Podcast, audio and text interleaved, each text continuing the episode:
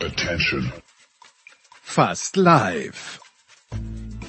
Aus einer dreifach versiegelten Aktenmappe im Berufungszimmer des FIA Sportgerichts kommt die Big Show von Sportradio 360.de. Das verzweifelte Überholmanöver in der Safety-Car-Phase der deutschen Sportpodcasts. Wir suchen uns unsere Rennleiter immer selbst aus. Hallo, hier ist Heinz-Harald Frenzen. Hallo, hier ist Jutta Kleinschmidt. Wir fahren trotz verbaler Einfädler die Slaloms bis zum bitteren Ende durch. Servus, hier spricht Fritz Klopfer. Grüß euch, das ist der Manuel Feller. Servus, das ist Linus Strafsau. Und wir geben auch weiterhin vor, wirklich alles zu verstehen, was unsere Gäste so sagen.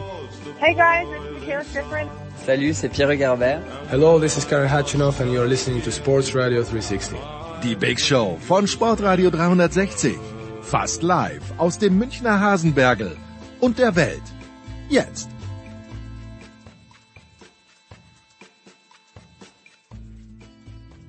So, Herrschaften, die Big Show 643, Sportradio 360. Zwei Anmerkungen vorneweg. Erstens, man muss über Franz Beckenbauer sprechen, auch bei uns. Äh, und wir tun das, denke ich, in der in einer sehr angemessenen Form mit Holger Gerz und mit Alex Feuerherd. So geht's los. Holger hat ja einen Nachruf geschrieben in der Süddeutschen Zeitung, hat Franz Beckenbauer auch über viele Jahre begleitet und zu Alex gehe ich immer gerne, ähm, wenn ich was Nachdenkliches, was gut recherchiertes äh, hören möchte und brauche. Das kriegen wir natürlich von allen unseren Teilnehmern, aber das Duo auch, Alex und Holger, hat mir viel Freude bereitet, auch heute. Ein sehr langer Teil über Franz Beckenbauer, aber ich denke, hörenswert. Danach zwei Fußballteile mit Andreas Renner und Thorsten Poppe, zunächst über die Kölner, dann über Mainz und dann sind wir doch wieder irgendwie zurück zur Trainerfrage gekommen, auch in Köln, das als nächstes. Götzi und ich auch, wir haben uns gestern getrennt, aber doch irgendwie gemeinsam das erste Spiel der Handball-Europameisterschaft angeschaut und das ist dann der vierte Teil in der heutigen Show und die zweite Vorbemerkung geht an den fünften Teil, denn dann wird über die NFL gesprochen. Und ja, zum Zeitpunkt unserer Aufnahme haben wir noch gescherzt, wahrscheinlich zwei Minuten nach dieser Aufnahme wird Bill Belichick die New England Patriots verlassen. Das hat er tatsächlich getan. Das wussten wir natürlich nicht, aber eine Neuaufnahme mit Günter Zapf, mit Christian Schimmel, mit Nicolas Martin und eben auch mit Ranners wäre ja, wäre einfach organisatorisch nicht mehr drin gewesen. Gut, danach noch ein bisschen College Football, denn auch dort hat es einen großen Rücktritt gegeben. Nick Saban und Nicola und Christian werden darüber plaudern. Motorsport mit Eddie Milke und mit Stefan de Vois Heinrich folgt auf den Football. Danach Skifahren. Roman Stetzel und Tom Heberlein über das letzte Wochenende in Adelboden, über das kommende Wochenende in Wengen. Auch da steht ja schon der erste Sieger fest. Danach Biathlon. Ich war in Ruppolding, habe dort mit Corbinian Eisenberger von der SZ gesprochen, habe dort äh, Eindrücke gewonnen. Mein erster mein erster Biathlon-Weltcup, den ich aus nächster Nähe gesehen habe. Ja, und am Ende, hinten raus, gibt's dann noch Tennis. Die Australian Open Auslosung ist amtlich und Jörg Almroth und Paul Häuser haben netterweise länger Zeit gehabt, um darüber zu plaudern. Also, das ist die Big Show 643. Viel Spaß. Und so geht sie los, die Big Show 643 und ich freue mich sehr, dass wirklich ganz, ganz kurzfristig äh, Two of Our Favorites Zeit gehabt haben, um über Franz Beckenbauer zu sprechen, zu sprechen. Das ist zum einen Alex Feuerherd, Colinas Erben. Wir kennen ihn von Sky. Wir wissen, dass er große Sympathien, auch kritische Sympathien hegt für den FC Bayern München. Schönen guten Abend, lieber Alex. Einen wunderschönen guten Abend. Und Holger Gerz von der Süddeutschen Zeitung, der einen Nachruf verfasst hat, der über die Jahre viele Artikel über Franz Beckenbauer, ich glaube auch im SZ-Magazin kann ich mich an einen erinnern, geschrieben hat. Holger, vielen, vielen Dank, dass du Zeit hast. Schönen guten Abend. Hallo, sehr gern. Ja, wenn ich mit dir beginnen darf, Holger, in deinem Nachruf ziehst du recht früh eine kleine Parallele zwischen Franz Beckenbauer zu Boris Becker und ich erinnere mich, dass du auch auf einer Seite drei geschrieben hast äh, über Boris Becker, dass niemand auf Augenhöhe mit Boris Becker hat sprechen können, weil halt niemand das erlebt hat, was Boris Becker erlebt hat. Gilt so etwas auch für Franz Beckenbauer? Ja, ein Stück weit gilt das sicherlich auch für Franz Beckenbauer. Ich meine, wir versuchen ja immer auch als Journalisten uns äh, diesen Figuren zu nähern, diesen Idolen, diesen von der ganzen Welt bewunderten Menschen und merken natürlich auch, dass uns das ein Stück weit vielleicht gelingt, dass wir uns reinfühlen können. Aber äh, ich glaube, am Ende leben die alle auch in ihrer eigenen Welt. Also Marcel Reif hat mal zu mir gesagt, äh, als Maradona bist du immer Maradona und bist alleine. Ja. Hm. Und das ist äh, in, Aus, in Ausprägung sicherlich unterschiedlich äh, äh, bei diesen bei diesen Superhelden, bei diesen Weltstars. Aber ich glaube, äh, ja, richtig auf Augenhöhe sprechen. Wer, soll, wenn, wer sollte mit Franz Beckenbauer auf Augenhöhe sprechen können? Vielleicht Pelé, vielleicht solche Leute. Aber sonst, selbst im aktuellen Fußball, selbst Uli Hoeneß und selbst Franz, äh, Paul Breitner sprechen mit, äh, haben mit Franz Beckenbauer nicht auf, auf Augenhöhe gesprochen. Und dennoch, Alex, ich hatte so ein bisschen den Eindruck, also ich kenne ein paar Leute, die Becken, ich habe Beckenbauer nie persönlich getroffen, aber ich kenne ein paar Leute, die es in der Wirtschaft wirklich weit gebracht haben, die aber auch in Ehrfurcht erstarrt sind vor Franz Beckenbauer, wenn sie ihn getroffen haben und dann aber berichtet haben, ein unglaublicher Mensch, also unglaublich warmherzig, charismatisch und dennoch irgendwie für mich äh, denke ich mir, es wäre mit ihm einfacher gewesen, wahrscheinlich zu reden als mit Boris Becker. Ich weiß nicht warum, ist es nur ein Gefühl zu seiner besten Zeit, weil Beckenbauer in dieser ARD-Dokumentation dann doch irgendwie nahbarer daherkommt. Wie, wie war dein Eindruck? So generell, so ganz im Großen und Ganzen. Ich habe ihn jetzt auch nicht persönlich kennenlernen dürfen, muss ich sagen. Allerdings die, mit denen ich gesprochen habe, und das geht über die Schiedsrichter, wenn ich jetzt mal meine eigenen Wirkungskreise quasi nehmen darf, bis, äh, bis zu den Fans, die mit ihm zu tun hatten, haben eigentlich tatsächlich auch das berichtet, was du gerade gesagt hast.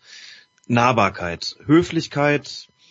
Schiedsrichter, mit denen ich jetzt am Wochenende gesprochen habe, waren jetzt mit den, mit den Unparteiischen im Trainingslager in Portugal und auf der Rückreise hatte sich die Nachricht verbreitet äh, vom Tod von Franz Beckenbauer und äh, während man vielleicht bei anderen, ja, das, das erzählt man sich vielleicht, aber man nimmt es dann vielleicht irgendwo doch eher so hin und denkt sich, ja gut, war ja auch schon alt und bedauert das.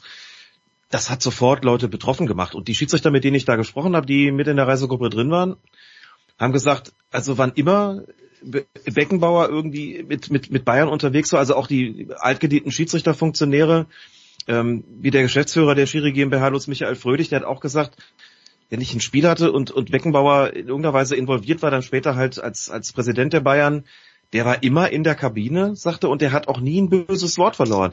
Der war kritisch, der hat schon auch mal gesagt, wenn ihm was nicht gefallen hat. Aber selbst wenn es draußen noch so unsportlich zugegangen sein mochte, sei Beckenbauer immer einer gewesen, der dann mit Respekt den Schiedsrichtern gegenübergetreten sei und sachlich seine Kritik dann da vorgetragen habe. Und aus Fankreisen, auch aus sehr kritischen Fankreisen, habe ich durchaus Stimmen gehört, die gesagt haben, wir waren dann auf irgendwelchen Kongressen, dann vielleicht auch von der FIFA oder von der UEFA. Und wenn wir da Beckenbauer begegnet sind, einer sagte, dass ich nenne den Namen jetzt mal nicht, sagte, dem bin ich im Aufzug begegnet und bin da raus und habe das Gefühl gehabt, wir kennen uns schon total lange. Hm. und so habe ich den gar nicht erwartet, ähm, weil er doch ja in der Öffentlichkeit immer auch mal ja, mit einem, mit einem arroganten Spruch aufgetreten sei und aber dann in der persönlichen Begegnung völlig anders und das berichten wirklich unisono ganz, ganz viele Leute, mit denen ich jetzt auch danach nochmal gesprochen habe, aber vorher durchaus auch. Also das scheint schon eine recht einhellige Meinung zu sein.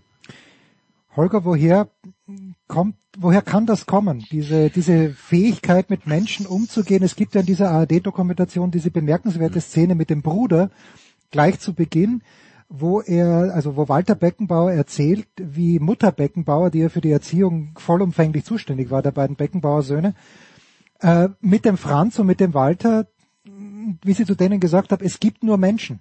Egal welche Konfession, egal welche sexuelle Orientierung, egal welche Hautfarbe, alle sind gleich. Inwieweit denkst du, hat das eine Rolle im weiteren Leben für Franz Beckenbauer gespielt? Ich glaube, dass das ein Leitsatz für ihn gewesen ist, an den er sich gehalten hat. Bodenständig zu sein, bodenständig zu bleiben, auch als, als, als Weltstar, der er war den Kontakt zu Leuten nicht zu verlieren. Ich habe vielleicht äh, noch ergänzend zu dem Thema äh, Nahbarkeit. Ich habe heute gelesen, er habe bei Premiere jeden Mitarbeiter, jeden Kabelträger mit Vornamen angesprochen. Hm. Das kann ich mir vorstellen. Ich habe mit Beckenbauer 2001 ein Interview gemacht fürs SZ-Magazin. Du hast es gerade angesprochen. Haben uns getroffen. Da war er gerade auf dem wirklich auf dem absoluten Höhepunkt seiner, seiner, seiner Laufbahn. Er war also die 2000er Geschichte war, es war klar, dass Deutschland den Zuschlag hat und jetzt ging es darum, diese WM zu organisieren. Und er natürlich geschniegelt, wie er immer aussah, wie in diesen Anzug reingebügelt. Und ich äh, sehe grundsätzlich nie so aus. Ich bin, äh, war schlecht frisiert, wie immer. Ich war schlecht äh, rasiert wahrscheinlich auch. Ich war nicht ausgeschlafen. Ich war auch sehr aufgeregt. Und ich trete ihm gegenüber und er sagt zu mir, hm, so wie Sie aussehen, so wie Sie frisiert sind, Herr Gerz, so haben wir beim FC Bayern in unserer großen Zeit auch alle ausgesehen. Und das ist natürlich etwas, wo du, man weiß ja nicht, wo er das hernimmt. Das ist so eine Beobachtung und sofort bist du auf dieser, für das Gespräch, auf dieser Augenhöhe. Die zweite Sache, die mir auffällt übrigens, und wo ich, als ich gemerkt habe, jetzt ist es schwierig mit Franz oder jetzt geht es ihm wirklich schlecht, ist äh, seine Tradition des Autogrammeschreibens. Mhm. Man kann, glaube ich, Franz Beckenbauer nur verstehen, wenn man die Autogramme sich anschaut. Wenn man sich die Autogramme anschaut von Spielern heute, das ist ein Gewische, das ist irgendwie so ein Strich, das ist irgendwas. Beckenbauers Autogramm hat sich im Laufe der Zeit öfter verändert, aber jetzt in den letzten 20 Jahren, das ist, das ist, das ist fast wie ein kleines Gemälde. Das ist eines der, eine der schönsten Signaturen im, im Weltfußball. Und er hat sie verstreut unter den Leuten. Er hat jedem sein Autogramm gegeben, was er wollte. Ich habe das paar Mal erlebt, wenn Leute dort standen, wer schon halb im Auto war, da kamen Fan, ganze Fantrauben. Und er hat, das, er hat seinen Namenszug auf dieses Papier und hat dann teilweise noch draufgeblasen, damit es wirklich auch trocknet, weil es war für ihn ja wichtig, dass man das auch richtig mitnimmt. Das war ein Dokument, ja. Auch dieses Verhalten, das sind nur kleine Dinge. Das sind nur Winzigkeiten. Und ich habe es jetzt gemerkt, ich bin, ein, weil mich das ein bisschen interessiert, Autogramme, weil ich das auch früher auch mal gesammelt habe. Ich habe ein paar sehr schöne von Franz. Und es gibt so ein paar Sammel, Sammelforen. Und dann schrieb jemand von dem Jahr, er hätte da irgendwie was hingeschickt zum Beckenbauer und er hätte die Antwort gekriegt, nein, Franz Beckenbauer ist aus gesundheitlichen Gründen leider nicht mehr imstande, Autogramme zu geben. Und da habe ich mir gedacht, oha, wenn das wirklich, wenn er das nicht mal mehr machen kann, ja, das hat er nämlich immer noch gemacht, auch als er jetzt in Abgeschiedenheit gelebt hat. Er hat immer die Autogrammpost noch erledigt. Und das sind so Dinge, die sind wirklich, äh, die sprechen natürlich dafür, dass er wirklich jemand gewesen ist, der sich um, um, um die Belange dieser Menschen gekümmert hat und dass er diese in Anführungsstrichen kleinen Leute, sein Publikum nicht vergessen hat. Und das, das begründet jetzt auch ein Stück diese große Traurigkeit bei vielen Leuten. Jetzt Holger wohnt in München, Alex, ich wohne in München und äh, ich habe bei Uli Hoeneß immer den Reflex gehabt, es gab eine Zeit, als ich nach München gekommen bin, Mitte der 90er Jahre, du bist Uli Hoeneß nicht ausgekommen. Und äh, es gab jeden Tag was in der SZ, auch in den Boulevardmedien. Uli Hoeneß war omnipräsent und ich hab, bin ihm sehr kritisch gegenübergestanden. Aber wenn ich irgendwo dann ins Ausland gegangen, ich weiß, ich habe mit meinem Vater darüber gestritten, als der was Kritisches über Hoeneß gesagt hat, gesagt, du kennst ihn ja überhaupt nicht. Ich kenne Hoeneß natürlich auch überhaupt nicht, aber bei Hoeneß fand ich war es so, in München wurde er zwar kritisch gesehen, aber schon verehrt und außerhalb hat man ihn überhaupt nicht verstanden. Hat man äh, Franz Beckenbauer, der natürlich als Fußballer viel mehr erreicht hat als Hoeneß, auch weil sich Hoeneß früh verletzt hat, aber hat man Franz Beckenbauer als Fußballer, als Mensch außerhalb von München deutlich anders wahrgenommen als Uli Hoeneß? Das denke ich auf jeden Fall, dass man das hat tatsächlich. Mm, als Fußballer natürlich sowieso, einfach weil er ja im Prinzip ein ja ein Inbegriff äh, ist für für den Erfolg des deutschen Fußballs auch und damit auch in eins gesetzt wird. Natürlich äh, nicht zuletzt mit dem Weltmeistertitel von 1974. Auf der einen klar, Gerd Müller mit seinen Toren, ähm, das ist was Zählbares gewesen, völlig klar. Ohne Gerd Müller wäre Deutschland nicht Weltmeister geworden, hätte der FC Bayern wahrscheinlich viele Titel nicht geholt. Aber ohne Franz Beckenbauer irgendwo erst recht nicht. Natürlich mit weniger Toren, klar, das äh, liegt an, an, an seiner Position. Aber insofern natürlich auch seine Meriten als, als Fußballer sind entsprechend gewürdigt worden, auch außerhalb Münchens, ganz sicher. Natürlich auch, weil er ja im Grunde genommen für etwas, für das komplette Gegenteil dessen stand, äh, womit man den deutschen Fußball, der dann zumindest in den späteren Jahren, sagen wir mal in den 80ern dann auch identifiziert hat mit diesem äh, Rennen, Kämpfen, Bluten, Treten und was auch immer und, und weniger mit, mit spielerischer Eleganz. Beckenbauer war ja das Gegenteil. Nun waren die 70er Jahre aber auch anders, das muss man natürlich schon auch noch dazu sagen. Aber diese Eleganz, die ist ihm natürlich vorausgealtert und auch später dann hat das natürlich auch seine, sein Dasein geprägt und sein Auftreten geprägt als Funktionär. Ähm, Eleganz jetzt äh, vielleicht nicht unbedingt immer im rhetorischen Stil, ganz, ganz sicherlich nicht. Äh, gewiss wird es auch den einen oder anderen gegeben haben, der gesagt hat, ne, er verkörpert schon auch das Mir san mir der Bayern, ganz sicher wie, wie kaum ein Zweiter, dann vielleicht noch Uli Hoeneß, klar, aber er verkörpert das natürlich dann auch äh, später als Präsident und äh, hat auch die entsprechenden Sprüche auf Lager und, und irgendwo da auch eine kongeniale Ergänzung sicherlich zu Uli Hoeneß. Aber ich glaube, das ist schon irgendwo zusammengedacht worden. Also zunächst die Karriere als Spieler, dann die Karriere als Trainer bzw. Teamchef, auch mit Titeln bis hin zum Weltmeistertitel. Ich meine, das ist natürlich auch was ganz Besonderes. Dann wird der Mann noch Präsident da strahlt er vielleicht nicht ganz so, aber auch das hat man wahrgenommen. Und dann zum Schluss noch derjenige, der ne, dem, also ohne den die WM 2006 sicherlich nicht in Deutschland gelandet, gelandet wäre. Und wenn man das zusammennimmt, dann entsteht, glaube ich, ein Bild, das natürlich letztlich größer ist und auch sinnbildhafter ist als das, was Uli Hoeneß abgegeben hat. Und insofern, das merkt man jetzt auch an den Reaktionen, ähm, also dass man auf ihn nicht so reagiert und sagt, der Mann hat polarisiert und hat sich viele Feinde gemacht, er hat immer Meinung gehabt und ist genauso geachtet wie angefeindet worden, das liest man ja im Grunde genommen kaum. Und selbst die, die ihn kritisieren, äh, aufgrund äh, der ganzen Unregelmäßigkeiten, die es nun mal auch gegeben hat, ähm, sind in der Stelle nochmal zurückhaltend, wenn es um die Würdigung des Lebenswerkes geht. Und da tun sich, denke ich, schon Unterschiede auf, auch zu Uli Hoeneß, klar. Hm. Eine Person, Holger, die eine ganz, ganz große Rolle gespielt und das fand ich auch einen der traurigsten Teile dieser Dokumentation in der ARD, wo Walter Beckenbauer sagt, naja, als der Schwan da war, konnte er im Grunde genommen nicht mehr mit seinem Bruder sprechen. Äh, kann man ihn in einer Art und Weise qualifizieren oder quantifizieren, welchen Einfluss Robert Schwan, abgesehen natürlich von der finanziellen Komponente, also wenn man sieht, wofür Beckenbauer alles geworben hat, das ist natürlich, äh, und dass er da eben, hat Paul Breitner ja auch gesagt, er war der Erste, der in Deutschland damit Geld verdient hat und sicherlich nicht so knapp. Aber dieser Einfluss von Robert Schwan, war der im überwiegenden Maße positiv oder hat das eben auch Schattenseiten gehabt wie jene, dass die Familie dann eigentlich an ihn gar nicht mehr rangekommen ist, sein eigener Bruder nämlich? Ja, das hat mich auch überrascht, das äh, vom, vom Walter Beckenbauer zu hören. Das wusste ich so nicht. Ich hatte den Schwan immer so wahrgenommen als jemand, der das Finanzielle geregelt hat. Hm der auch das äh, relativ viel weggehalten hat von, von, von Franz Beckenbauer, der sich darum organisiert hat und finanziell war das ja dann ganz gut. Also als Werbefigur hat er ja auch eine völlig neue Dimension erschlossen. Da ist er dann auch Showstar geworden. Er hat ja, es gab ja, es gibt ja Filme äh, äh mit ihm. Also diese empfehle jedem nochmal, sich den Film Der Libero von Wigbert Wicker anzusehen. Das ist so eine Halbdokumentation äh, der heißt, in das, in, bei Leuten, die sich da auskennen, heißt er also als, als gedachter Titel Kotelettenfieber.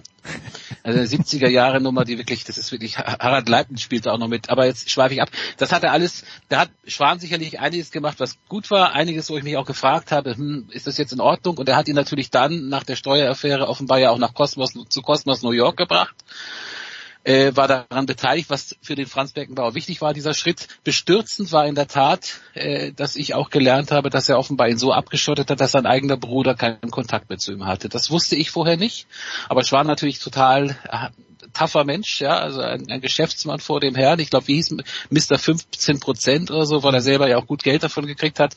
Ja, das hat mich auch, das hat mich auch sehr, sehr, sehr berührt, das zu hören. Aber auch interessant, dass in New York, jetzt reden wir über den Film, der in der ARD gelaufen ist, aber trotzdem, dass in New York die beiden Brüder ja wieder zueinander gefunden haben. Mhm. Auch eine schöne Idee. Man sitzt, man geht halt, und das erzählt ja auch was über den Beckenbauer, der in Deutschland ja damals schon in den 70er Jahren so unfassbar bekannt war, dass er keinen Schritt mehr machen konnte, ohne dass die Leute hinter ihm her. Dann geht er nach New York und sagt, ich fühle mich total wohl, keiner kennt mich, ich kann durch den Central Park gehen. Und er hat sich dann ja offenbar im Central Park bei einem Pick Picknick wieder mit seinem Bruder ausgesprochen. Das ist ja auch im Prinzip, auch diese Versöhnung ist ja auch schon fast wieder, wieder bigger than life, ne? Großartig. Diese Jahre, und Holger spricht's an, Alex, aber wenn Beckenbauer auch selbst sagt, gut, man weiß natürlich, in welcher Situation er das gesagt hat, dass das die glücklichsten seines Lebens waren, lehrt uns das irgendwas, ja? So, sollten wir vielleicht den Leuten, die wir gut finden, ihre Ruhe lassen, damit sie nicht ins Ausland emigrieren müssen, wo sie dann ihre Ruhe haben? Ja, das ist wahrscheinlich ein, wahrscheinlich ein frommer Wunsch. Sollte man vielleicht irgendwo schon, aber das hat Holger ja auch äh, in seiner, seinem ganz großartigen, ganz großartigen Nachwuch aufgeschrieben. Ähm, also, letzten Endes klar, man, man kommt da an und ist irgendwie, also Beckenbauer war damals von der Bildfläche verschwunden. So, es war ja eben nicht so, dass das Fernsehen schon so weit gewesen wäre wie heute und das irgendwie übertragen hätte. Und dann spielt er dann in den USA gegen Vereine, die äh, Fort Lauderdale Strikers irgendwie heißen, die in Deutschland kein Mensch kennt. Ähm, er spielt da zwar mit sehr bekannten Spielern zusammen, eben auch mit auch mit Pelé oder gegen bekannte Spieler, aber das wird natürlich überhaupt nicht wahrgenommen. Und das, das schafft ihm dann die Möglichkeit, eben auch durch den Central Park in New York zu gehen und nicht erkannt zu werden. Das ist heute, denke ich, nicht mehr möglich. Das ist alles natürlich wesentlich, ja, das ist jetzt fünf Euro ins Phasenschwein, aber wesentlich globalisierter natürlich. Hm. Und du kannst heute nirgendwo mehr hingehen und nicht erkannt werden. Welche Liga sollte das auch sein, die nicht irgendwo übertragen wird? Äh, und es ist ja selbst, und jetzt möchte ich gar nicht irgendwie in die politische Wertung reingehen, aber selbst wenn du nach Saudi-Arabien gehst, äh, da erkennt dich jeder und irgendwo erkennt man es und irgendwo wird es dann doch übertragen und gezeigt. Also das ist, glaube ich, so nicht mehr möglich. Dazu kommen die Social Media noch, die es damals nicht gegeben hat. Und wenn es sie gegeben wäre, wäre es damals auch schon anders gewesen. Also die Möglichkeit, irgendwo in Ruhe gelassen zu werden, abgeschieden zu sein, nicht so wahrgenommen zu werden und das auch noch in der Weltstadt. Hm. Das ist im Fußball heute nicht mehr, nicht mehr, nicht mehr möglich und doch sicherlich nicht mehr opportun. Aber ich erinnere mich auch noch, äh, ich bin ja mit dem ORF groß geworden und ab und zu gab's kleine Schnitzel aus New York. Äh, Schnipsel, nicht Schnitzel. Schnitzel vielleicht auch, aber Schnipsel aus New York. Und äh, dort hat man dann eben gesehen, wie die in dieses riesige Stadion eingelaufen sind, das zumeist nicht ausverkauft war. Der absolute Wahnsinn, dass auf Kunstrasen gekickt wurde. Und meine Großmutter hat mir immer zu Weihnachten Sportbücher geschenkt. Und das waren dann die Grand Prix Stories von Heinz Brüller, die ich aufgefressen habe, weil, auch wenn die Hälfte wahrscheinlich nicht gestimmt hat, das war großartig erzählt, aber eines der ersten Bücher, und ich weiß nicht, wie alt ich war, aber ich habe gestern nachgeschaut, wann es erschienen ist. Eines dieser Bücher war einer wie ich. Von Franz Beckenbauer, so eine Art Autobiografie, wer weiß, wie viel der Ghostwriter geschrieben hat und wie viel nicht, aber das habe ich als junger Mensch aufgesogen, weil ich zumindest habe ihn nie kicken gesehen. Holger, du bist um wenige Wochen älter als ich. Hast du Franz Beckenbauer in seiner besseren Zeit äh, wirklich 1974, hast du, hast du da schon die Beckenbauer Erinnerung ans Finale? Nee, habe ich nicht tatsächlich. Ich habe äh, 74 habe ich noch keine aktive Erinnerung äh, an das gar nicht. Das fängt bei mir so 76 an, 77. Die erste richtige Erinnerung wirst du, das wird dich interessieren, habe ich an das 3 zu 2 von Österreich gegen äh, Deutschland. gegen Deutschland. Das haben wir nämlich, das haben wir nämlich parallel mit parallel gespielt draußen und dann guckte jemand, weiß noch, ein Freund von mir guckte jemand, ich weiß noch genau, wo das war, guckte durchs Fenster in die Wohnung rein, wo der Fernseher stand und sagte, jetzt steht es 3 zu 2 für Österreich.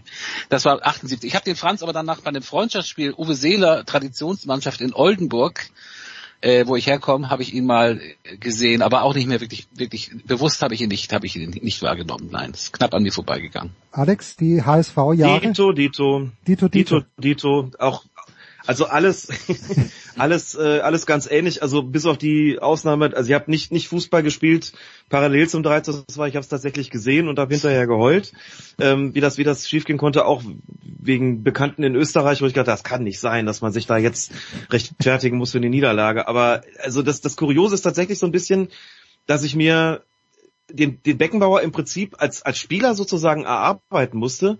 Ich bin Jahrgang 69, Holger glaube ich 68, wenn ich nicht irre. Genau, ja. Ist korrekt, 68, also äh, annähernd gleichaltrig und dementsprechend 74, da war ich sechs, ähm, nein Quatsch, fünf.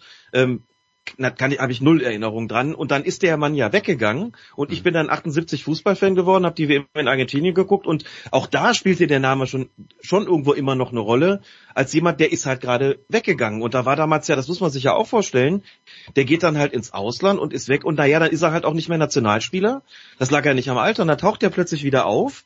Und da war ich ja längst auch so weit, dass ich dachte, ja gut, das ist jetzt die Bayern-Legende und steht auch für diesen Verein wie, wie nur wenige andere. Und dann kommt der zurück und dann spielt er plötzlich beim Hamburger SV. Also zurück in der Bundesliga und Beckenbauer HSV, das hat mich total irritiert damals, das weiß ich noch, weil ich ihn zwar nie spielen sehen habe, aber wusste, das ist jetzt halt der, der mit dem FC Bayern und seinen Erfolgen aus den 70er Jahren natürlich quasi, also nicht unbedingt gleichgesetzt wird, aber der auf jeden Fall, also ohne den wäre das alles nicht denkbar gewesen. Dann ist der ganz, ganz, ganz weit weg. Das fühlte sich ja auch alles noch viel, viel weiter weg an als heute. Logisch. Und dann kommt er zurück und und geht zum HSV und wird mit denen ja auch nochmal deutscher Meister. So, und das, also was er anfängt, anfasst, wird im Prinzip zu Gold, aber ich denke, so die wenigsten werden ihn mit dem HSV in, in Verbindung gebracht haben. Und vielleicht eine kleine Anekdote, ähm, eine persönliche Anekdote tatsächlich äh, in, in, in, in dem Zusammenhang. ich war da 1983, das ist inzwischen also auch schon sehr lange her, äh, mit 14 Jahren tatsächlich mal Kandidat in der, der Quizshow Alles oder Nichts äh, bei Max Schauzer. So und damals, ähm, das war also das Sendekonzept war so: zwei Kandidaten, die vorher durch diverse Vorausscheidungen gegangen waren. Ähm, mein Gegenkandidat war ein Lehrer. Dann sind damals noch die, die Fragen sind äh, abwechselnd gestellt worden. Dann gab es noch äh, irgendwelche sogenannten Lügengeschichten, wo du die Fehler rausstreichen musstest. Und dann ist einer übrig geblieben und der kam an so einen grünen Tisch, der aussah wie, wie heute so ein Billardtisch. Und dann fing man bei einem kleinen Betrag an. Der hat sich dann mit jeder richtig beantworteten Frage verdoppelt bis zum Höchstbetrag von 10.000 Mark. Und eine Frage lautete, ach so genau, 83 bedeutete, die Bundesliga ist in dem Jahr 20 Jahre alt geworden. Gerade mal 20 Jahre und ich war 14. Mir also viel anlesen müssen. Und die Fragen an diesen grünen Tisch hat Helmut Schön gestellt. Hm. Was für mich natürlich so circa das Größte war, was ich mir hätte vorstellen können. 14, Helmut Schön, Weltmeistertrainer von 74, dann war äh, noch Sepp Meyer in der Show zu Gast, also ich war natürlich im siebten Himmel und eine dieser Fragen, die auch sehr griffig waren, jetzt also keine absurden Fragen, wer das 2 zu 1 geschossen hat im Spiel X gegen Y in der Saison 75, 76, das ist Quatsch, sondern griffige Fragen. Eine Frage lautete, wie oft wurde Beckenbauer deutscher Meister? So, und ich saß da mit meinen 14 und habe natürlich nachgezählt. So, 72, 73, 74, 69 natürlich auch, die erste Bayern-Meisterschaft in der Bundesliga. Ich war also mit 69, 72, 73, 74 bei, ähm, bei Vieren und habe noch nachgefragt mit dem FC Bayern und dann sagt Marc Schauzer, denk noch mal nach. Und dachte ich, ach na klar, der ist ja zurückgekommen und mit dem HSV hm. deutscher Meister geworden und habe dann auch richtig gesagt, fünfmal. Aber das machte in dem Moment sicher auch der Aufregung, dass ich das mal für einen kurzen Moment gar nicht auf dem Schirm hatte. Beckenbauer und HSV das ging für mich auch, obwohl ich es mitbekommen hatte, aktiv, nicht zusammen, eigentlich nur Beckenbauer und die Bayern. Und äh, das ist an der Stelle gerade nochmal gut gegangen. Wie, wie ist es dem Werder Bremen-Sympathisanten Holger Gerz gegangen, äh, als Franz Beckenbauer, der Kaiser, zum HSV gegangen ist? Ich habe, äh, wie gesagt, ich war da, ich hatte, es ist bei mir genauso, genauso. Ich habe, der war weg und dann kam er auf einmal wieder.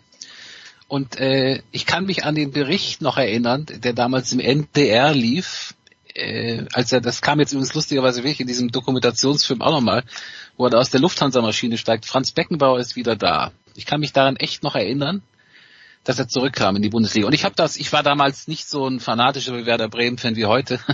Ich habe das, ich, ich fand es ganz gut, dass er wieder da ist, dass ich ihn mal sehen kann. Und ich fand es übrigens auch spektakulär. Und damals habe ich, ich habe damals Kicker, ich habe neulich noch mal rausgeguckt, dieses da gab es den Kicker, da gab es so das, wie hieß das, nicht Sonderheft, aber das ist ein Magazin, was die auch immer, also große Beckenbau, jedes Mal Beckenbaugeschichten drin. Ich fand das toll, dass er da war. Ich habe ihn auch mal, äh, habe mir dann vorgenommen, ihn zu sehen im Weserstadion. Es hat dann nicht funktioniert. Aber was ich interessant fand damals, äh, äh, dieses dieses Bewusstsein, der ist jetzt weg und der spielt in dieser in dieser in dieser Mari äh, Operettenliga oder Marionettenliga, das haben wir alles mitgekriegt, da sind irgendwelche Hasen, sind da die Maskottchen und solche. Und dann kommt er zurück und es zweifelt überhaupt keiner seine sportliche Klasse an. Hm. Es zweifelt überhaupt keiner an, dass der jetzt irgendwie in den drei Jahren abgebaut hätte oder sowas. Es ist ja normalerweise ganz dieser, dieser Reflex, der wird, ah, das ist jetzt ein Rentner, der hat es nicht mehr drauf und so. Nein. Äh, ich habe jetzt gelernt, dass er offenbar der Kunstrasen sein Gelenk nicht gut getan hat. Er wurde dann ja nicht mehr richtig fit. Aber ich weiß es noch damals, dass immer wieder im Gespräch war, Beckenbauer in die Nationalmannschaft kommt zurück. Wenn er dann mal drei, vier Wochen durchgespielt hat in der Liga, ist er doch wieder für die Nationalmannschaft bereit. Jupp Derber müsste sich überlegen und so. Und es war immer im Gespräch 1982 bei der Weltmeisterschaft möglicherweise noch mal wieder mit Franz Beckenbauer. Und das fand ich irgendwie, auch wenn ich so drauf schaue jetzt, wenn wir Leute betrachten, wir betrachten ja viele, ah, kritisch und der kann es nicht und der hat da was und da. Ich fand, der Sportler Franz Beckenbauer stand ja immer echt über allem. Hm weil ja jeder gesagt hat, boah, das ist wirklich ein Meister, ein Meister der Spielkunst, ein Meister seines Fachs. Und das war damals, das fand ich bemerkenswert, er kommt zurück aus einer Liga, die man ja total herabwürdigt, wo man sagt, das sind ja ganz komische Leute, da Rentner spielen da und Mafiosi gegeneinander. Aber Beckenbauer kommt zurück und für jeden ist klar, boah, eigentlich müsste er bei der nächsten Weltmeisterschaft spielen. Das fand ich bemerkenswert. Sind wir, Alex, ich bin Jahrgang 1970 später Jahrgang 1970. Das heißt 1978, äh, wir haben ja auch an, an, in einem anderen, auf einem anderen, anderen Format darüber gesprochen, über die WM 78. Ähm, war auch meine erste WM, wobei meine erste Erinnerung, ob man es glaubt oder nicht, ich erinnere mich ganz, ganz schlimm und schemenhaft an das Entscheidungsspiel zwischen Schweden und Österreich. Irgendwann im Herbst 1973, ich weiß nicht, da war ich noch nicht mal ganz drei Jahre alt, aber irgendwas da hängen geblieben, wo Österreich eben nicht nach Deutschland fahren durfte. Aber sind wir im Nachhinein, Alex, betrogen worden, um ein zweites Duell Franz Beckenbauer gegen Johann Cruyff bei der WM 1978. Cruyff, ja aus Gründen, die Holger in, in unserer Serie Showdown erklärt hat, der wollte sich von seiner Familie wohl nicht so lange trennen, ist nicht nach Argentinien gekommen. Helmut Schön hat auf Beckenbauer freiwillig, freiwillig verzichtet wegen Operettenliga. Müssen wir uns ein ganz, ganz kleines bisschen um dieses, die, die Neuauflage dieses Duells betrogen fühlen. Alles hypothetisch, ich weiß. Ja, sehr hypothetisch. Und den Fußball, den, den die deutsche Mannschaft 1978 gespielt hat, also da fehlt mir ein bisschen die Fantasie, mir vorzustellen, dass das jetzt entscheidend anders geworden gewesen wäre, wenn, wenn Franz Beckenbauer äh, gespielt hätte. Also das war dann doch noch ein, ein deutlicher Unterschied äh, zu 1974 und man muss ja auch ehrlicherweise dazu sagen, also insgesamt gesehen ja dann auch auf dem, auf dem eher absteigenden Ast. 72 Europameister, 74 Weltmeister und 76, wir erinnern uns an den Fehlschuss von Uli Hoeneß. Ähm, und dann das dann das entscheidende Tor durch durch Panenka, aber immer noch recht erfolgreich und 78, also das war damit bin ich eingestiegen eigentlich mit Rumpelfußball, wenn wir ehrlich sind und mhm. irgendwie ich würde es anders formulieren. Ich würde sagen, wir sind nicht darum betrogen worden, sondern vielleicht war es auch eine weise Entscheidung dann doch ähm, oder war es eine eine weise eine eine glückliche Fügung fast schon, mhm. dass Franz Beckenbauer in dieser Truppe dann nicht mehr mitgespielt hat ähm, die sich dann ja dann noch erneuern musste und dann 1980 dann eben auch Europameister geworden ist. Bekanntermaßen auch ohne Franz Beckenbauer natürlich, aber ich würde es glaube ich eher so rumsehen, als zu denken, wir sind um ein zweites Duell da betrogen worden, zumal es äh, hypothetisch wäre. Ich habe mir übrigens gerade nochmal den, den Spaß gemacht, ähm, nachzuschauen, also die Rückkehr Beckenbauers dann zum Hamburger SV, was mir jetzt ähm, habe ich jetzt in der Vorbereitung gar nicht nachgeschaut, habe ich aber dafür jetzt gerade nachgeholt, ums äh, ums offen zu legen. Der Mann hat für den Hamburger Sportverein auch gerade mal zwei, zwei, 28 Spiele gemacht. Mhm, mhm. Das ist ja auch gar nicht wahnsinnig viel. Und ähm, habe ja gerade mal geöffnet, die, es gibt ja doch immer so einen Anhaltspunkt, die Kicker-Rangliste Winter 1981, 82. Auf der Position des, des Liberos wohlgemerkt ähm, steht äh, auf Platz eins ein gewisser Wilfried Hannes von Borussia Mönchengladbach. Ein gewisser soll jetzt nicht heißen, dass man den nicht kannte. Kannt man natürlich alle sehr gut. In der internationalen Klasse als einziger. Bruno Petzer, bitte. So bitte zwei. Bruno Petzer. Wo ist Bruno Petzer? ne, der hat Vorstopper Bruno, gespielt. Bruno Petzer findet sich in dieser Rangliste 81, 82 gar nicht. Da finden sich dann so Namen, äh, Platz drei ist Gerhard Strack, 1. FC Köln, Platz vier Dieter Bast, VfL Bochum, Platz fünf ähm, Klaus Wichtel, Werder Bremen, Werder Bremen. Auf Platz zwei ist Franz Beckenbauer tatsächlich, aber im weiteren Kreis. Keiner in der Weltklasse. Hannes in der internationalen Klasse, Beckenbauer nur im weiteren Kreis. Ähm, fast schon sowas wie, wie Majestätsbeleidigung äh, wahrscheinlich, aber das zeigt schon auch, und das ist auch meine Erinnerung tatsächlich als, als, als Kind oder als Jugendlicher, wirklich signifikante Spuren beim Hamburger SV hat Franz Beckenbauer in meiner Erinnerung zumindest nicht hinterlassen. Der ist deutscher Meister geworden, das schon, aber nicht als tragende Säule. Das ist, mhm. der habe ich anders, da habe ich solche, solche Spieler wie Kals oder Rubesch oder Hieronymus oder Wehmeier oder Kargus äh, noch viel deutlicher vor Augen als Franz Beckenbauer, aber wie gesagt, so viele Spiele hat er ja auch nicht gemacht, ne? Holger, du hast ausgeholt? Oder nein? Ich? Nein, nein, okay. Es gibt noch eine Frage zu klären. Und ähm, mindestens eine, also ich hätte noch ungefähr 100, aber ich will euch natürlich auch nicht über Gebühr beanspruchen, aber ich sehe, schaue mir also die ARD-Dokumentation an, wo dann der äh, Redakteur der Bild-Zeitung erklärt, wie der Name Kaiser zustande gekommen ist. Und da denke ich mir, da, dann schalte ich bei Sky zurück und da wird mir eine Dokumentation angeboten vom ZDF, die 15 Minuten lang ist. Nur denke ich, okay, die schaue ich jetzt auch noch an. Natürlich hat sich einiges wiederholt, aber genau diese Geschichte, Warum Kaiser Franz Becken, also warum Franz Beckenbauer zum Kaiser wurde, wurde dort anders erzählt, übrigens auch vom Beckenbauer. Also Beckenbauer selbst sagt, das ist da entstanden, wie er mal neben einer Statue von Kaiser Franz Josef von Österreich gestanden hat und da, danach ist das entstanden. Und die Geschichte vom Bildredakteur geht so, dass damals halt äh, der Libuda der König von Schalke war und der, der Franz der Kaiser von München. Holger, hast du, kannst du Licht in diese Affäre, möchte ich fast sagen, bringen? Nee, kann ich nicht. es ist mir auch aufgefallen, aber ich weiß nicht, weiß nicht warum, keine Ahnung. Äh, okay, gut, dann, dann belassen wir es dabei. Übrigens, äh, was ich auch noch ganz, äh, es ist ja vor kurzem, wir Österreicher haben ja auch einen Kaiser und ich weiß, es ist nur eine Randsportart, aber Franz Klammer ist ja auch jemand, der aus ganz, ganz kleinen Verhältnissen, also von dem Kärntner Bauernhof, tatsächlich sowas wie ein Weltstar geworden ist. Und wenn ich jetzt in dieser ARD-Dokumentation sehe, dass Franz Beckenbauer, okay, das war ein bisschen Schattenboxen mit Muhammad Ali, aber da gibt's auch einfach von Franz Klammer eine kleine Geschichte, dass Ali zu ihm gekommen wäre und dass er absolut interessiert wäre, was Franz Klammer antreibt, wie er da runterfährt, weil natürlich Ali in seinem Leben hoffentlich nie auf Skiern gestanden hat. Und äh, da muss ich jetzt dann schon noch an den Box äh, Aficionado Holger Gerz die Frage stellen. Holger Ali, ist er dann nochmal, ist das einer der ganz, ganz wenigen, der nochmal eine halbe Stufe über Leuten wie Franz Beckenbauer, wie Boris Becker gestanden hat? Tja, das ist eine gute, das ist eine gute Frage. Ja, natürlich, bei Ali es kommt, äh, kommt die Kriegsdienstverweigerung dazu, mhm. kommt das Gesperrtsein dazu, ja, dass er natürlich eine Überzeugung, eine politische Überzeugung gehabt hat und äh, für die eingestanden hat und äh, darunter natürlich auch gelitten hat. Ali war die besten Jahre seines Boxerlebens gesperrt, weil er nicht, äh, weil er nicht in den Krieg ziehen wollte. Das erhebt ihn über alle anderen. Er ist eine politische Figur. Franz Beckenbauer war keine politische Figur. Gut. Alex, wird der FC Bayern München auch im Juni oder spät im Mai 2024 über einen Meistertitel, und das ist wirklich jetzt die Abschlussfrage an dich, über einen Meistertitel erneut, unter welchen Umständen auch immer, jubeln dürfen?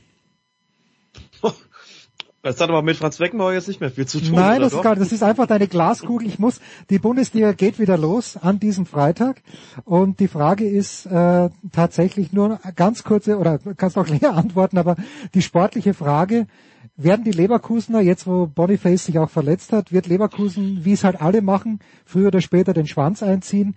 Oder erwartest du tatsächlich ernsthafte Konkurrenz, so wie wir sie im letzten Jahr ja auch eigentlich gehabt haben? ernsthafte Konkurrenz, ernsthafter als im vergangenen Jahr auch noch und ähm, wenn man mit, mit Leuten spricht, also bevorzugt mit Leverkusen-Fans, die immer sagen, hoffentlich fällt denen nicht irgendwann ein, dass sie Bayer Leverkusen sind und spielen dann auch genauso, äh, gibt es ganz schön viele, die jetzt aber sagen, naja, da ist jetzt aber ein Xabi Alonso, der macht den hm. Unterschied aus und äh, der hat bei erfolgreichen Vereinen gespielt und wird den schon das äh, Leverkusen doing Leverkusen Things äh, Ding austreiben, sodass die Chance dann noch besteht. Äh, bei Bayer Leverkusen muss man ja sagen, sie haben sich, glaube ich, recht akribisch schon von Saisonbeginn darauf vorbereitet, dass A, dieser, dieser Afrika Cup unter anderem ansteht und B, auch mal ein Spieler sich verletzen könnte und sind da einfach verdammt gut aufgestellt. Ähm, Boniface ist jetzt verletzt wohl oder braucht wohl bis Anfang April, hm. wie ich las, bis er zurückkommt. Dafür hat sich rechtzeitig Patrick Schick zurückgemeldet. Glaube schon, dass er da äh, in, in, diese Lücke auch stoßen kann. Jetzt haben sie eine Mehrfachbelastung, auch das haben sie souverän gewuppt bis jetzt, äh, ich glaube noch gar nicht verloren in dieser Saison, wenn ich es richtig im Kopf habe. Und ähm, also klar, es gibt ja wahnsinnig viele Leute, darunter auch Bayern-Fans, die sagen, es wäre einfach der Abwechslung halber mal schön, alleine deshalb, wenn, wenn Leverkusen das, das, das gewänne, äh, auch mit Blick darauf, dass dann wahrscheinlich die, die Großen, die ganz noch größeren kommen und ihnen die Spieler wegholen, was natürlich gut sein kann und möglicherweise auch den Trainer. Ähm, also es sieht tatsächlich, also die Bayern spielen ja eine grandiose Vorrunde, muss man ja auch sagen, äh, oder Hinrunde, haben eine große Hinrunde gespielt. Jetzt ist ja Spieltag 17, gehört er noch dazu und äh, die, beste, glaube ich, in den vergangenen acht Jahren. Also ist ja nicht so, dass da, ähm, äh, dass sie da irgendwie sportlich abgeschmiert wären, ähm, wie das vor ein paar Jahren schon mal der Fall gewesen ist und sie dann erst wieder wieder ranrücken mussten. Aber wenn du mich jetzt fragst und die, das mit der Glaskugel, ich glaube, die Leverkusener ziehen das tatsächlich durch und ich glaube, sie haben auch gar nicht die allerschlechtesten Chancen, tatsächlich dann auch gleich das Double zu holen. Mhm. Das wird die Bayern ärgern und das wird dann wieder was bewirken, aber das wäre mein, momentan mein, mein educated guess sozusagen und mehr kann es natürlich nicht sein, dass Bayer Leverkusen tatsächlich deutscher Meister wird und auch den DFB-Pokal gewinnt. Und wenn die Bayern verärgert sind, dann kaufen sie Navigator von Werder Bremen. Ha! Das ist dann, das wird dann ganz, ganz übel. Äh, Holger, deine, deine Verabschiedungsfrage. Vergangene Woche habe ich zwei Werder Bremen-Sympathisanten zu Gast gehabt, den Klaus Bellstedt vom Spiegel und den Paul Häuser von Sky. Und die waren beide sehr, sehr äh, überzeugt davon, dass Bremen nicht in Abstiegsgefahr geraten wird. Das ist zwar auch nicht in Europa spielen, aber Abstiegsgefahr auch nicht. Teilst du diese Zuversicht? Nicht ganz, äh, weil ich ähm, der Spielerdecke nicht so recht traue. Hm. Wir haben bisher das Glück gehabt, dass wir wenig, relativ wenig Verletzte hatten. Die zentralen Spieler haben fast alle durchgespielt, unter anderem Marvin Duksch, der sehr wichtig ist, der viel wichtiger ist, als die Bremer Fans manchmal glauben. Ich hoffe, dass es so kommt, dass sie sich so um Platz 12, 14 äh, einpendeln können, äh, äh, so wie sie jetzt spielen. Aber es ist natürlich schon auch wieder so, äh, dass ich finde, dass äh, unser Stürmer Boré, den wir ja geliehen haben aus Frankfurt, aus Frankfurt, der jetzt aber irgendwie nach Südamerika verkauft werden soll. Mhm. Also ich habe das auch selten erlebt, dass ein geliehener Spieler in der Bundesliga von dem abgebenden Verein dann verkauft wird. So, aber da wird ja darüber verhandelt im Moment.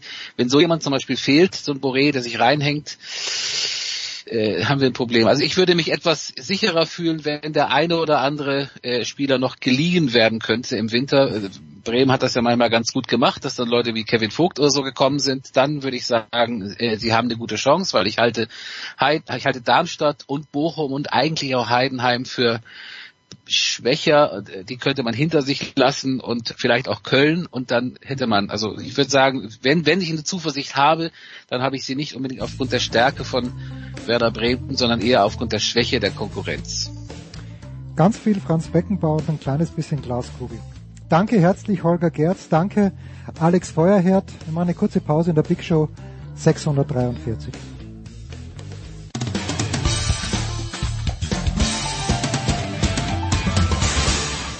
Hallo, hier ist Gerhard Samov von Schalke 04 und ihr hört Sportradio 360.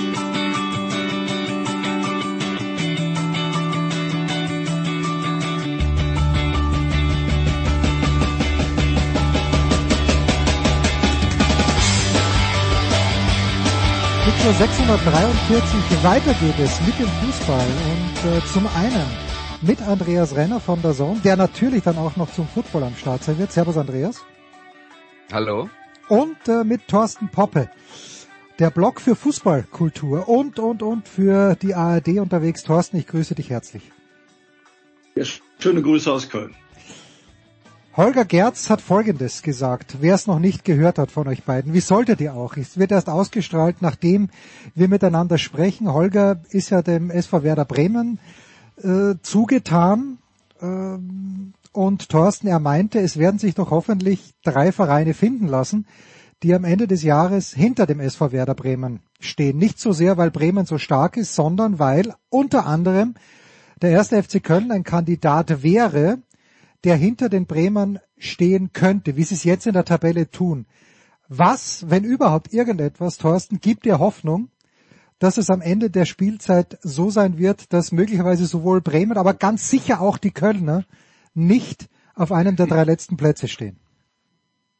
Also ich äh, würde natürlich niemals dem Sportjournalisten äh, des Jahres 2023 ähm, widersprechen. Glückwunsch an den Kollegen Gerd. Wusste ich gar nicht. Ähm, wo, wo, wo, äh, wofür? Warum? Äh, wer wählt so etwas? Ich wusste es nicht bis heute. Es, es gibt immer ein, ein Ranking, ähm, was ein Medienverlag ähm, macht. Ah, okay. Äh, der Ende des Jahres dann die Journalisten des Jahres äh, kürt und wo ähm, ich aus meiner Warte immer mit einem amüsierten Lächeln äh, drüber gucke, äh, wer dann dort alles so äh, auftaucht und wer eben auch nicht auftaucht, ähm, weil äh, ich finde, wir haben ähm, viele, viele äh, honorige Kollegen, die sich um wichtige Themen kümmern und damit ähm, wirklich ähm, tiefen, tiefen Recherchen äh, punkten, mhm. ja. Ähm, aber das nur, nur nebenbei. Äh, jedem sei das äh, gerne gegönnt. Ja, man muss auch Jönne können, sagt man aus Köln. Das betrifft auch den SV Werder Bremen, der meiner Einschätzung äh, nach ähm, trotz, ähm, glaube sechs Punkte sind es, ähm, die er Vorsprung hat äh, auf den FC, da äh, unten noch ähm, ein Wörtchen mitreden äh, wird weil die einfach äh, reingezogen werden. Und ähm, diese Hoffnung auf äh, Haupt, Hauptsache drei Vereine sind schlechter, die hat man natürlich auch hier in Köln. Wir haben äh, ja hier die Herausforderung auch noch mit der Transfersperre, ein hausgemachtes Problem, dessen Dimensionen noch überhaupt nicht absehbar äh, sind und was den äh, FC in den kommenden zwei Jahren mindestens in Atem halten äh, wird. Also wer es nicht mitbekommen hat, die FIFA hat ja den FC aufgrund eines regelwidrigen Transfers äh, für die kommenden Transferperioden gesperrt. Das heißt, es dürfen keine Spieler verpflichtet äh, werden. Es dürfen höchstens Leihspieler zurückkommen, wenn deren Leihe ausgelaufen ist und es äh, dürfen mitunter dann eben Jugendspieler hochgeholt werden in den Profikader, ja. Aber äh, das ist eine Situation, ähm, die der Club so mit dem Schulterzucken hinnimmt. Äh, wir haben nichts falsch gemacht, alle waschen ihre Hände in Unschuld. Dabei sind sie was die Recherchen bisher ergeben haben, sehenden Auges in dieses Unglück äh, gestürzt, mhm. weil der Kass gar nicht anders entscheiden konnte. Und am Ende gibt's nur Verlierer, weil der abgebende Verein aus Slowenien, äh, Olympic äh, Ljubljana, hat jetzt, glaube ich, 60.000 Euro bekommen. Der FC hatte versucht, das noch zu bereinigen und ein paar hunderttausend äh, geboten. Das wollten die dann nicht annehmen und wollten eine siebenstellige Summe haben. Nun kriegt keiner äh, so richtig was äh, und jetzt muss der FC mit dem auskommen, was er hat. Und da hat der Kader ja, das haben wir ja schon zu Anfang der Saison massiv verloren äh, mit ähm, der Demission von Jonas Hector, aber eben auch mit dem Abgang von Skiri. Und das konnte Steffen Baumgart und sein Trainerteam eben nicht wie gewohnt auffangen in der äh, Hinrunde, auch wenn noch ein Spiel aussteht jetzt. Und äh, jetzt geht's ja, steht's ja direkt schon spitz auf Knopf. Wenn du jetzt gegen Heidenheim zum äh, Auftakt äh, verlierst, ähm, dann bist du schon sehr, sehr weit hinten dran. Also du musst auf Teufel komm raus äh, punkten, am besten auch äh, dreifach. Und äh, dann ist die Personale Timo Schulz natürlich äh, sehr, sehr interessant, der sowohl mit dem FC St. Pauli als auch mit dem FC äh, zuletzt und dann auch mit dem FC Basel ja wirklich keine grandiosen Erfolge gefeiert hat, sondern eher abgekackt ist.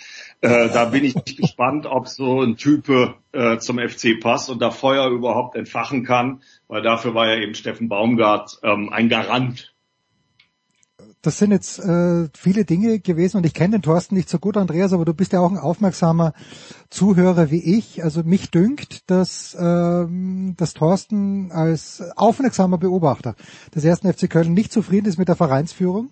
Äh, weil wegen dieser Transfersperre und auch schon gar nicht mit der Verpflichtung von Timo Schulz, den ich der für mich nicht greifbar ist. Ich weiß aber bei St. Pauli Trainer. Ich glaube, es lief für kurze Zeit ganz gut, dann nicht mehr. Ähm, was ich bemerkenswert fand, ist dieser, und das haben wir in Mainz ja auch gesehen mit Bo Svensson, was ich schon bemerkenswert fand in Köln, war diese am Ende des Tages amikale Trennung, die vielleicht auch notwendig war von Steffen Baumgart. Ähm, wie interpretierst du die Worte von Thorsten und wie groß ist deine Hoffnung, Andreas? Solltest du Hoffnung für Köln hegen, dass sie die Klasse halten können? Also als allererstes, wenn es darum geht, die Worte von Thorsten zu interpretieren, wend dich bitte an ihn direkt, weil er ist ja noch bei uns. Wenn du danach Fragen hast, dann möchte ich auf das Eis möchte ich mich lieber nicht begeben. Ähm, was jetzt die Situation beim ersten FC Köln angeht, ähm, äh, Thorsten hat gesagt, er ist unzufrieden mit der Geschäftsführung. Ich glaube, was man immer mal wieder erwähnen muss, man könnte sogar ähm, man könnte sogar sarkastisch sagen, äh, da passt jetzt sogar die Transfersperre dazu. Der erste FC Köln hat von seinem Geschäftsführer äh, äh, Keller einen straffen Sparkurs verpasst bekommen, um den Verein wirtschaftlich besser aufzustellen. Aber was passiert ist, ist, dass das Talent halt ausgeblutet ist. Und das, was wir jetzt in der Tabelle sehen, ist die logische Folge davon und die Probleme mit Steffen Baum, Baumgart sind auch die logische Folge davon, weil ich glaube, was der realisiert hat, ist, dass er vieles mit seiner Art in den vergangenen ein, zwei Jahren noch gut auffangen konnte. Er kommt jetzt aber an eine Grenze, weil man kann die Schraube halt nicht endlos weiterdrehen. Äh, irgendwann ist dann halt vorbei und dann äh, fehlt die Qualität im Kader und äh, ich denke, das ist der Punkt, an dem der erste FC Köln jetzt gelandet ist. Deswegen glaube ich auch, dass die Chancen für den ersten FC Köln den Klassenerhalt unter diesen Rahmenbedingungen zu schaffen wirklich schlecht sind. Ähm, was jetzt Timo Schulz angeht, wo wir sagen, ja, da war erst in St. Pauli erfolgreich und dann ähm, äh, dann am Ende nicht mehr, da wurde er entlassen. Das klingt ungefähr wie 93 Prozent aller Trainerkarrieren und Stationen. Deswegen würde ich das jetzt nicht so hoch bewerten, dass er aber nicht der Typ Steffen Baumgart ist. Ähm, das ist uns, glaube ich, allen klar. Die Sache bei Steffen Baumgart ist aber auch, so würde ich das interpretieren aus der Ferne, dass er auch nicht mehr der Typ Steffen Baumgart ist, den wir aus seiner Anfangszeit in Köln kennen, weil er, glaube ich, sehr viel Arbeit und sehr viel Energie reingesteckt hat, den ersten FC Köln konkurrenzfähig zu machen und die, der Lohn dafür war halt, dass ihm jedes Jahr wieder ein Stück mehr an Qualität weggenommen wurde, bis es halt nicht mehr ging. Ich glaube, der war dann resigniert und dann ist es auch nicht mehr der gleiche Steffen Baumgart wie vorher gewesen. Das ist eine ganz gute, das ist eine ganz gute Analyse, entschuldigt. Das ist live. Das ist eine ganz gute Analyse. Es kommt noch was dazu. Es äh, scheint zwischen Keller und Baumgart dann eben auch auseinandergegangen ähm, zu sein aufgrund der Situation, die Andreas gerade beschrieben hat und auch weil äh, Keller dann unzufrieden war, dass es Baumgart nicht geschafft hat, den die jungen Spieler, die Talente, die ja durchaus hinten dran sind, ähm, Einsatzzeiten zu geben und dort reinzuhauen. Das ist etwas, was mir ähm, aufgefallen äh, ist dass auch jetzt Timo Schulz jemand ist, der hingeht und sagt, ja, wir ähm, wollen die jungen Spieler ein bisschen näher äh, ranführen, dass äh, man halt dieses Talent Justin Deal, äh, weiß nicht, ob das außerhalb Köln jemand mitbekommen hat, der ist halt seit der frühesten Jugend beim FC, aber will seinen auslaufenden Vertrag nicht verlängern und deshalb hatte Baumgart auf ihn verzichtet, obwohl es eben ein Spielertyp ist, der äh, durchaus die Qualität hat, in der Bundesliga Fuß zu äh, fassen. Äh, Schulz geht jetzt hin und versucht, ihn ein Stück weit äh, zu integrieren. Da sind natürlich viele Hoffnungen hier äh, bei der äh, Neuaufstellung des Kaders äh, für die restlichen Bundesligaspiele äh, mit verbunden. Ich äh, habe den Jungen noch im Dezember gesehen äh, bei den bei der U21, da hat er spektakulär äh, aufgespielt, da hat man viel Potenzial gesehen, ähm, aber eben auch noch, äh, dass er etwas grün hinter den Ohren ist. Ne? Also ich würde ähm, sagen, das war Keller ein, Dorn im Auge und da äh, sind die beiden auseinandergegangen, weil klar ist auch, Christian Keller hat jetzt auch mit dem Timo Schulz ein Stück weit sein Schicksal verknüpft. Äh, weil nach der Transfersperre und nach der Kaderplanung und äh, was Andrea, äh, Andreas wunderbar dargestellt hat, dieser Konsolidierung mit dem Sparkurs er natürlich jetzt auch in die Pflicht äh, genommen wird und äh, Pflichten übernehmen und da würde ich nochmal meine eigenen Worte interpretieren, ist am Geisbockheim nie die große Stärke äh, gewesen. Ja, der Vorstand wäscht da seine Hände in Unschuld äh, bei diesem äh, Transferdesaster, anstatt sich da äh, außergerichtlich zu einigen und in den sauren Apfel zu beißen, äh, wirklich eine Summe auf den Tisch zu legen, die vielleicht überdimensioniert ist für das Talent, was da losgelöst worden ist. Aber um diese Transfersperre zu vermeiden, muss ich natürlich alles tun. Und diese Naivität, mit der man dort ähm, ja hineingesegelt ist, die ist uns allen in Köln ein Rätsel. Man hatte sich ja auch mit den Verantwortlichen ähm, des äh, Gegners, des Streitobjekts äh, getroffen äh, aus Lulebaya und die haben es einfach nicht geschafft, da eine Einigung hinzubekommen. Und das fand ich schon sehr, sehr bemerkenswert, dass da überhaupt kein äh, Dreif reingekommen äh, ist. Und ja, jetzt muss man das alles ausbaden.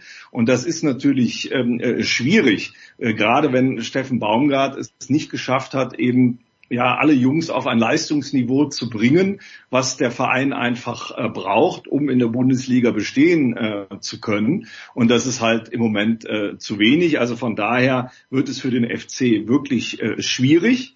Aber Hoffnung macht mir, um deine äh, Eingangsfrage zu äh, beantworten, Jens, dass es vielleicht doch noch drei Vereine gibt, die schlechter abschneiden, weil wir wissen ja, ab und an kann es gelingen, dass äh, der FC wie Phoenix aus der Asche kommt. Man hätte vor ein paar Jahren Markus Gisdol auch nicht zugetraut, dass er in seiner ähm, Saison, als er den Verein übernommen hat, den FC äh, zu acht Siegen in den ersten zehn Spielen äh, führt und äh, die auf einmal mit dem Abstiegskampf nichts mehr zu tun äh, hatten.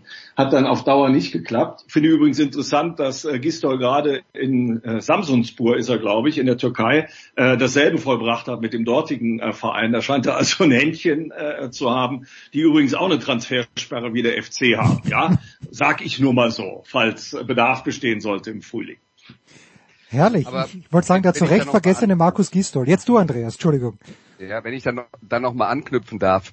Ich meine, ähm, da würde ich jetzt gerne die Einschätzung von, äh, von, von Thorsten hören, weil wenn ich, wie gesagt, jetzt wieder aus relativ großer Distanz da drauf schaue, sieht das für mich so aus, als würde die Geschäftsführung während dieses Konsolidierungskurses einen Abstieg aus der Fußball-Bundesliga mit einpreisen. Siehst du das anders? So weit würde ich nicht gehen. Ähm, dazu wäre mir das noch zu, zu schwammig. Die Bemühungen sind ja äh, da, die Klasse zu halten, dass keine großen Würfe drinne sind. Ich glaube, dieser Realitätssinn hat auch am Geisborgheim Einzug erhalten, äh, immerhin. Äh, aber ja, äh, man könnte sagen, als Kollateralschaden äh, könnte man ähm, das mittlerweile aus der Außensicht äh, bemerken, dass das gerne in Kauf äh, genommen äh, würde. Äh, nichtsdestotrotz ist natürlich nach wie vor die, die Bundesliga die Plattform, mit der du am meisten Geld generieren kannst. Und äh, die Finanzen sind es ja gerade, die beim FC klamm sind. Äh, von daher ähm, äh, flüchten sich manche hier in Köln auch schon in Sarkasmus und sagen, ein Glück äh, hilft die FIFA mit dieser Transfersperre dann können die handelnden Personen nicht zu viel Geld ausgeben und blödsinnige Transfers äh, tätigen, wie es so oft in der Vergangenheit schon der Fall gewesen ist. Das würden wir nie tun bei Sportradar 360. Deswegen haben wir für großes Geld Andreas Renner und Thorsten Poppe eingekauft. Äh, nach einer kurzen Pause geht es um einen Verein, dem Andreas ein kleines bisschen zumindest distant äh, räumlich näher stand als dem ersten FC Köln.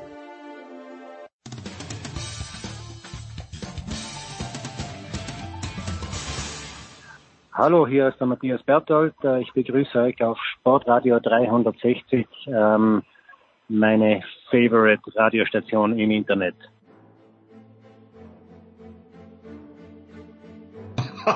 Weiter geht's in der Big Show 643 mit Andreas Renner und Thorsten Poppe. Und ja, Andreas, der erste FC Köln, hat zehn Tore bislang nur geschossen in 16 Partien und nur drei mehr hat der erste FSV Mainz 05 geschossen. Jan Sievert ist der aktuelle Trainer, hat Svensson abgelöst und ich kann mich nur an ein einigermaßen gutes Spiel der Mainzer erinnern und dass sie dann auch gewonnen haben. Das war natürlich das gegen Leipzig, weil Leipzig in Mainz immer Banane spielt. Ähm, Mainz wird erstaunlich selten genannt, wenn es um die Absteiger geht, obwohl sie nicht gut dastehen. Andreas, dein Blick, ich weiß, du bist der Stadt Mainz auf ewig verbunden seit den Tagen von Wolfgang Frank, möchte ich sagen. Hast du ein Gespür Nein, du hattest ein Gespür. Hast du es immer noch für Mainz? Ähm, ich habe zugegebenermaßen von Ihnen im äh, Verlauf dieser Saison relativ äh, selten was gesehen. Das hat dann auch öfter mal mit den äh, Einteilungen im Dienstplan zu tun, welche Bundesligamannschaften man sich zur Vorbereitung auf den nächsten Einsatz hm. anschaut oder nicht. Ähm, das heißt, die sind ähm, ziemlich an mir vorbeigegangen, aber im Prinzip ist ja tatsächlich auch eine Parallele zu erkennen in der Entwicklung äh, zu Köln, wo man auch dachte, man hat den Trainer, der emotionalisiert und der passt perfekt zum Verein und der sollte am liebsten auf ewig bleiben.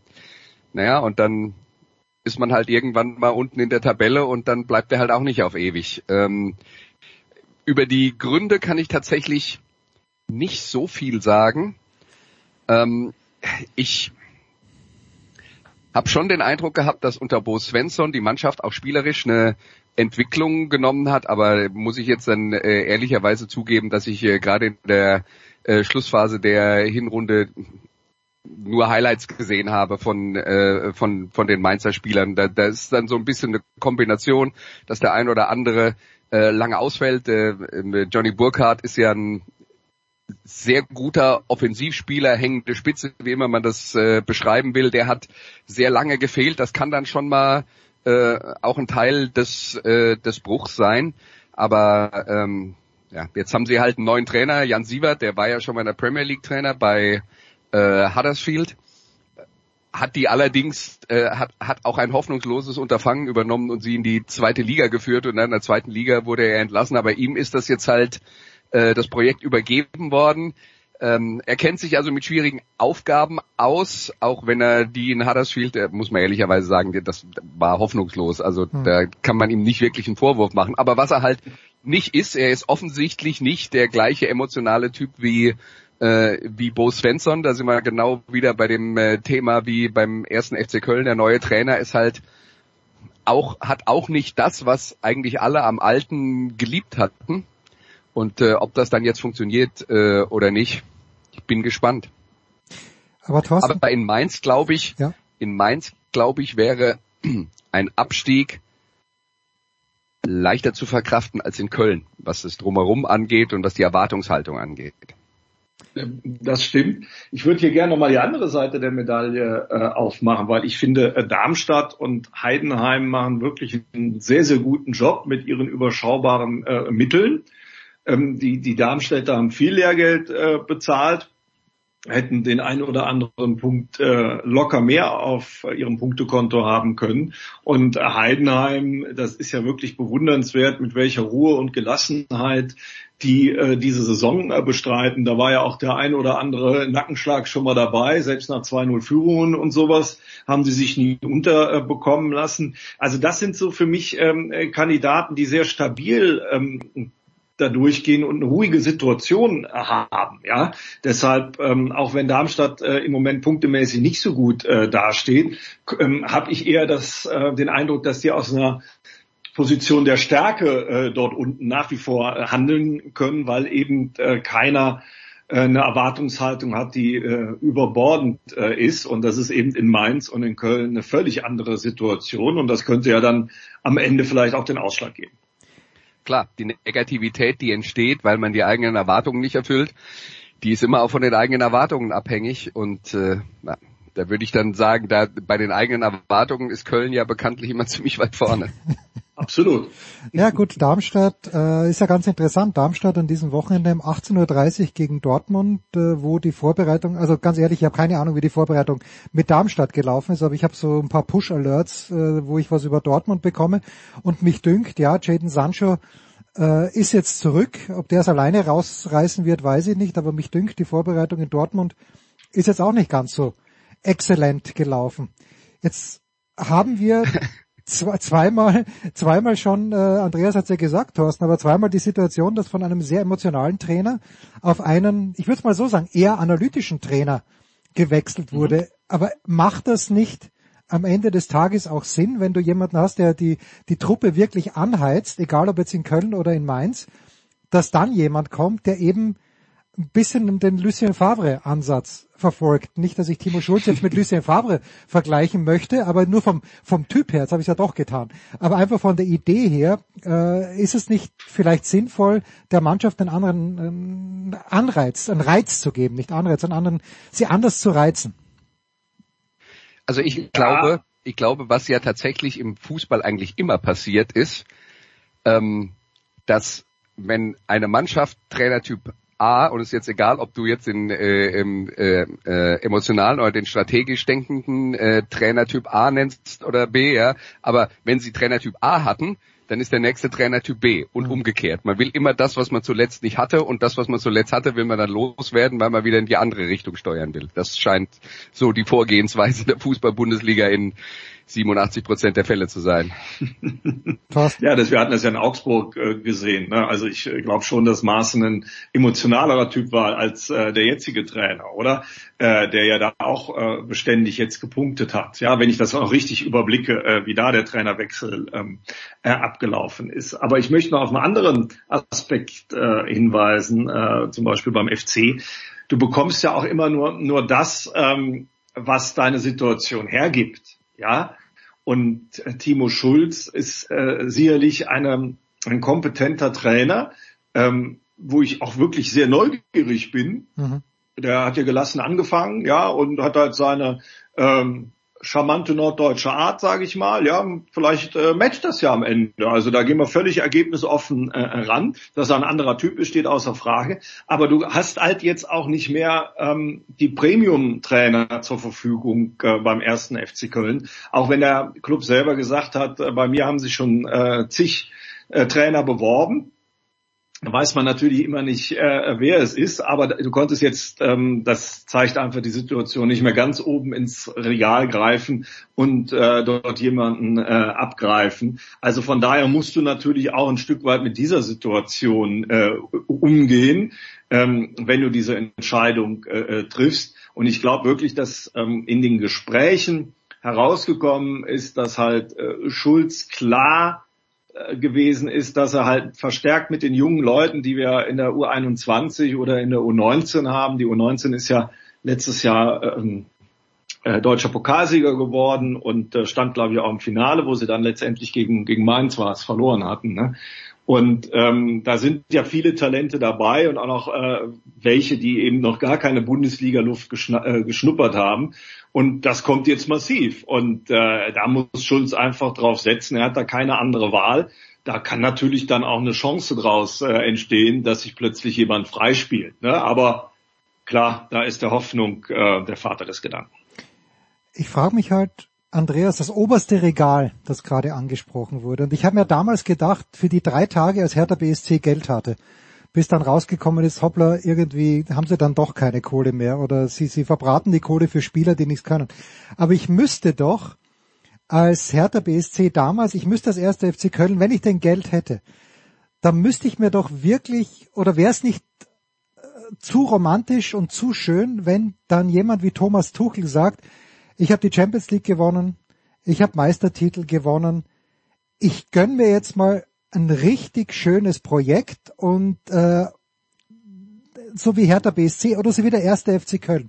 Wäre das nicht eine gigantisch romantische Vorstellung, dass Julian Nagelsmann, wenn er mit Deutschland im Halbfinale der Fußball-Europameisterschaft selbst Rädern an Österreich gescheitert ist, sagt, komm, nächstes Jahr bin ich in Köln. Wäre das nicht für den Fußballromantiker eine großartige Vorstellung, Andreas. Für den Fußballromantiker sicher, aber ich glaube, sowohl für Trainer als auch für Spieler gilt, die sind da, wo, wo sie sind, weil sie sehr ehrgeizig sind. Ja. Und weil sie, und weil sie sehen wollen, was alles möglich ist und diesen Schritt zurückzumachen, das ziehen die meisten Leute nicht in Betracht. Ähm, es ist ja eher so, dass also von Spielern habe ich das schon gehört, dass sie gesagt haben, ah, ich bin zum Verein gewechselt, da wusste ich eigentlich, dass die, dass ich da vielleicht nicht mithalten kann, aber also ich hätte mich mein ganzes Leben lang geärgert, wenn ich es nicht rausgefunden hätte. Und dann habe ich, war es für mich auch okay, dass ich mhm. da hingegangen bin und habe äh, hab mal ein bisschen mehr auf der Bank gesessen. Und ähm, ich glaube auch für Trainer geht es darum, die, stellen sich eher eine Aufgabe, wo sie von außen drauf schauen das, und sagen, das wird aber richtig schwer, aber wenn es einer kann, dann ich. Ja, also das ist das ist doch der Antrieb, den diese Leute haben. Deswegen ähm, glaube ich, die Wahrscheinlichkeit, dass das besonders oft passieren wird, ist nicht da. Und wenn, dann kann ich es mir eher vorstellen, bei jemand, der aus einem Verein kommt, von dort in die Welt hinausgezogen ist, so wie Spieler dann am Ende ihrer Karriere dann nochmal zurückkehren, ähm, um, äh, um dann die Karriere zu beenden. Aber dann sind sie auch nicht mehr auf dem höchsten Leistungsniveau. Das äh, muss man muss man dann natürlich auch sagen. Ja, also ja, andererseits gab es ja ja die äh, glorreiche ähm, Idee, die so ein bisschen mehr aus dem Boulevard gekommen äh, ist, den äh, unvergleichlichen und großartigen, grandiosen Lukas Podolski wieder zurückzuholen, ähm, der sich äh, gerade auch im Winter hier im Kölner Raum äh, rumtreibt und äh, auch einen Budenzauber äh, veranstaltet hier im äh, Bergischen, der immer sehr, sehr gut besucht ist.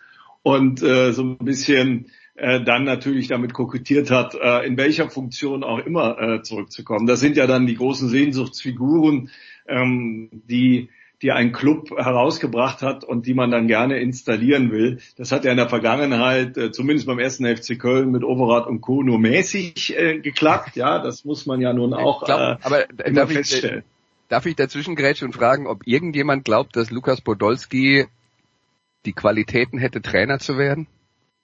Naja, wir dachten eigentlich an äh, Präsident, Geschäftsführung und Trainer als einen Posten okay. für ihn. okay. Ja, wie es Licht gestalten zu haben. Ja, das äh, wäre in Köln auch überhaupt kein Problem. Ähm, der Verein fährt eigentlich immer ganz gut damit, wenn er so ein bisschen die eine verrückte Idee äh, verfolgt, so ähm, was zu ihm besser passt, ne? und mal ins Risiko geht, wie zum Beispiel auch mit äh, Steffen Baumgart. Ähm, hier würde er natürlich sehr, sehr stark ins Risiko gehen, aber manchmal entfacht das einfach auch so eine äh, unglaubliche Euphorie, dass das dann zu einem Selbstläufer wird. Ähm, und das ist gerade in diesem, ich sag's mal, magischen Stadium beim FC, wenn da eine Euphorie ist, dann äh, wird es ja für den Gegner äh, äußerst schwer, auch wenn da elf Holzfüße gegenüberstehen. Ähm, also das wäre sicherlich mal charmant äh, gewesen und hätte sicherlich weltweit für Schlagzeilen gesorgt. Das ja. Äh, und ohne Lukas Podolski zu nahe zu treten, äh, wenn für irgendjemand äh, es gilt, dass er sich wo herumtreibt, dann ist es Lukas Podolski. Aber er lässt sich einfach treiben durch die Masse, durch die Liebe, die ihm in Köln entgegenschlägt. Und ich kann mich noch erinnern, ich habe mit Axel Goldmann bevor, oder nein, als feststand, dass Peter Stöger Trainer beim ersten FC Köln wird, da habe ich gesagt, Axel, ich glaube, das wird nicht funktionieren, weil der Stöger kommt aus Wien, wo sie ihn absolut in Ruhe gelassen haben, womit der Austria natürlich sehr erfolgreich war. Und das wird in Köln nicht funktionieren. Und äh, Thorsten, du wirst mir sicherlich bestätigen können, für eine gar nicht so kurze Zeit wurde Peter Stöger in Köln ja fast geliebt. Er wurde äh, geliebt und äh, er ist meines Wissens nach wie vor Rekordtrainer sogar. Ne? Mhm. Äh, irgendwas war da, da eine ganz irre Statistik dass er da mit seinen fünf Jährchen ähm, ja anscheinend alle anderen Trainer überlebt hat. Das allerdings ohne Gewehr. Bitte von äh, Infomails abzusehen. Unbedingt nachgoogeln. So, das war's mit dem Fußball für heute. Danke Thorsten Poppe. Der Andreas äh, bleibt noch bei uns. Wir machen jetzt äh, kurz einen Handballteil, denn die Handball-Europameisterschaft ist losgegangen. Andreas ist dann wieder da, wenn es weitergeht mit der National Football League.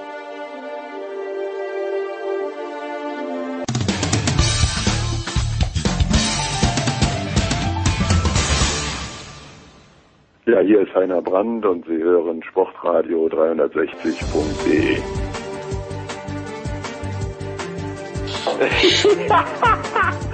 Die Laune ist prächtig in der, in der Big Show 643, auch bei und vor allem bei Markus Götz, denn die Handball-Europameisterschaft hat begonnen. Guten Morgen, lieber Götzi. Ja, Jens, ich grüße dich. Also, ganz ehrlich, Deutschland war gut, aber die Schweiz war so schlecht. Das war ja unfassbar. Ähm, oder war Andy Wolf so gut? Also äh, mit vielen war zu rechnen, Götzi. Äh, und ich habe schon gedacht, dass Deutschland gewinnen wird gegen die Schweiz. Aber dass die die so weghauen in Düsseldorf vor 53.832, also viel auch immer es dann waren, Zuschauern, das hat mich massiv überrascht. Wie ist es dir gegangen? Um, ja, mich, ja. Bitte. Ja. Ja, mich, mich auch. Äh, äh, ich habe ja zu denen gehört, wie ich äh, mehrfach kundgetan haben, die riesen Respekt hatten vor diesem Eröffnungsspiel unter diesen Umständen gegen die Schweizer. Boah, also äh, die, die Schweizer sind quasi kollabiert. Äh, wie viele Tore waren es? 14 am Ende. Ja, aber es gab ja diese, diese, waren es 20 Minuten oder waren es nur 18 Minuten, wo die kein Tor geschossen haben, wo ja, sie ja. bei 10 Toren waren. Das war ja Wahnsinn.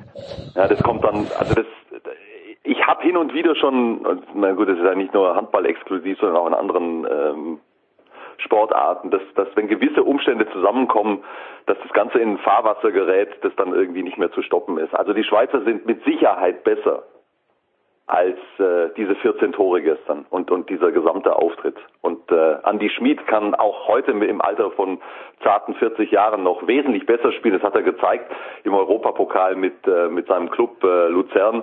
Ich meine, der Torschützenkönig der, der, der Hinrunde EHF European League und da spielen jetzt nicht nur Gurken mit. Ja. Ähm, äh, Wolf hält unfassbar am Anfang diese ganze Kulisse, diese ganzen Umstände, die kompletten Abläufe im Angriff verpuffen, wirklich verpuffen regelrecht bei, bei den Schweizern. Andi Schmid kommt überhaupt nicht ins Spiel. Dann haben sie ein Riesenproblem auf der Linkshänderposition, da sind ja Leute ausgefallen, da musste einer spielen, der üblicherweise rechts außen spielt. Und, und du hast, also ich weiß nicht, haben die drei, vier vielleicht ähm, vernünftig durchgespielte Abläufe im gesamten Spiel hinbekommen, die Schweizer. Alles andere ähm, ist, äh, ist nach hinten losgegangen. Die Deutschen haben exzellent verteidigt. Ähm, was mir wirklich super gefallen hat, das, das, Spiel im, im Abwehrzentrum. Julian Köster, ein baumlanger Kerl, aber hast du gesehen, wie gut der zu Fuß ist, wie gut der sich bewegt, diese Vor-Zurück-Bewegung, was ganz Elementares im Handball wie weit der rausgekommen ist, Andy Schmid auf den Socken gestanden ist, sich dann aber auch wieder ganz schnell hat fallen lassen, um die Löcher zu schließen. Ähm, ähm, unterstützt von Goller natürlich, aber auch ähm, auf, auf den Halbpositionen dann immer mal wieder variiert, mal offensiver auf den Halbpositionen, dann defensiver im Zentrum, um sie in die Mitte zu locken. Also Verteidigung war top eingestellt, top vorbereitet ähm, und hat geliefert, aber klar, ich meine, äh, äh, es, es, es, es hängt dann immer miteinander zusammen und äh, auch die Schweizer haben ein großes äh, Stück dazu beigetragen, dass es so ein Spiel geworden ist.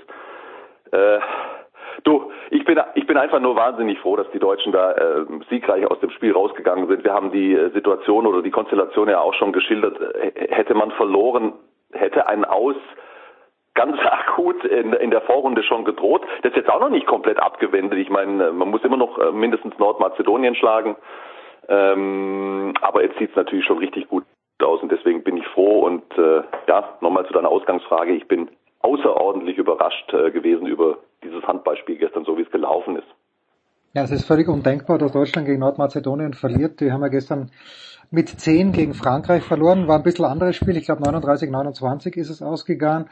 Äh, ja. Markus Bauer hat es ja in der Live-Übertragung auch gesagt, was halt für mich faszinierend schon fast war. Auf der einen Seite und traurig auf der anderen Seite, wie es der deutschen, also aus Schweizer Sicht war es traurig, wie es der deutschen Verteidigung gelungen ist, das Tempo der Schweizer, wenn denn jemals eins da gewesen wäre, so runterzubremsen. Die sind ja nur gestanden im Angriff, weil sie nicht wussten, was sie tun sollten. Da ist niemand mal mit Schwung gekommen. Und äh, weil du Julian Köster ansprichst, wir haben ja vor ein paar Wochen über ihn gesprochen, auch mit Uwe gemeinsam.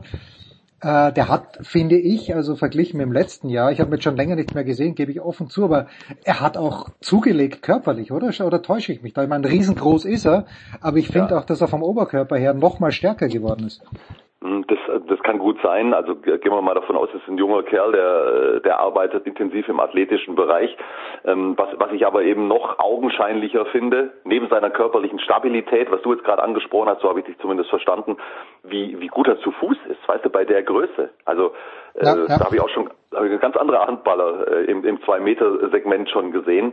Und das macht ihn halt so wertvoll. Also in der Abwehr ist Köster wirklich oberstes, oberstes Regal mittlerweile exzellent verteidigt. Und äh, das mit diesem, mit diesem Tempo oder mit dem nicht äh, vorhandenen Tempo bei den Schweizer, die Schweizer, ähm, das war zu erwarten und da waren die Deutschen natürlich komplett drauf eingestellt und das darfst du natürlich nicht vergessen, wenn du, weißt, du, du weißt ja monatelang, dass du gegen diese Mannschaft spielst. Deshalb das ist ja der Vorteil einer solchen Konstellation. Und ähm, du weißt ziemlich genau, was auf die zukommt. Es war völlig klar, dass die Schweizer auch 7 gegen 6 spielen werden. Und das 7 gegen 6 wird von fast allen Mannschaften sehr statisch interpretiert. Ja, du stellst halt deine Leute an die entsprechenden Punkte und dann gibt's eine kurze Bewegung und dann wird eine Entscheidung getroffen. Und da waren die Deutschen einfach super aufgestellt. Ja, also äh, von, von der Positionierung her und von der, von der Bewegung her. Und ähm, deswegen hat es dann noch zusätzlich so, äh, was ist das Gegenteil von statisch? Äh, dynamisch, so dynamisch. statisch ausgesehen, genau, ja, dynamisch. so undynamisch wollte ja. ich gerade sagen, ja? ja, also so statisch ausgesehen. Ähm, ja, also das, die Schweizer will ich, also ich habe selten auf dem Niveau eine Mannschaft so eingehen sehen wie die Schweizer. Und ich, ich, ich mag mir gar nicht ausdenken, weil ich ihn so gerne mag und ja auch ein bisschen kenne, wie es Andi Schmid da gestern gegangen sein muss. Weißt du? Ich meine, der hat sich, der im Grunde, der hat mir, hat mir erst vor kurzem erzählt, dass er im Grunde seine Karriere also wahrscheinlich schon beendet hätte im vergangenen Sommer, wenn diese Euro nicht gewesen wäre. Das musst du dir mal vorstellen. Und äh, dann, dann mit diesen, mit diesen Umständen, er hatte ja extra nochmal mit einem, mit einem äh, Personal Trainer extra fit gemacht und so weiter und so fort. Und dann so ein Spiel, also das, das, das hat ihm sicherlich sehr, sehr wehgetan. Also ich habe da schon auch mitgefühlt. Ich habe gestern übrigens was gelernt, weil ich mich gefragt habe, warum zum Henker spielt Manuel Zehnder nicht im deutschen Nationalteam und seit gestern weiß ich warum. Weil? Ja, weil er Schweizer ist. Ja, dachtest du, er ist Deutscher? Ja, ist er, er ist ja auch Deutscher. Ich dachte, erstens, ich dachte, dass er Deutscher ist, ja. Jetzt weiß ich, dass er in der Schweiz geboren ist, aber ich, also wenn ich es richtig verstanden habe, hat er auch einen deutschen Pass. Ja, das, ähm, das ist so, aber er ist Schweizer.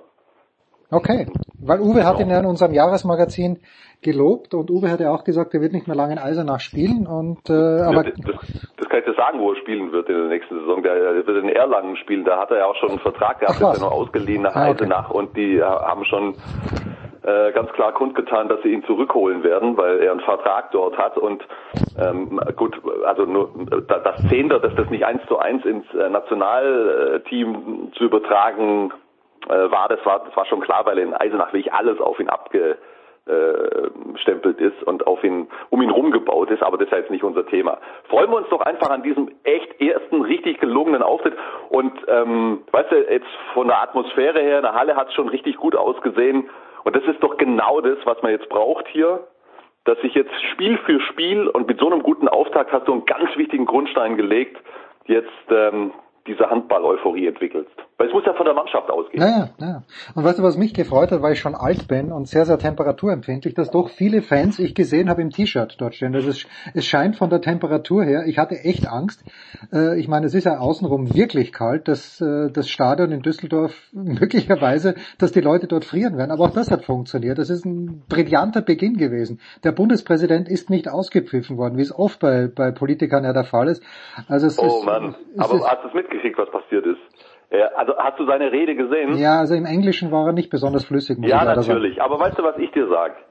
Bitte, man, man, man möge die Generation beachten, aus der Steinmeier kommt. Da hast du nicht so Englisch gelernt wie wir. Und er stellt sich dahin und er liest nicht vom Zettel ab. Ja? Er hat den Anspruch und versucht zumindest, das frei zu machen. Und dann hatte er ein, zwei Haken über sich. Ich glaube, dass auch noch ein Tonproblem mit dabei war. Ist, ist dir das aufgefallen? Ja, vielleicht Zwei, hat er sich selbst nicht gehört, oder? Ganz, ganz ja, genau. Und dann war, wirkte er verunsichert und hat es nochmal gesagt. Ich glaube, dass das eine Rolle gespielt hat. So. Und dann äh, lese ich schon wieder ähm, Shitstorm-Bashing in den sozialen Medien, weil er sich einmal bei äh, äh, 2022, 2024 versprochen hat.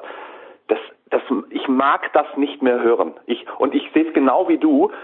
Wenn da ein Politiker kommt und Walter Steinmeier ist doch nun wirklich ein feiner Kerl, so wie der auftritt. Ja?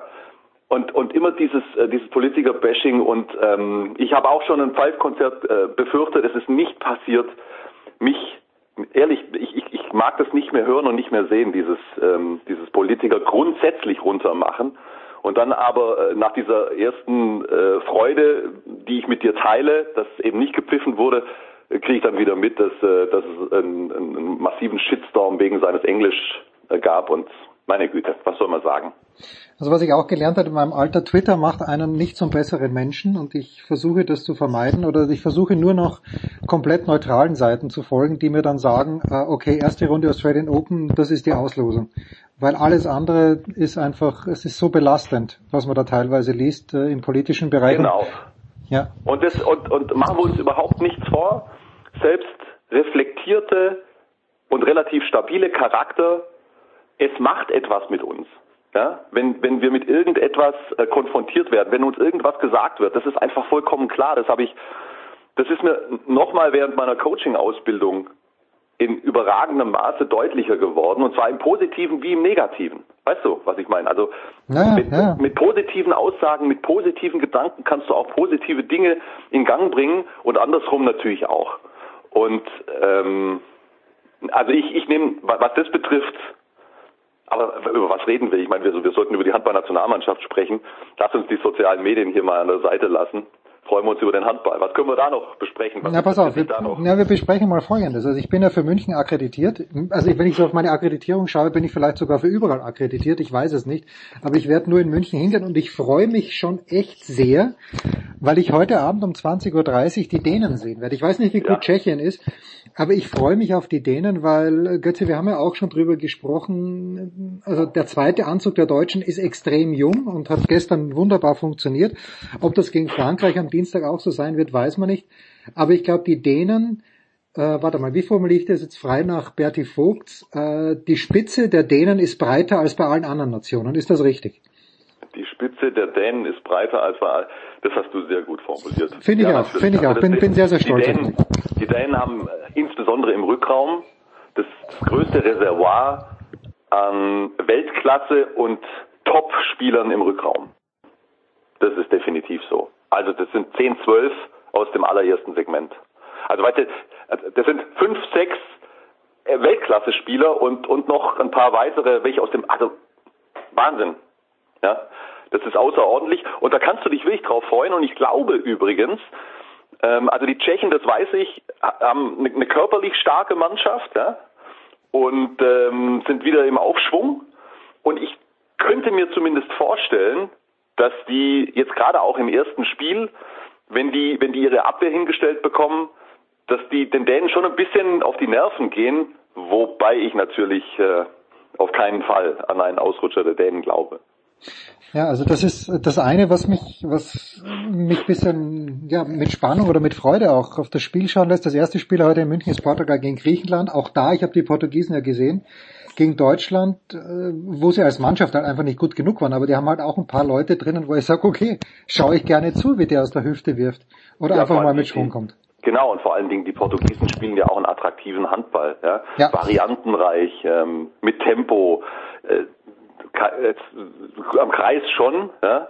Wobei äh, die diese Riesenochsen, die sie da am Kreis stehen haben, also ich meine jetzt körperlich Ochsen, also breit und hoch, Wir wissen. ähm, die sind die sind, äh, da sind einige verletzt. Salina musste jetzt auch noch rausziehen, das ist bitter, weil der echt, ähm, das ist einfach ein Brecher am Kreis, den du kaum verteidigen kannst.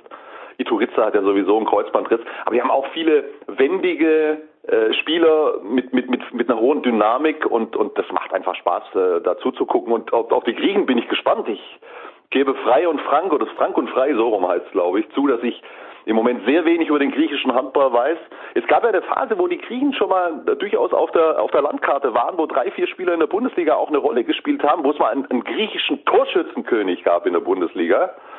Ähm, äh, und dann jetzt ganz viele Jahre lang im Grunde gar nichts gehört und ähm, ich habe nur von einigen Seiten mir sagen lassen, dass, äh, dass da ein paar interessante Talente nachkommen. Einer zum Beispiel, 19 glaube ich erst, wird in der kommenden Saison beim TVB Stuttgart spielen. Ähm, zusammen mit Kai Häfner auf, auf Rückraum rechts. Also bin echt gespannt auf die Griechen. Ich Und auch. stimmungsmäßig Ja, übrigens. das wollte ich sagen, genau. Ich Geil bin, wird es ja, ich, super heute ich, Abend. ich, ich bin, bin gespannt, wer da die meisten Fans mitbringt. Und aber auch, Götze, und ich weiß, du bist schon fast auf dem Sprung, aber ein Wort würde ich auch gern von dir noch hören, weil am Freitag nämlich, also morgen, ist das erste Spiel in München, Island gegen Serbien. Und äh, Island ist, ist, ist Island diese, eine dieser Mannschaften, die nach den Top 3, wenn wir mal sagen, okay, das äh, sind Dänemark, Mhm. Dänemark, Frankreich äh, und ich weiß gar nicht, muss man Norwegen Schweden. wahrscheinlich, Schweden, Schweden dazu nehmen. Schweden. Ist Island dann schon, ist, ist Island dann schon äh, irgendwo bei vier bis acht oder schätze ich die ein bisschen zu hoch ein? Nee, nee, nee. Also, äh, bin da komplett bei dir. Es gibt für mich drei Top-Favoriten, Dänemark, Frankreich und Schweden. Und äh, wenn der Europameister nicht Dänemark, Schweden oder Frankreich heißt, dann bin ich sehr überrascht. Ähm, und dann gibt's eine Gruppe, eine zweite Gruppe, die, ja, also sagen wir mal, äh, vier, vielleicht sogar fünf, ja, sagen wir fünf Mannschaften umfasst. Und ähm, da sehe ich die Isländer sogar ganz vorne in dieser Gruppe, zusammen mit den Norwegern, Spanien, Deutschland und Kroatien mit Fragezeichen. Die haben einfach die letzten Jahre nicht mal ansatzweise eine mannschaftliche Geschlossenheit hinbekommen, weil sie auch viel zu viele Trainerwechsel ha äh, hatten. Also weißt du, da, da, da kommt überhaupt keine Ruhe, gar keine Konstanz rein.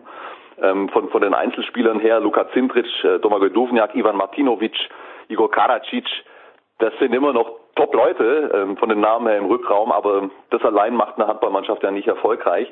Also die Isländer auf jeden Fall ähm, unter den Mannschaften, denen ich im, im, bei einem guten Turnierverlauf das Halbfinale zutraue. Eine, ja, also Ja, ja. lass mich kurz überlegen vom, vom, vom, vom Baum her. Die Isländer werden Gegner der deutschen Mannschaft in der Hauptrunde sein. Habe ich richtig im. Kopf, glaube ich, gell? Ja, da bin ich mir ganz sicher, dass du das richtig im Kopf hast. Und äh, zu, übrigens äh, zur Attraktivität noch Folgendes. Ein Schüler von mir, der Marin, ist äh, Kroate im Herzen, auch laut Reisepass und überhaupt. Der wollte nach Mannheim fahren am morgigen Freitag, hat aber keine Karten mehr bekommen. Für Spanien gegen Kroatien das erste richtige Schlagerspiel und äh, Ja, ja, mega. Ja. So und und dann und dann am am Montag dann äh, Deutschland nee, am Dienstag ist es genau Deutschland gegen Frankreich. Ich werde die Freude haben, das Spiel zu kommentieren. Da freue ich mich echt unglaublich drauf, weil jetzt haben wir ja echt eine, eine, eine realistische Chance, dass du genau die Situation dann hast im dritten Gruppenspiel, die du dir gewünscht hast, ja, mit, mit, ähm, mit, mit zwei Siegen schon sicher qualifiziert, wenn wir jetzt Nordmazedonien am Sonntag schlagen, was ich sehr hoffe und wovon ich ausgehe. Ähm, weißt du, und da kannst du äh, bereits qualifiziert voll in diesen Fight rein gegen, äh, gegen, gegen Frankreich und, und ähm, im besten Fall schon Hauptrundenpunkte mitnehmen, weil du nimmst ja die Punkte mit in die Hauptrunde äh, aus äh, dem Spiel gegen die Mannschaft, die mit dir hochgeht und mutmaßlich werden das ja Deutschland und Frankreich in der Gruppe sein. Also das ist eine super Situation. So, und was war das andere nochmal ganz kurz? Ja, es war gar nichts. Es war einfach, äh, dass ich, also gegen Nordmazedonien wird Deutschland nicht verlieren. Gegen DKMM, das schaue ich mir gerne an, wie die Verteidigung dann ausschaut. Weil So, du weißt, du weißt, ich liebe das Das wollte ich noch ganz kurz zum Abschluss sagen, was du richtig sagst. Die kleinste Halle bei diesem Turnier, bei der Handball-Europameisterschaft, hat 13.000 Plätze. Also wir haben äh, Hamburg, äh, Mannheim, Mercedes-Benz Arena Berlin, äh, Fußballstadion ist dann nur jetzt zum Eröffnungsspiel gewesen, München und die Kölner Arena. Und ähm, das große Ziel ist eine Million Zuschauer. Das ist, Heute. das, das ist, das ist wirklich Lichtjahre von allem, was bislang auf europäischer Ebene stattgefunden hat, entfernt. Und es ist, es ist so. Die Hallen sind voll. Ich bin auch gespannt, was du mir aus der Olympiahalle berichtest. Die wird auch voll sein. Bin ich mir ziemlich sicher. Ja, da hoffe ich drauf. Stimmung wird passen und äh, ich freue mich sehr, sehr, sehr. Götzi, du bist auf dem Weg, weil du für dein kommentieren wirst. Danke dir ganz herzlich. Big Show 643. Wir pausieren kurz.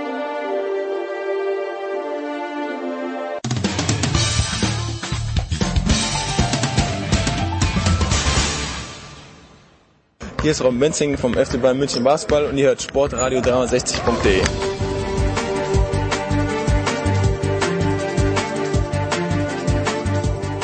Big Show 643. Weiter geht's also mit der National Football League. Andreas Renner ist dabei geblieben und dazugekommen ein Dreiergestirn oder ein Dreigestirn. Ich weiß gar nicht, ob Dreier oder Dreigestirn. Egal. Jedenfalls Nicolas Martin. Guten Morgen, lieber Nicolas.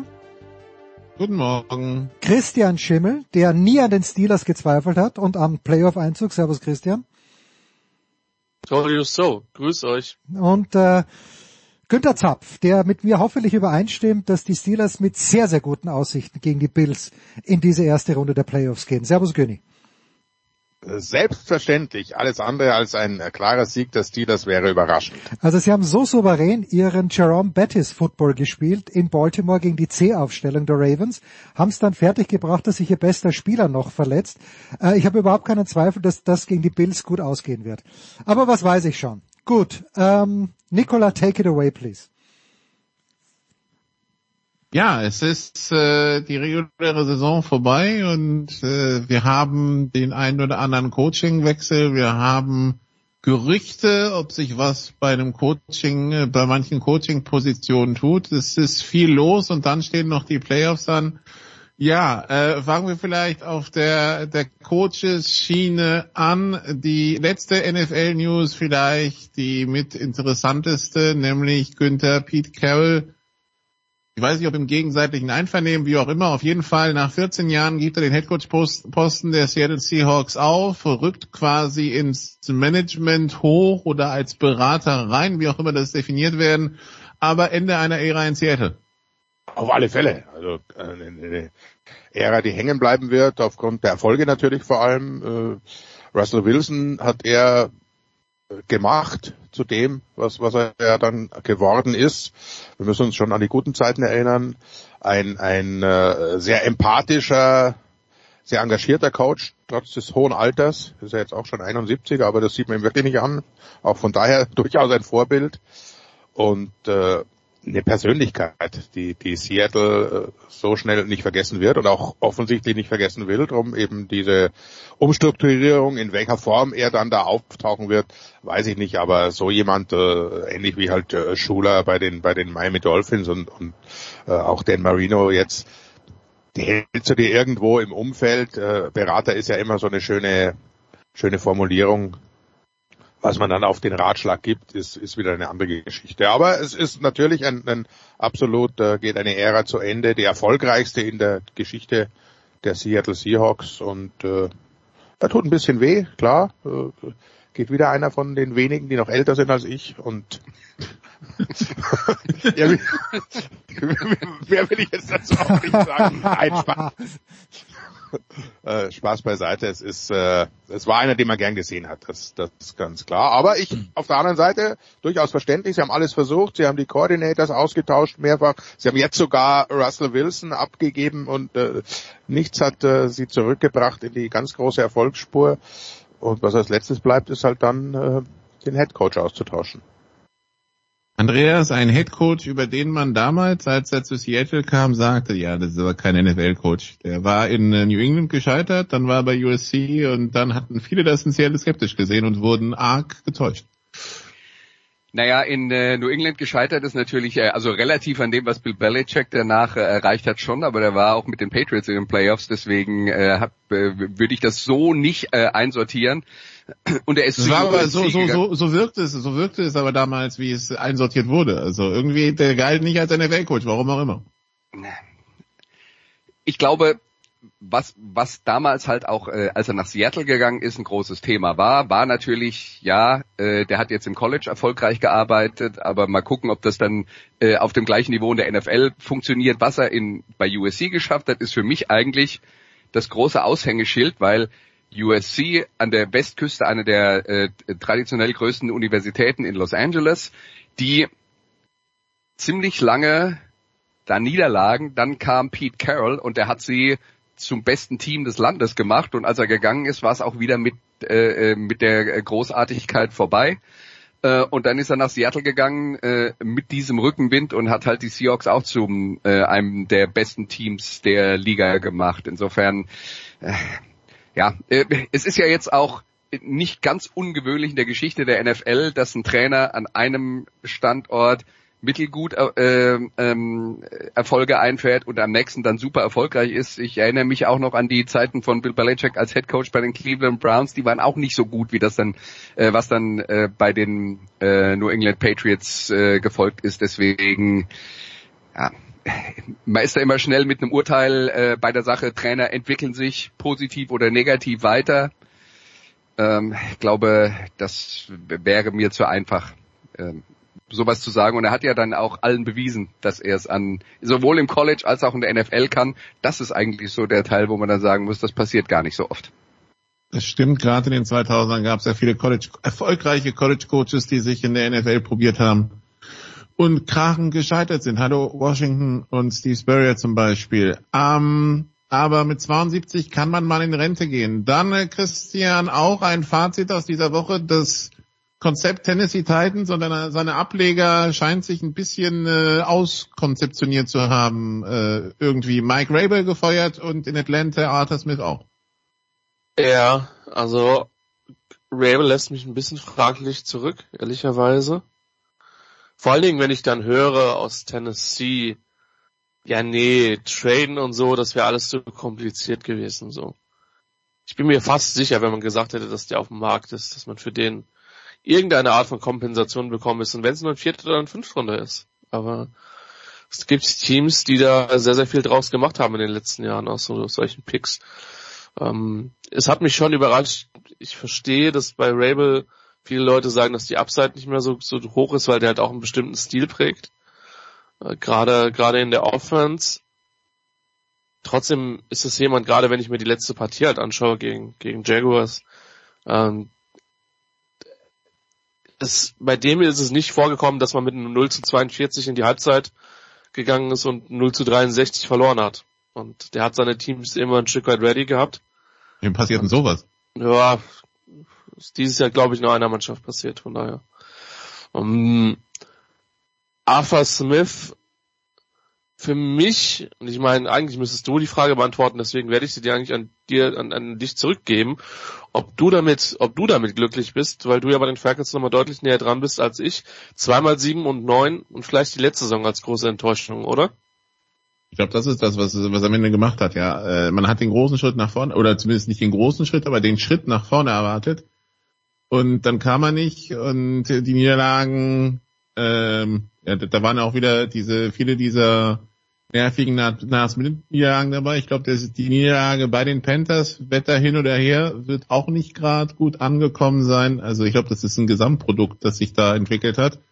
Und irgendwie die finale Reaktion da bei den Saints letzten Sonntag war auch so der Punkt, wo ich so dachte, so jetzt ernsthaft, also ähm, man regt sich jetzt auf, weil es 1748 statt 1741 ist, ja mein Gott, aber ähm, also als er also den Abend habe ich gedacht, naja, ob das, äh, ob das was, ob das jetzt so weitergeht. Und überraschenderweise fand ich eher für die Falcons, ähm, dass es so so schnell kam, weil Günther eigentlich Blank ja als Owner gilt, der Zeit lässt. Also wir haben es ja damals auch bei Dan Quinn gesehen, äh, der bekam ja Chance auf Chance. Ähm, hier wurde sehr schnell die Reißleine gezogen, nicht erst am nächsten Tag oder im Laufe der Woche, sondern wirklich ein paar Stunden nach dem Spiel. Ja, ich denke, da, dass da schon mehr dahinter steckt, dass das vorher eigentlich schon klar war. Deshalb auch seine Reaktion. Also ähm, da musste alles raus irgendwie, was was äh, was vorher schon geköchelt hat. Äh, er konnte das Team eben äh, nicht motivieren von 0,42 auf 0,63. Äh, kann man sich da auch vorstellen, theoretisch. Und ich finde es irgendwo bemerkenswert, dass halt das letzte Bild, das wir von ihm haben im, im äh, Live-TV oder die, die letzten für Lippenleser ist dann äh, Bullshit. Das ist passt vielleicht dann irgendwie dazu. Äh, es macht insofern äh, weniger Sinn, da hast du völlig recht, dass, dass äh, Arthur Blank eher einer ist, der, der geduldig bleibt, aber da muss was vorgefallen sein, auch hinter den Kulissen, äh, äh was einen äh, früheren Wechsel nötig gemacht hat. Äh, das, das Hin- und Herspielen auch mit den Quarterbacks, äh, alles ein bisschen unglücklich gelaufen. Arthur Smith hat seinen äh, Stil natürlich als Coach, der wird in Atlanta oder hat in Atlanta nicht zum Erfolg geführt, trotz äh, großer äh, Möglichkeiten. Also sie haben ja ein paar, paar äh, tolle Picks. Ich weiß nicht, wie Kyle Pitts, äh, wie der bei anderen Teams ausgesehen hätte. Das sind alles so Geschichten, die damit reinspielen. Also ich finde es nachvollziehbar, aber es war jetzt nicht äh, eine kurzfristige Entscheidung von, von all den Reaktionen und Körpersprache und eben diese, die, dieser letzte Ausbruch da an der Seitenlinie, wo er weiß, dass die Kameras draufhalten. Äh, das äh, zeigt mir, dass da das schon länger bekannt war und den ihm halt gebrodelt hat. Was ich mich gefragt habe in der Situation, ob, ähm, also die haben ja tatsächlich Punkt null Uhr die Pressemitteilung rausgehauen, dass Arthur Smith gefeuert wurde, die Falcons. Was ich mich gefragt habe, ob das ein Versuch ist von Arthur Blank als allererster in die Schlange äh, der Bewerber für äh, Bill Belichick, wenn der nur England verlässt, zu kommen. Tut er das denn? Das wissen wir nicht, aber vorsichtshalber kann man sich ja mal anstellen. Das ist so, als würde man beim Apple Store sich anstellen und sagen, irgendwas wird schon veröffentlicht. irgendwas Neues wird schon geben. Ja. Ja, das ist so, das ist so das große Thema der nächsten Wochen, Andreas, oder? Bleibt Bill Belichick oder bleibt er nicht? Oder also wird er entlassen, wird er nicht entlassen? Ich, man weiß auch nicht, wahrscheinlich sind die einfach zu, zu fest da miteinander verankert. Ich vermute mal, wenn, dann geht Bill Belichick und wird nicht, wird nicht gefeuert. Aber das wird so wahrscheinlich das Thema der nächsten Wochen sein. Ja, natürlich. Äh, und die andere Frage, die man dann in dem Zusammenhang äh, auch stellen muss, beziehungsweise die ich mir zunächst stelle, ist, ich glaube, sind sich alle einig, dass ähm, der Versuch mit Assistenztrainern von Bill Belichick das Patriots-Modell woanders hin zu übertragen, eigentlich überall krachend gescheitert ist. Und ich glaube, das würde jetzt auch niemand mehr tun. Aber würden sie es mit Bill selber tun? Oder sagt man, die Art und Weise, wie er arbeitet, ist vielleicht doch ein bisschen von gestern, vor allen Dingen was den Umgang äh, mit den Spielern angeht und die Kommunikation. Das wäre so ein Thema, das würde ich interessant finden weiß nicht, wie da eure Meinung dazu ist. Ich finde es halt schon sehr, sehr interessant, wie viele Spieler zurückgekehrt sind nach New England, weil man hört ja vieles, ich meine, ich habe auch mit Jakob äh, äh, Johnson drüber gesprochen, es gibt schon ein paar negative Stimmen auch, aber viele, viele sind ja wieder zurückgekommen, eben weil sie wissen, dieses System funktioniert und Belichick ist intern betrachtet ganz offensichtlich schon ein, ein Coach, für den man äh, gerne spielt äh, so hart er auch sein mag, aber brauchen ja auch viele Spieler diese Art und Weise. Von daher äh, denke ich, würde das Modell tatsächlich funktionieren. Er braucht natürlich die absolute Kontrolle, ob er die kriegt oder wo er die kriegt, das, das ist eine andere Geschichte. Und nochmal neu aufbauen, er ist ja auch schon über 70, äh, ob er das will, äh, schwierige Angelegenheit. Also ja, aber er wird, wird auf jeden Fall, wenn wenn es rauskommen sollte, dass er aufhört oder äh, da dauert es äh, fünf Millisekunden, dann klingelt sein Telefon. Also da müssen wir uns äh, keine Gedanken machen, dass man versuchen wird, äh, dieses Modell auf eine andere Franchise zu übertragen. Aber er braucht die absolute Kontrolle. Das wäre genau der Punkt, wo ich Sorgen hätte, weil lassen mich mal so sagen, der Head Coach Bill Belichick wird ganz sicher in die Hall of Fame kommen. Der General Manager Bill Belichick mit dem, was in der Draft in den letzten Jahren gelaufen ist, da habe ich dann eher meine Zweifel. Ja, bin ich, bin ich absolut bei dir, aber er wird es nicht anders machen, glaube ich. Also, lassen wir uns alle überraschen, vielleicht kommt es ja doch ganz anders und sie installieren plötzlich jetzt äh, noch eine Personalie in New England. Äh, das und, und er macht einen Schritt zurück, denn als Coach haben wir ja auch dieses Jahr wieder gesehen, ist er nach wie vor grandios, was er da mit seiner Defense äh, zusammengebaut hat. Und wenn sie jetzt mit dem, äh, mit dem Superpick den richtigen Quarterback sich holen, dann ist in dem Team wahnsinnig viel drin. Das darf man nicht vergessen dass das äh, relativ schnell gehen kann. Ein, zwei äh, Verstärkungen auf der Offense Line und du hast plötzlich wieder ein, ein, ein klares Playoff-Team. Äh, sorry, er ist aber auch für die Offense verantwortlich, die in den letzten Jahren absolut annehmlich war. Ähm, Thema Draft. Andreas, wunderbar, wunderbar, dass du es ansprichst. Äh, da zitiere ich mal aus einem, aus einem Artikel, äh, Belichick hasn't re-signed a player he drafted in the first three rounds since 2013. Also er hat, und zwar Duan Harmon übrigens, der, der Safety. Das heißt, wir reden davon, dass kein einziger Spieler seit 2013 einen zweiten Vertrag bekommen hat. Das dürfte. Der in den ersten drei Runden gezogen wurde. Genau. Das dürfte ehrlicherweise ziemlich ein ziemlich ziemlich äh, singulär sein, äh, weil äh, und das kostet die halt. Und das kostet die halt. Und ich meine, früher sind die Spieler halt gekommen, weil sie wussten, sie kriegen einen Ring und Brady hat auf Geld verzichtet etc. Ähm, die Stories sind ja bekannt. Und ähm, dann gibt's ja noch diesen diesen Satz aus dieser weiß gar nicht, wo es, ich glaube auf, auf Apple oder so, wo es, wo es diese Patriots zugelaufen wird, so, wo, äh, ich weiß gar nicht, ob das Woodhead oder ein anderer Receiver war, von wegen so, ähm, wir haben für Bill gearbeitet, aber für Tom gespielt. Und das sind ja Sachen, die ja in den letzten Jahren auch rausgekommen sind. Und ähm, ich glaube, dass das seine, ich glaube, dass er ein First Ballot Hall of Fame ist, kein, in jedem Fall, klar. Ähm, aber man muss halt auch einfach sagen, dass die letzten Jahre sehr sehr harzig waren. Und ich bin sehr gespannt, was da passiert. Robert Kraft ist keiner, der sich mit Entscheidungen leicht tut und die sind natürlich auch eng miteinander verbandelt. Nur, also ich sag halt auch klipp und klar, auch als jemand, dessen Team eine freie Headcoaching-Position hat, ich will den nicht bei den Chargers sehen. Ich will ihn auf keinen Fall bei den Chargers sehen. Selbst, obwohl er da einen Quarterback hat, den man Top 5, Top 10 der NFL mit Sicherheit andichten kann. Gut, hätten wir das geklärt, also äh, die, die Falcons haben sich früh nicht gestellt, die Chargers noch früher. Aber Christian is having none of it. Das ist äh, wunderbar.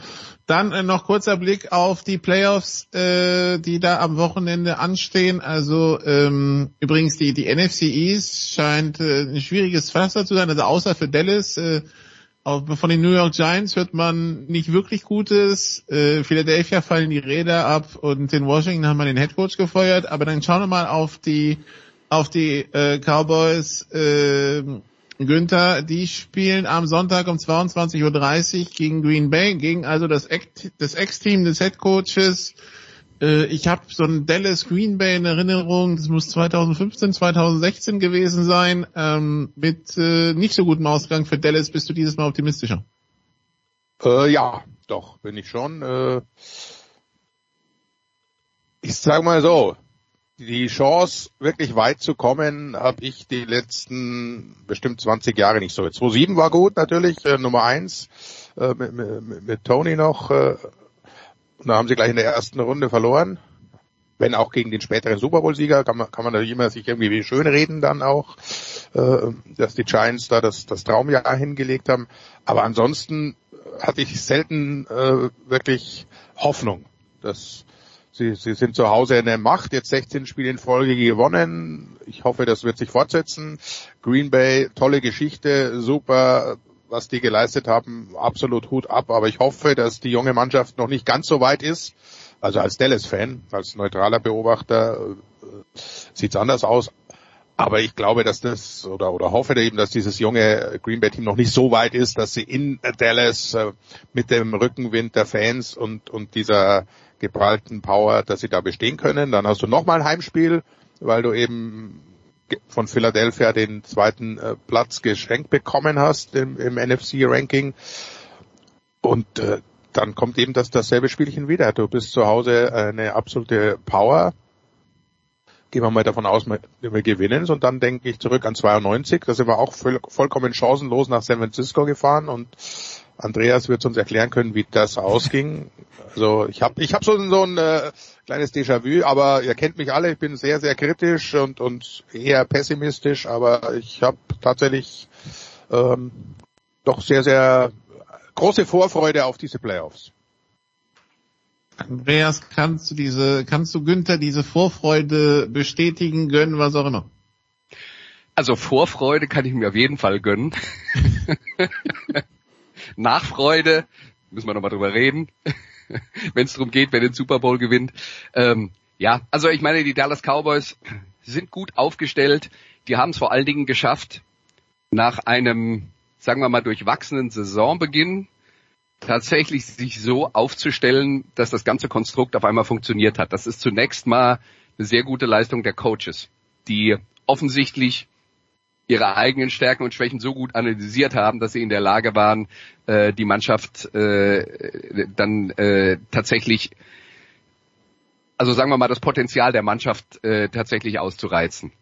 Wohin das führt, also ich habe jetzt insgesamt bei diesen Spielen, gerade in der NFC, ja, Dallas gegen Green Bay, Detroit gegen Los Angeles, Tampa Bay gegen Philadelphia, da fehlt, also da braucht es für mich nicht sehr viel Fantasie, um zu sehen, dass das Auswärtsspiel dieses äh, Auswärtsteam dieses Spiel gewinnen könnte. Natürlich sind die Cowboys vergleichsweise klarer Favorit gegen die Green Bay Packers, aber ähm, wenn äh, wenn Green Bay defensiv in der Lage sein sollte, Dallas einigermaßen zu kontrollieren. Und ja, das ist eine hohe Hürde. Ähm, also ich kann mir schon vorstellen, dass die äh, Packers Offense äh, ihre Plays macht in dem Spiel und dass die da lange mit dabei sind. Und äh, da darf man sich, glaube ich, keine Schwächen erlauben. Aber letzten Endes ist das ja jetzt auch eine Ausgangssituation für die Playoffs. So wollen wir es doch eigentlich haben. Ja? Also, dass da nicht so viele Spiele dabei sind, wo man sagt, ja, ist ja vorher klar, wer da gewinnt. Ja? Und äh, ja, die, die Cowboys sind äh, sind gut aufgestellt. Ich glaube, das, was in den letzten Jahren ihnen öfter mal vorgeworfen wurde, ist, sie waren mehrfach gut aufgestellt und dann sind sie, ich weiß nicht, ob das dann ein Klischee ist, an den eigenen Nerven gescheitert. Äh, da waren gewinnbare Spiele dabei, die sie nicht gewonnen haben und über die Hürde muss man halt drüber kommen und äh, ausgeschlossen ist das nicht. Und was dann das Halbfinale äh, in San Francisco angeht, wenn es dann dazu käme, schauen wir mal. Einen haben wir noch, Christian, auf jeden Fall, der auch sehr interessant sein wird am Wochenende. Ein Duell meine ich, ähm, das Duell zwischen den Chiefs und den Dolphins. Äh, Meeresprodukte soll man bekanntlich kühl lagern, Christian. In Kansas City soll es am Wochenende minus 15 mit äh, gefühlten Temperaturen minus 25 Grad sein. Das äh, könnte spannend werden. Äh, wen siehst du in Nur, nur kühl lagern, wenn sie schon tot sind, Nicola. Ja, das Problem ist halt, also es gibt eine Miami-Statistik, die irgendwie zeigt, dass wenn sie kühl gelagert werden, dann sind sie tot. Ich glaube, äh, vier Playoff-Spiele unter unterm Gefrierpunkt, alle verloren. Lauf den Football. Lauf den Football. Lauf den Football. Hält auch warm. Das gilt, glaube ich, für beide Mannschaften, insbesondere für Kansas City. Ähm, das, wie gesagt, das Spiel gegen die Chargers, was sie netterweise gewonnen haben. Danke für den Top 5 Pick nach Kansas City. Schöne Grüße. Ähm, Bill Belichick wird ihn, wird ihn schön nutzen, ja. Äh, Vorsicht, Junge. Der Tag ist viel zu früh, um so schlechte Laune zu verursachen. Ähm, von daher, das wird, Kansas City wird sich darauf konzentrieren müssen, dann ein Spiel zu spielen, was natürlich ein bisschen ähm, von der von der Varianz her ein bisschen weniger Fehler äh, verursacht, was tatsächlich in Passspielen in den letzten Wochen der der Fall war.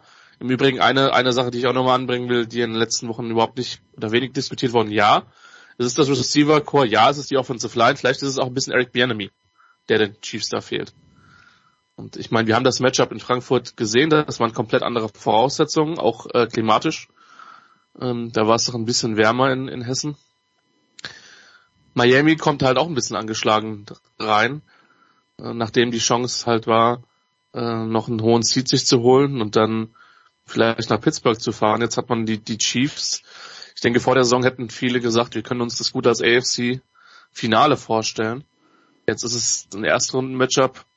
Für mich ist es eine, eine offene Geschichte. Ich glaube, Kansas City ist immer noch der Favorit, äh, weil ich deren Defense insgesamt etwas stärker einschätze. Aber Miami hat den einen oder anderen, äh, das eine oder andere sehr gute Spiel im Pass Rushing gezeigt. Und wenn sie den Druck auf Mahomes bekommen, dann haben sie auf jeden Fall eine Chance. Es wird eine extrem spannende Nummer. Ähm, und das Wetter wird es definitiv beeinflussen, weil wir wissen alle, die Bälle werden logischerweise ein bisschen schwerer. Es wird alles ein bisschen äh, komplizierter, die Hände warm zu halten. Passspiel wird dadurch natürlich enorm beeinflusst. Natürlich besteht vielleicht auch mal die Chance mehr, das eine oder andere Fumble mehr, oder mehr zu produzieren, weil auch den Ball festzuhalten ist nicht einfach. Also der Einfluss wird da sein. Schauen wir mal, wie es ausgeht. Schauen wir, wie es ausgeht, Jens. That's why they play the games, um eine weitere Plattitüde hier reinzuschmeißen. Danke Günther, danke Andreas. Andreas, ganz kurz noch an diesem Sonntag Musikradio 360, worauf dürfen wir uns freuen? Ja, ich äh, lebe halt immer noch in der Vergangenheit. Die Ja. besten Alben 2023 und dann haben wir aber das Jahr auch abgehakt. Wenigstens dann. Also ich, ich dachte passend zu Niners gegen Cowboys die besten, die, die besten Hits aus 1992. Ja, das Spiel 1992, den Ausgang von 1992 hätte ich gerne nicht zurück. Das ist das Ich- all, all, Ich schon. Ein, ein, ein traumatisches, ein traumatisches Spiel für mich damals als äh, jungen Football-Fan, der gerade erst angefangen hat, sich mit dem äh, Thema intensiv zu befassen. das Alesia des Andreas Renner. Keiner weiß, wo es liegt. Kurze Pause. Das klingt aber, das klingt aber nach einem Sportradio 360 30 for 30 Andreas Renner. Oh ja, ja, ja, oh ja, unbedingt. Das machen wir dann.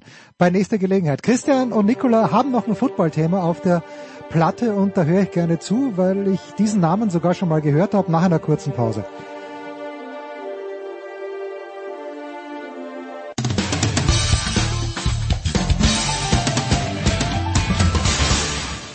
Einen wunderschönen guten Tag, hier ist der Dieter Baumann und ich grüße alle Hörer von Sportradio 360. Ich wünsche einen schönen Tag und Dauerlaufen nicht vergessen.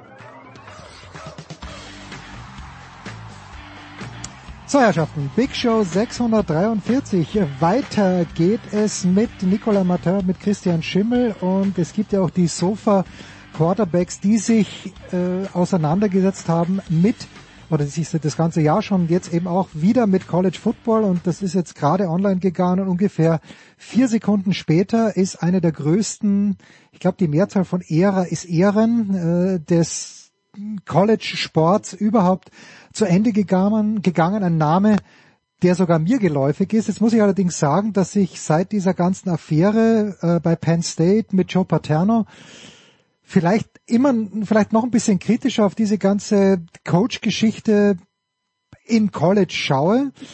Aber nichts, nichts liegt mir vor, was, was mich daran zweifeln lassen sollte, dass Nick Saban ein Mann ist, den es zu würdigen wahrscheinlich gilt. Warum das so ist, Nicola, bitte du und der Christian. Sieben National Championships als Coach, also siebenmal Meister geworden, sechsmal mit Alabama, einmal mit LSU, elfmal die SEC gewonnen. Ähm, ja, äh, ein äh, überall da, wo er vor, vorbeigekommen ist, außer bei den Dolphins. Ähm, eigentlich äh, ja das Programm auf Vordermann gebracht, äh, mit LSU Meister geworden, zum ersten Mal seit 50 Jahren, mit Alabama ein Programm wieder auf den äh, ja äh, ins nationale Rampenlicht gebracht, das davor irgendwie von den Titeln der 60er, 70er Jahre zehrte, aber auch lange Mittelmaß war und viele Krisen und Strafen durchgemacht hat, Christian. Äh, ja, Nick Saban, 72 Jahre, hat äh, gestern Abend äh, kurz nach unserer Aufnahme verkündet, äh, das war's jetzt, ich äh, trete zurück und äh, das ist einer der ganz großen, wenn nicht vielleicht der größte College Coach, der jetzt seine Karriere beendet. Ja, es ist tatsächlich die, die Frage, wo, wo fängt man an und wo hört man auf mit, mit Nick Saban übrigens. Kurzer, äh, gerade weil es gestern so passend war, äh, ähm, Nick Saban hat 1980 die beste, äh, hat dann mal Pete Carroll ersetzt. Ähm, äh, bei, also äh, bei der Ohio State äh, als Secondary Coach, einen gewissen, wie gesagt, Pete Carroll, der äh, das Programm damals verlassen hat. Das Ganze ist auch schon ein paar Mondumdrehungen her. Und der war, wir weil wir eben über Bill Belichick und seine Zeit in Cleveland geredet haben, sein Defense Coordinator war ein gewisser Nick Saban. Ja, und die beiden sind halt auch, das darf man nicht vergessen, zu dem Zeitpunkt, wo wir aufnehmen. Ich hoffe nicht, dass das jetzt fünf Minuten später nach der Aufnahme dann schon wieder ähm, inaktuell ist. Zu einem Zeitpunkt, wo wir noch nicht wissen, was mit Bill Belichick in, in New England passiert, ähm, darf man nicht vergessen, dass die beiden wirklich sehr eng verbandelt sind. Das sind Freunde, das sind Leute, die sehr lange zusammen gearbeitet haben, im, im Brown-Stuff unter anderem. Saban war damals für eine, ja, für eine absolute Top-Defense in, in Cleveland verantwortlich unter, unter Bill Belichick.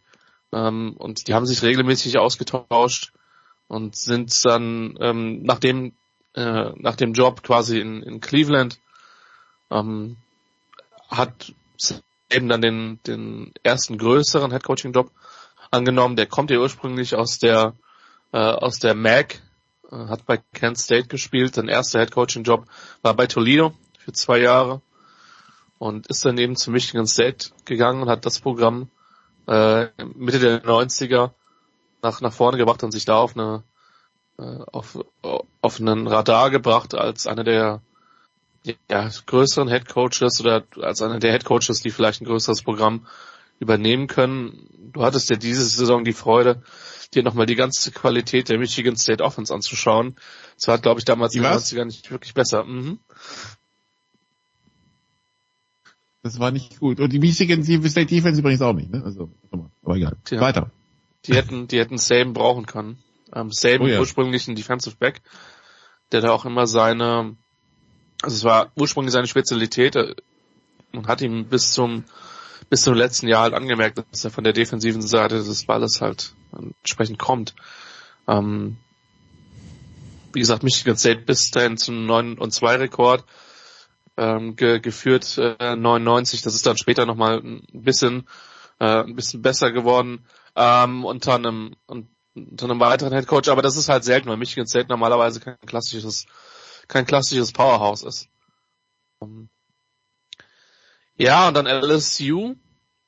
So das erste Team, wo man auch gut rekrutieren kann. Und die Tigers, die nicht gerade mit Stabilität in den letzten 20 Jahren gesegnet waren. Und äh, direkt im ersten Jahr Sugar Bowl gewonnen, SEC gewonnen. Und äh, dann später auch ähm, ja National äh, das National Championship Game erreicht und gegen Oklahoma gewonnen. Das ist übrigens das erste, das ist übrigens das erste College Football Spiel, das ich im deutschen TV gesehen habe. Das liegt damals auf Premiere. Okay. Äh, das Finale zwischen LSU und Oklahoma. Ja. Und also überall, wo er hingekommen ist, hat er halt gewonnen. Dann kam diese Geschichte mit Miami. Und das kannst du vielleicht noch ein bisschen besser beurteilen. Da, da ging es dann irgendwann drum, Breeze oder not to Breeze. Und für Miami war es dann ja not to Breeze, ne? Also vielleicht das größte What If der National Football League. What if Miami sich nicht für Dante Culpepper, den ehemaligen Quarterback der Minnesota Vikings entscheidet, der sich das Jahr davor das Knie geschreddert hatte, sondern für Drew Brees, dem man nachsagte, er hätte eine schwere Schulterverletzung, die Karriere beendend sein kann oder sein wird. Und äh, der dann äh, zu diesem kleinen Team in New Orleans ging und da ganz wenige Erfolge feierte. Äh, Im Endeffekt hat man sich dann in Miami für im zwei, also hat man sich in Miami für für Dante Culpepper entschieden. Das ging komplett in die Binsen. Ähm, und äh, ja, also da hat sich wohl äh, Nick Saban mental schon von Miami verabschiedet und dann wurde im, äh, das ist vielleicht da, wo es ein bisschen doof gelaufen ist, oder schlecht gelaufen ist oder öffentlichkeitswirksam schlecht gelaufen ist, dann wurde der, der Head Coach Posten bei Alabama frei. Übrigens Head Coach Mike Schuler gefeuert, der Sohn von Don Schuler, dem erfolgreichen Head Coach der Dolphins. Ähm, und äh, dann hieß es wochenlang, die, die, die Presse hat ihn wirklich belagert und äh, dann hat irgendwann Saban gesagt, I will not be the next coach of Alabama und zwei Wochen später war es dann doch. Ja, er, er wurde nie entlassen, er ist halt der, der immer gesagt hat, wann es weitergeht. Äh, und dieses zweite Jahr in Miami übrigens die einzige Losing Season von Nick Saban als Head Coach. Was ja auch eigentlich eine, eine, eine, eine krasse Bilanz ist. Also, ja, und Alabama muss man sagen, zu dem Zeitpunkt war halt auch nicht.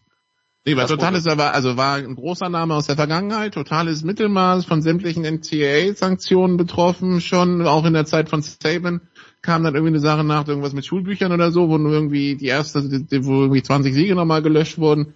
Also da, das war totales Chaos und dann kam Saban. Und dann kam Saban, 7 und 6 das erste Jahr. Und dann halt stetig, stetig äh, stetig gesteigert ähm, in, den, in den Jahren danach.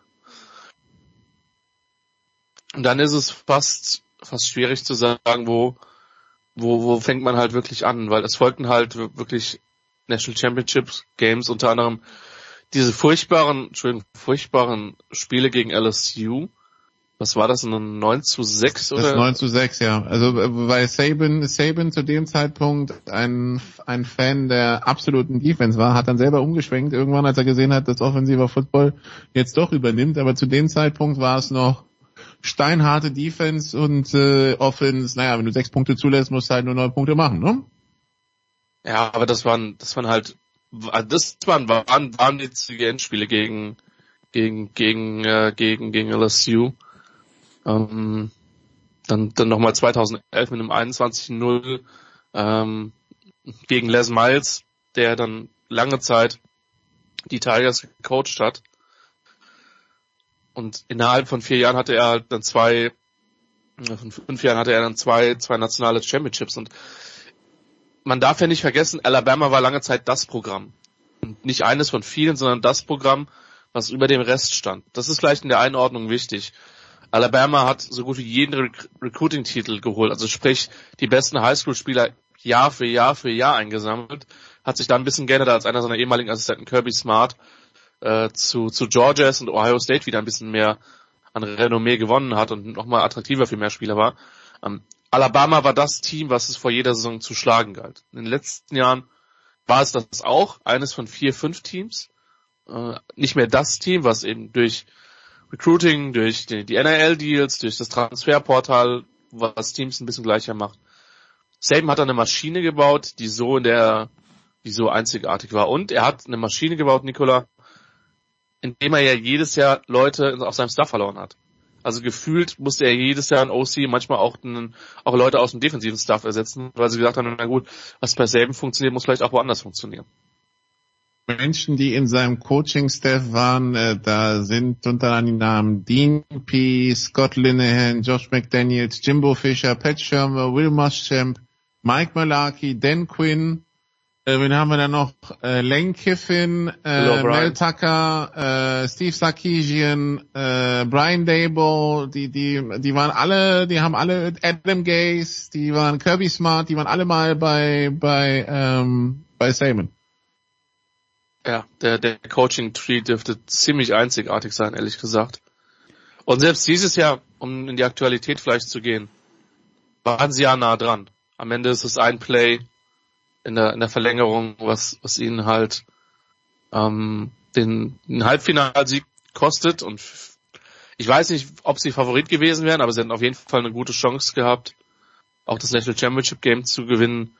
Ähm, man hat ja gesehen, was Michigan dann mit, mit, mit Washington gemacht hat, auch wenn Quervergleiche immer schwierig sind, weil Alabama dieses Jahr ein bisschen anders gebaut ist als ähm, äh, also ein bisschen anders gebaut als Michigan. Und ja, Saban, der halt, das muss man auch sagen, der halt auch eine Reputation so ein bisschen wie Belichick hatte. Man hatte das Gefühl, Nikola in den letzten ist ein bisschen aufgetaut, aber das, ich sag mal, das äh, das Verhältnis zu den Medien oder auch zu den Fans, sagen wir es mal so, er war jetzt nicht der Coach zum Anfassen. Nee, da gibt's andere. Also er ist jetzt kein Ed Orgeron oder so. Ja? Also die, der, der Louisiana, der ehemalige Louisiana State Head Coach, wo man das Gefühl hatte, der ist so, ne, der ist äh, einer von uns. Ähm, bei, bei Nick Saban tatsächlich, das wirkt immer so ein bisschen äh, kauzig. Du hast, also ja, das hat sich die letzten Jahre geändert. Der ist äh, entspannter geworden. Trotzdem an der Seitenlinie äh, kriegt man schon Belichick-Vibes, da wenn irgendwie so, also der, der Fehlstart im vierten Quarter im zwölften Spiel, ich glaube, äh, da hast du als Spieler dann die Woche drauf im Meeting keinen Spaß. Ähm, aber ja, also das ist aber auf der anderen Seite, also wir kennen so harte Hunde ja auch aus der aus der GFL, Christian, und äh, scheinbar die Spieler mögen es ja trotzdem, bei solchen Coaches zu spielen, weil halt meistens halt auch der Erfolg dahinter dahinter steckt. Das heißt, äh, du bist da, das ist vielleicht nicht immer angenehm, aber am Ende hast du halt die Ringe und äh, das, äh, das qualifizierte einen dann äh, als Coach. Übrigens, äh, wenn wir schon bei GFL sind, äh, Kirk Hallberg, der in der GFL Meister wurde, unter mit Hamburg und mit Köln, war 1990 im, äh, im Coaching-Staff von, äh, von Nick Saban in Toledo. Also ja, ähm, das ist, äh, ja, er, er ist halt, er gilt halt als harter Hund. Ähm, und vielleicht hat sich das tatsächlich, also vielleicht hat er auch verstanden, dass äh, auch Öffentlichkeitsarbeit, also dass, dass dieses Image des ganz harten Coaches vielleicht jetzt auch sich in den letzten zehn Jahren gewandelt hat, wie er sich halt beim Football auch gewandelt hat. So ist es nur Defense rüber zu, naja, Offense ist auch ganz geil. Äh, vielleicht ist er, also trotz seine, da, trotz dessen, dass er natürlich zur älteren Generation an Coaches und an Footballern gehört, äh, da flexibel und äh, open-minded, möchte ich sagen. Kurze Nachfrage und Zwischenfrage und Abschlussfrage quasi. Aber Christian hat das Segment ja eröffnet. Nick Saban war der größte College Coach oder ist der größte College Coach. Beziehst du das nur auf den Football, Christian? Weil natürlich, wenn wir NCAA Basketball uns anschauen, mit John Wooden, mit Coach K, Mike Krzyzewski eben, vielleicht sogar mit Pat Summit, äh, die bei den, bei den weiblichen Studentinnen ähm, am Start war. Da gibt's natürlich auch Größen und ich glaube, John Wooden hat da mit UCLA, keine Ahnung, waren es acht oder neun National Championships gewonnen. Also ist Nick Saban auch in diesem Vergleich der größte oder was eh immer noch überragend ist, nur einer der größten? Ich muss ehrlicherweise sagen, ich kann das außerhalb vom Football nicht beurteilen. Also mir sind die Namen, die du genannt hast, tatsächlich geläufig. Aber da jetzt einen ernsthaften Vergleich anzustellen, äh, könnte ich nicht, weil irgendwie das Wissen, was ich verglichen mit den beiden über Nick Saban zu den anderen haben, hm. ist irgendwie 99 zu 1. Von daher maße ich mir das nicht an. Ich würde es tatsächlich auf den Football beziehen. Das Sporthistorische müssen tatsächlich andere beurteilen. Ähm, und selbst man nochmal rein, was die Erfolge betrifft, würde ich sagen, er ist mit Sicherheit der erfolgreichste College Coach ähm, in den zumindest den letzten 50 Jahren. Hm. Ob das dann dich zum Größten macht, weil das keine Ahnung, weiß ich nicht. Es gibt ja auch immer weichere Faktoren. Ähm, aber auf dem Platz hat halt niemand so sehr gewonnen. Deswegen, ich würde es auf den Football beziehen, aber es gibt Menschen, die das weit besser beurteilen kann in einem anderen Kontext. Stichwort, weiß nicht, weiblicher Basketball, männlicher Basketball, Volleyball etc. Da gibt es ja auch sehr erfolgreiche Trainer. Okay, Volleyball, das ich würde zwei, ich würde, ich würde zwei Sachen dazu sagen. A, es ist schwer zu vergleichen, weil Coach K ja 40 Jahre, 40 Jahre oder mehr bei den Blue Devils war. Hm. Also der hat ja nur, der war ja quasi, der ist ja das Gesicht eines Programms und nicht mehrerer, wie, wie, wie Saban jetzt. Äh, und B, also ich meine, im Basketball ist das, ist das Team mal kleiner, also dass du wirklich über, und, und, das, dass du wirklich ein komplettes Footballteam Jahr für Jahr auf den Platz stellen kannst, dass der systematisch zehn Siege holt. Das ist ja die Bilanz. Ja. Von zwölf Spielen haben die systematisch eigentlich immer zehn gewonnen, die letzten 15 Jahre.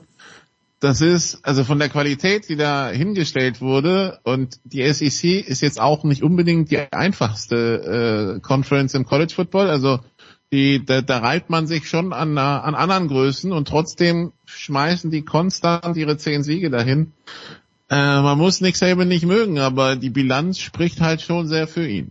Nein, ich habe jetzt auch wieder was gelernt, weil ich habe jetzt, jetzt wo ihr darüber gesprochen habt, habe ich mich auch an diese, äh, diese Situation erinnert, wo er gesagt hat, er wird nicht Coach in Alabama. Aber davor hatte ich Nick Saban wirklich jetzt nur mit Alabama in, in, äh, in Zusammenhang gebracht. Und das, was davor war, ja, das ganz, ganz weit hinten, hatte ich mal irgendwo gelesen. Also es ist einfach Bildungsfernsehen, das wir hier betreiben bei Sportradio 360. Meistens ohne Bild, was die Aufmerksamkeit noch ein kleines bisschen fördert.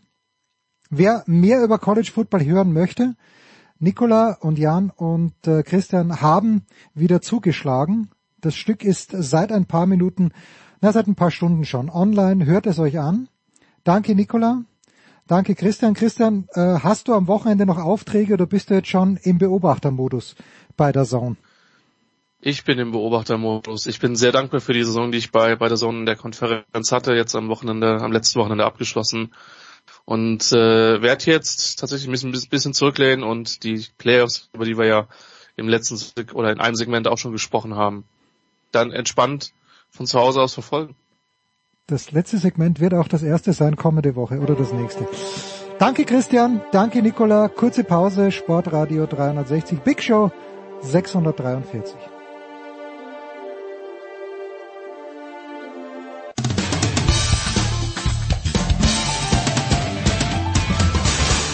Hi, hier ist Britta Steffen und ihr hört Sportradio 360.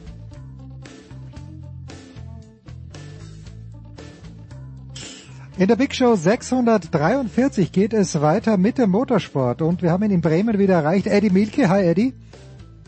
Schönen guten Tag aus Bremen. Es ist arschkalt hier, kann ich euch sagen. Ja, was soll ich, ich dir sagen? Äh, das dauert nicht mehr so lange.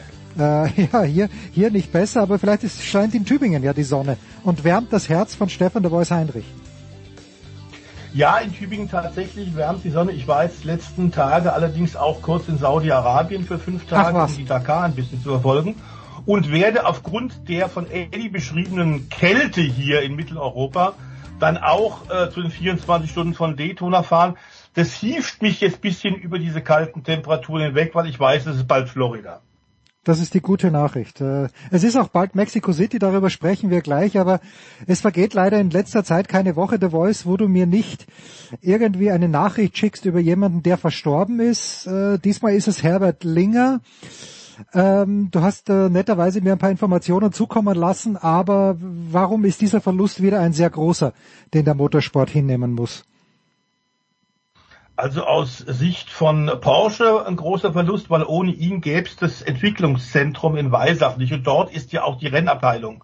Äh, inzwischen sitzt da fest. Im Übrigen ist das auch, die hieß damals nur in paar Baracken. Damals wurden die Rennautos gebaut zu seligen Gruppe B-Zeiten, äh, zu Gruppe C-Zeiten. Das heißt, der 962 oder 956, die Rothmans Porsche, die damals ja weltweit viel gewonnen hat. Und der geschätzte äh, Kollege Manfred Jantke, der ja hier auch schon oft als Fachmann bei dir, lieber Jens, bei Sportradio 360 aktiv war und, und unterhalten hat, äh, der hat den damals auch geholt. Herbert Linge also einer, der äh, aber weniger wegen den großen Erfolgen von Porsche eigentlich so in Erinnerung geblieben ist, sondern wegen zwei anderen Details. A, war er Ersatzmann für Steve McQueen hm. beim legendären Film Le Mans 1970. Ähm, das ist ja der, einer der besten Rennfilme, die es überhaupt gibt. Ich glaube, da dürfte Eddie mit einstimmen. Der war damals Absolut. tatsächlich mit Porsche der Ersatzmann, weil aus versicherungsrechtlichen Gründen durfte Steve McQueen, der ein sehr guter Amateurrennfahrer war, bei den Dreharbeiten nicht selber am Auto sitzen. Die sind damals bei den 24 Stunden 1970 tatsächlich mit einem echten Kameraauto mitgefahren. Herbert Linge ist es im Wettbewerb, im Rennen selbst gefahren. Man wollte authentische Aufnahmen. Das ist auch gelungen. Und dann hat er die ONS-Sicherheitsstaffel gegründet äh, heute ist der ONS, heißt ja DMSB. Ähm, das ist, gibt's im Vergleichbaren natürlich bei den Motorrädern auch, aber der war der erste, der Herbert Linge, der einen Porsche 914 Porsche umgebaut hat, mit Feuerlöschanlage, sich einen äh, bekannten, äh, befreundeten Arzt zur Seite genommen hat, der saß auf dem Beifahrersitz und die sind tatsächlich dann bei den deutschen Rennen, bevor Formel 1 oder irgendjemand ähnliches gemacht hat, mit dem schnellsten Feuerwehrauto der Welt hm. im Feld immer hinterhergefahren und waren einsatzbereit während der Rennen.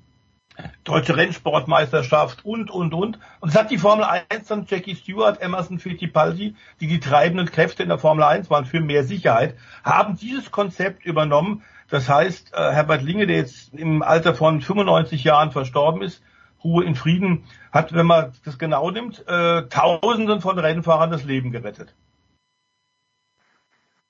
Da sage ich jetzt gar nichts. Äh, ich dachte vielleicht, dass Eddie äh, noch mit einspringt, aber ich habe äh, das Wohlwollen. Dem kann ich dir, dem kann ich nur zustimmen, wie immer bei, bei äh, meinem Kollegen. Das ist natürlich perfekt recherchiert. Ja, und ein großer Name. Ne? Und äh, wir kommen langsam halt in diese Phase, wo es dann bei bestimmten Leuten in einer bestimmten Altersgruppierung dann, äh, ich sag nur Kaiser Franz, auch Anfang der Woche, ja, das passiert. Da müssen wir uns darauf einstellen. Ja, so. Also wir gehen dann gleich nach Saudi-Arabien, aber Eddie, wir wollen anfangen in Mexiko-Stadt. Die Formel E beginnt die Saison in, ja, an diesem Wochenende schon, äh, früh, wo es auch noch keine Konkurrenz durch zumindest die Formel 1 gibt. Äh, gibt es in diesem Jahr irgendwelche Neuerungen, die, die extrem vom letzten Jahr abweichen? Was dürfen die Fans erwarten? Und wo können sie sehen? Ja, auf DF1 können Sie es sehen. Das ah ja, stimmt. Deutscher stimmt Sender. Ja, ja. Ne, äh, Daniel Abt wird da auch anfangen, freue ich mich sehr drüber. Mein, mein Experte für die letzten drei Jahre, da ist auch keiner so nah dran, ist ja logisch. Ab Cupra fährt immer noch mit dem eigenen Team. Äh, so viele Neuigkeiten gibt es nicht, äh, außer dass das ein sehr, sehr ja, äh, bröckelndes Konstrukt war, was die Formel E da so abgeliefert hat seit Saisonende mit dem Brand bei den Valencia-Testfahrten mit den immer wieder verschobenen Schnelllade äh, Boxenstops, die eigentlich durchgeführt werden sollten.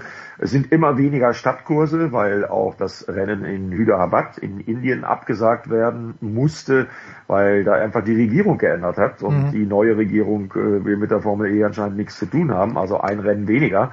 Äh, aber es werden trotzdem 16 Rennen sein. Es ist immer nur eine offizielle Weltmeisterschaft. Ab Cupra aus dem Allgäu äh, fährt mit Lukas Di Grassi, dem Rückkehrer, und Nico Müller. Äh, Pascal Wehrlein fährt bei Porsche mit Antonio Felix da Costa und Maximilian Günther äh, ist bei Maserati geblieben, die im Übrigen auch immer noch einen Teamchef suchen.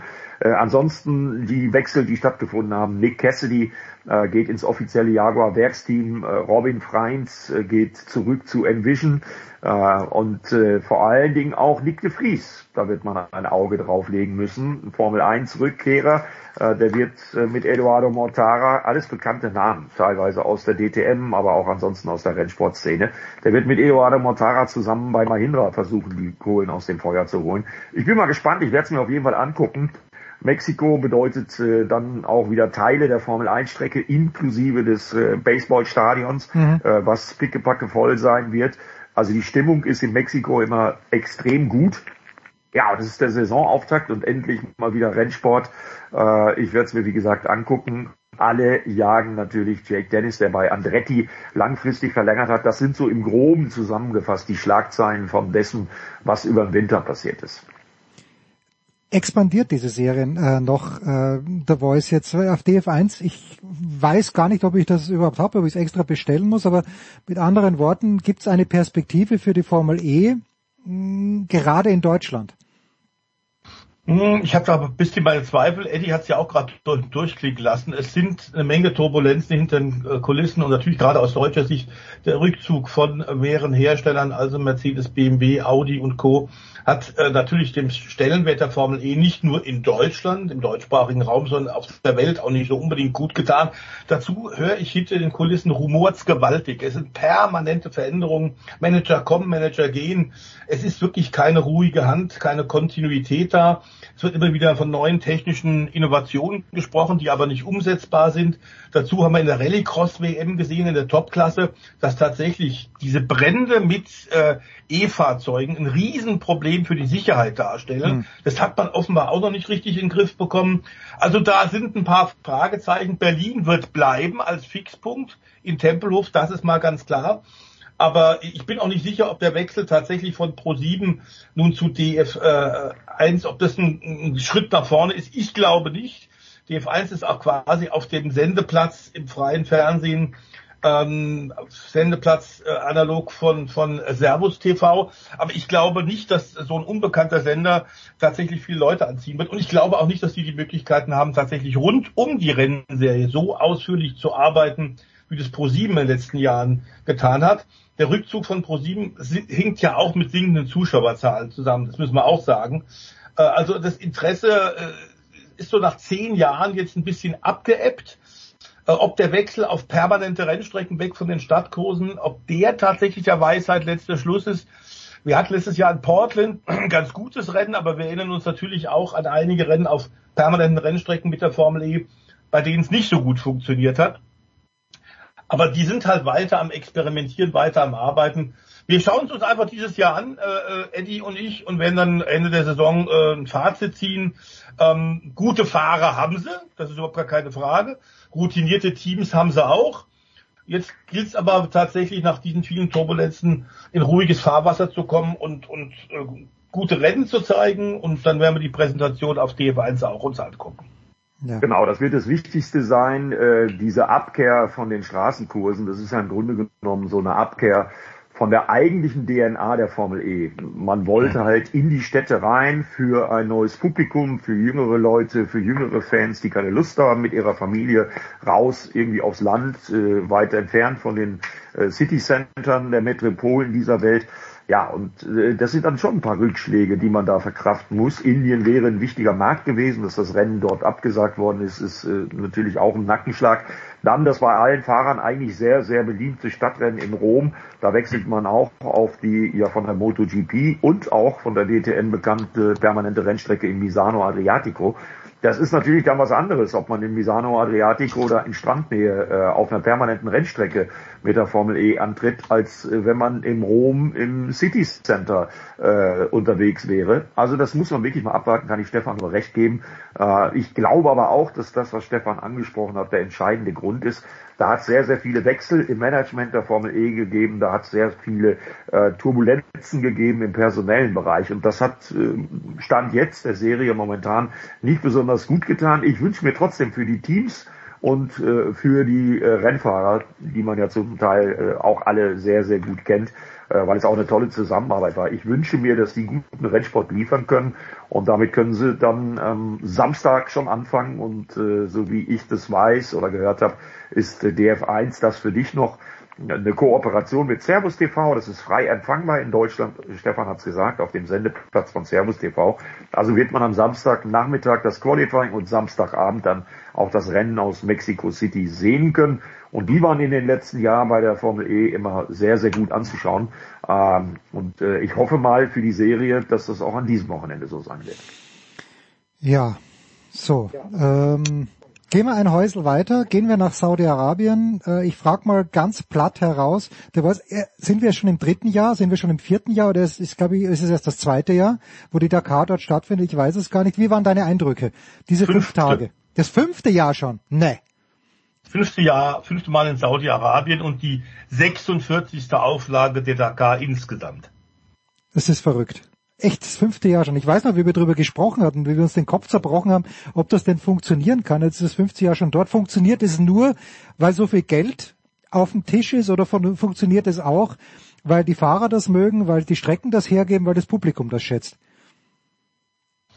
Ähm, also eigentlich ist es natürlich eine Fernsehveranstaltung, ist völlig klar, äh, zu der eigentlich ja früher noch rennfreien Zeit, wobei wir inzwischen, Eddie hat es jetzt mit der Formel E auch gesagt, ähm, eigentlich ja von Januar bis Dezember Motorsport an allen Teilen der Welt haben. Ähm, das war früher anders, äh, deswegen habe ich eine ganze Weile ja auch Ski-Weltcup machen können, nebenbei, äh, paar Jahre kommentiert, weil da nicht so viel los war. Das hat sich wirklich komplett geändert und in diese Lücke unter anderem ist die Dakar reingegangen schon seit vielen, vielen Jahrzehnten. Sehr clever, marketingtechnisch. Thierry Sabit hat das wunderbar gemacht. War ja auch eine wirklich verrückte Idee. Und am Anfang war es eine sehr französische Veranstaltung. Inzwischen ist es wirklich international. Die Fahrer, denen ist es, glaube ich, relativ wurscht, ob die in Saudi-Arabien durch die Wüste fahren oder in Südamerika. Es gab einige, die der, der, der langjährigen Haudegen, wie zum Beispiel ein René Metsch, der vor kurzem leider auch verstorben ist, der dreifache Dakar-Sieger, der so ein bisschen als Sinnbild als Charakter dafür stand, für die alte Dakar. Und der hat immer gesagt, eine Dakar, die mit Dakar nichts zu tun hat und nicht mit dem afrikanischen Kontinent, ist für mich keine Dakar. Mhm. So kann man es auch sehen. Ich bin da auch ein bisschen Traditionalist. Also ich war auch zweimal dann in Südamerika, aber das war für mich eigentlich nicht mehr die Dakar, die wir so kannten. Es ist egal, die Zeit geht weiter und man muss bitte, es waren große politische Unruhen, es waren viele ähm, Überfälle von Terroristen, es war eine große Sicherheitsbedrohung. Das ging dann nicht mehr in Afrika. Insofern war diese Lösung Südamerika keine schlechte. Auch dort waren sehr anforderungsreichen Etappen und nach wie vor ist, das wird Eddie bestätigen können, die Dakar die härteste Enduro- und Rallye-Raid-Veranstaltung der Welt. Auf zwei Rädern, auf vier Rädern, ob im Auto, ob auf Trucks, ob auf Quads. Es ist immer wieder echt eine Pein, es ist eine Qual, aber eben auch eine Lektion der Demut. Und wer das mal bestanden hat, ist hinterher völlig fertig, aber wird sofort sagen, okay, nächstes Jahr wieder. Ob man das finanziell stemmen kann, denn billig ist das Ganze nicht. Eddie? Ja, die Bilder sind Ja. fantastisch. Ich gucke natürlich auch hin, weil ich kenne da ja auch ein paar Leute, die da mitfahren im Moment gerade. Also gestern zum Beispiel Tagessieger Nasser Alatea. Äh, den kenne ich noch aus meiner MotoGP-Zeit sehr gut und äh, natürlich auch ein paar Querverbindungen, weil er auch Extreme E gefahren ist. Er holt langsam auf in der Gesamtwertung, fährt ja jetzt in diesem Jahr mit dem Hunter, ist äh, Teamkollege von Sebastian Löb, ist jetzt schon auf Gesamtplatz zwei, wird gejagt von Carlos Sainz im Audi. Und wenn ich recht informiert bin, direkt dahinter Matthias Ekström, auch im Audi, äh, den wir ja auch äh, als zweifachen DTM-Champion sehr, sehr gut kennen. Äh, da läuft im Moment, glaube ich, gerade diese Marathon-Etappe ne, mit 48 Stunden, Stefan. Und, Ja. und ich glaube, danach wird man, was das Gesamtklassement angeht, äh, sowohl auf zwei als auch auf vier Rädern ein bisschen besser Bescheid wissen. Das ist richtig. Ähm, wobei wir sagen müssen, dass natürlich wir immer noch in der ersten Hälfte der Dakar sind. Es sind äh, auch in diesem Jahr wieder äh, 4.800 Kilometer zurückzulegen in Wertung. 7.900 äh, Kilometer insgesamt mit den Liaison, den Verbindungsetappen. Ähm, und es ist ein großes Starterfeld wieder an, an, die, an, an Start gegangen mit großen Namen, Eddie sagt's. Interessant ist, dass tatsächlich ähm, wir Leute haben, Löb wird nächste Woche 50, äh, Nasser Alatia ist, ich glaube, 53, 54, Science Senior ist 60 Jahre alt. Äh, Stefan Peter Hansel hat nach einem Etappensieg im Audi gleichgezogen mit dem legendären Ari Vatanen, mhm. der zu Zeiten als Peugeot mit Gruppe B Autos quasi alles in Grund und Boden gefahren hat, unter einem Teamchef Jean Todt, das erinnern wir uns ja auch noch an diesen Namen. Ähm, Ari Bartan hatte mit 50 Etappensiegen den Rekord. Der ist jetzt eingestellt worden von Stefan Peter Hansel, der die Dakar schon 14, 15 Mal gewonnen hat, auf zwei, auf vier Rädern und damit auch noch in der Entscheidung dabei ist. Der ist jetzt 63. Das heißt, zu wissen, wann muss ich wie schnell sein wie muss ich aufs Material aufpassen? Die ist entscheidend und das ist der Grund, warum diese äh, sehr extrem erfahrenen Jungs momentan tatsächlich die Spitze unter sich ausmachen und sich noch nicht komplett verausgaben. Bisschen anders ist es bei den Motorrädern. Da haben wir die quasi Erzrivalen der letzten Jahre nämlich KTM mit den Untermarken, mit Husqvarna und Co. gegen Honda. Und Honda hat das wirklich ernst genommen mit einem erweiterten großen Werksteam mit Riesenaufwand mit Helikoptern, mit Serviceflugzeugen, mit Service-LKWs im Wettbewerb. Die wollen es wieder wissen, nachdem KTM im letzten Jahr ja gewonnen hat. Und in diesem Jahr leider, wir haben es ja hier schon vermeldet, mit Matthias Weidner einen der Favoriten schon verloren hat, der in Kalifornien im Dezember sich verletzt hat.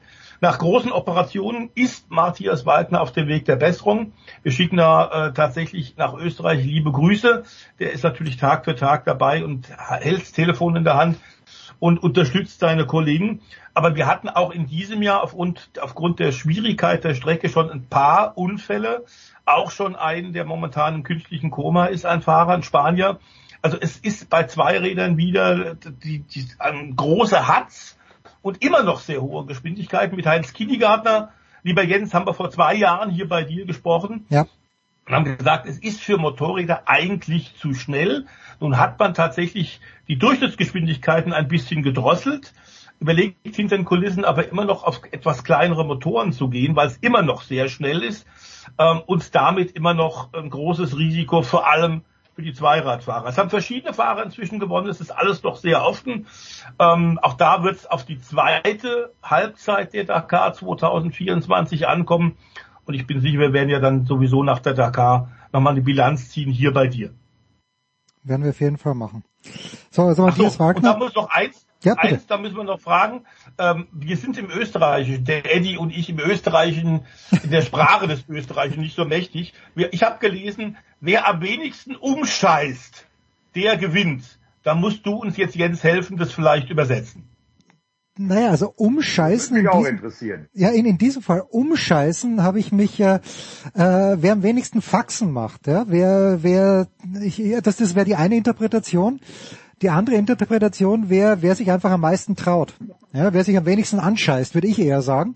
Äh, umscheißen äh, könnte ich so interpretieren, dass wer nicht herumblödelt, sondern äh, konzentriert ist und, und trotzdem. Also ich, entweder Konzentration oder Mut.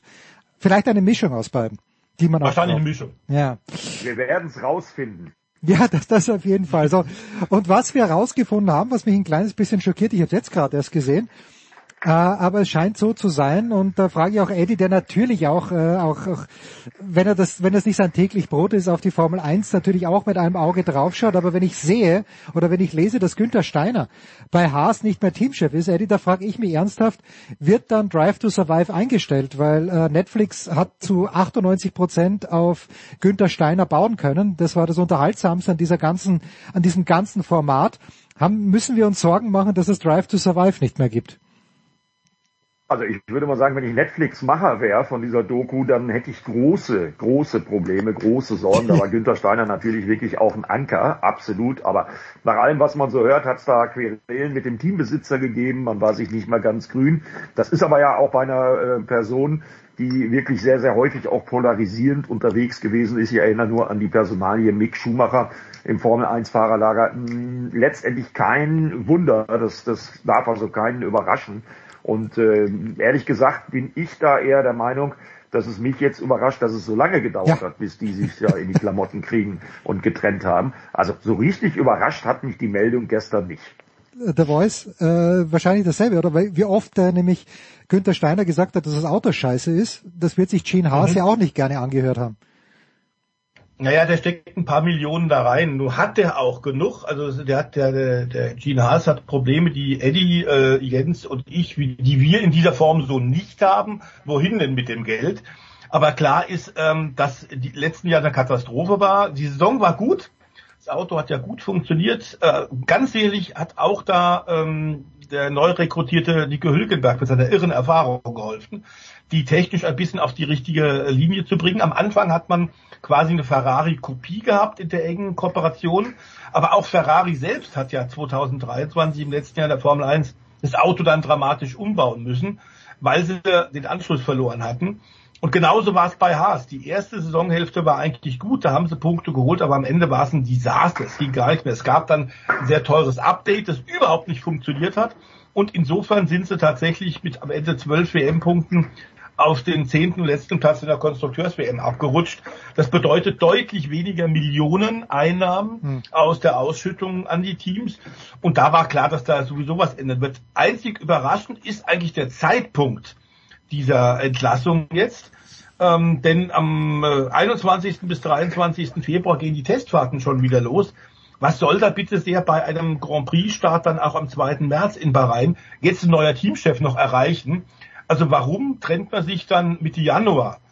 Ähm, es ist ein bisschen komisch, aber klar ist, dass äh, eine interne Lösung gefunden wurde. Der Südtiroler ist ersetzt worden durch den bisherigen leitenden Ingenieur Ayoma Kamutsu, der den kennen wir im Übrigen auch, der hat auch schon mal bei Red Bull eine Weile gearbeitet. Also jetzt will man mal mit einem Techniker, mit einem Ingenieur das Management ein bisschen auf Vordermann bringen.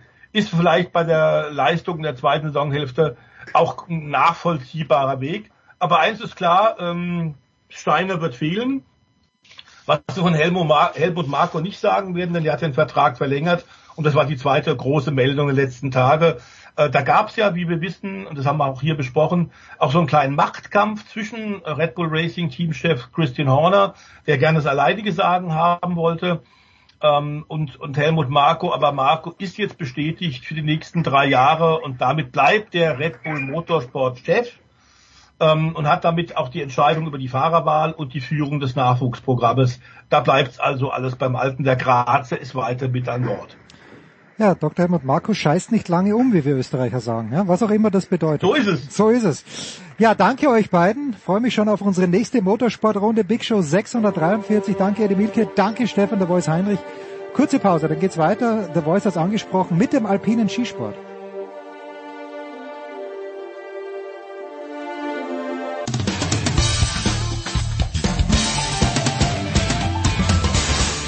Hi, hier ist David Wolf und ihr hört Sportradio 360.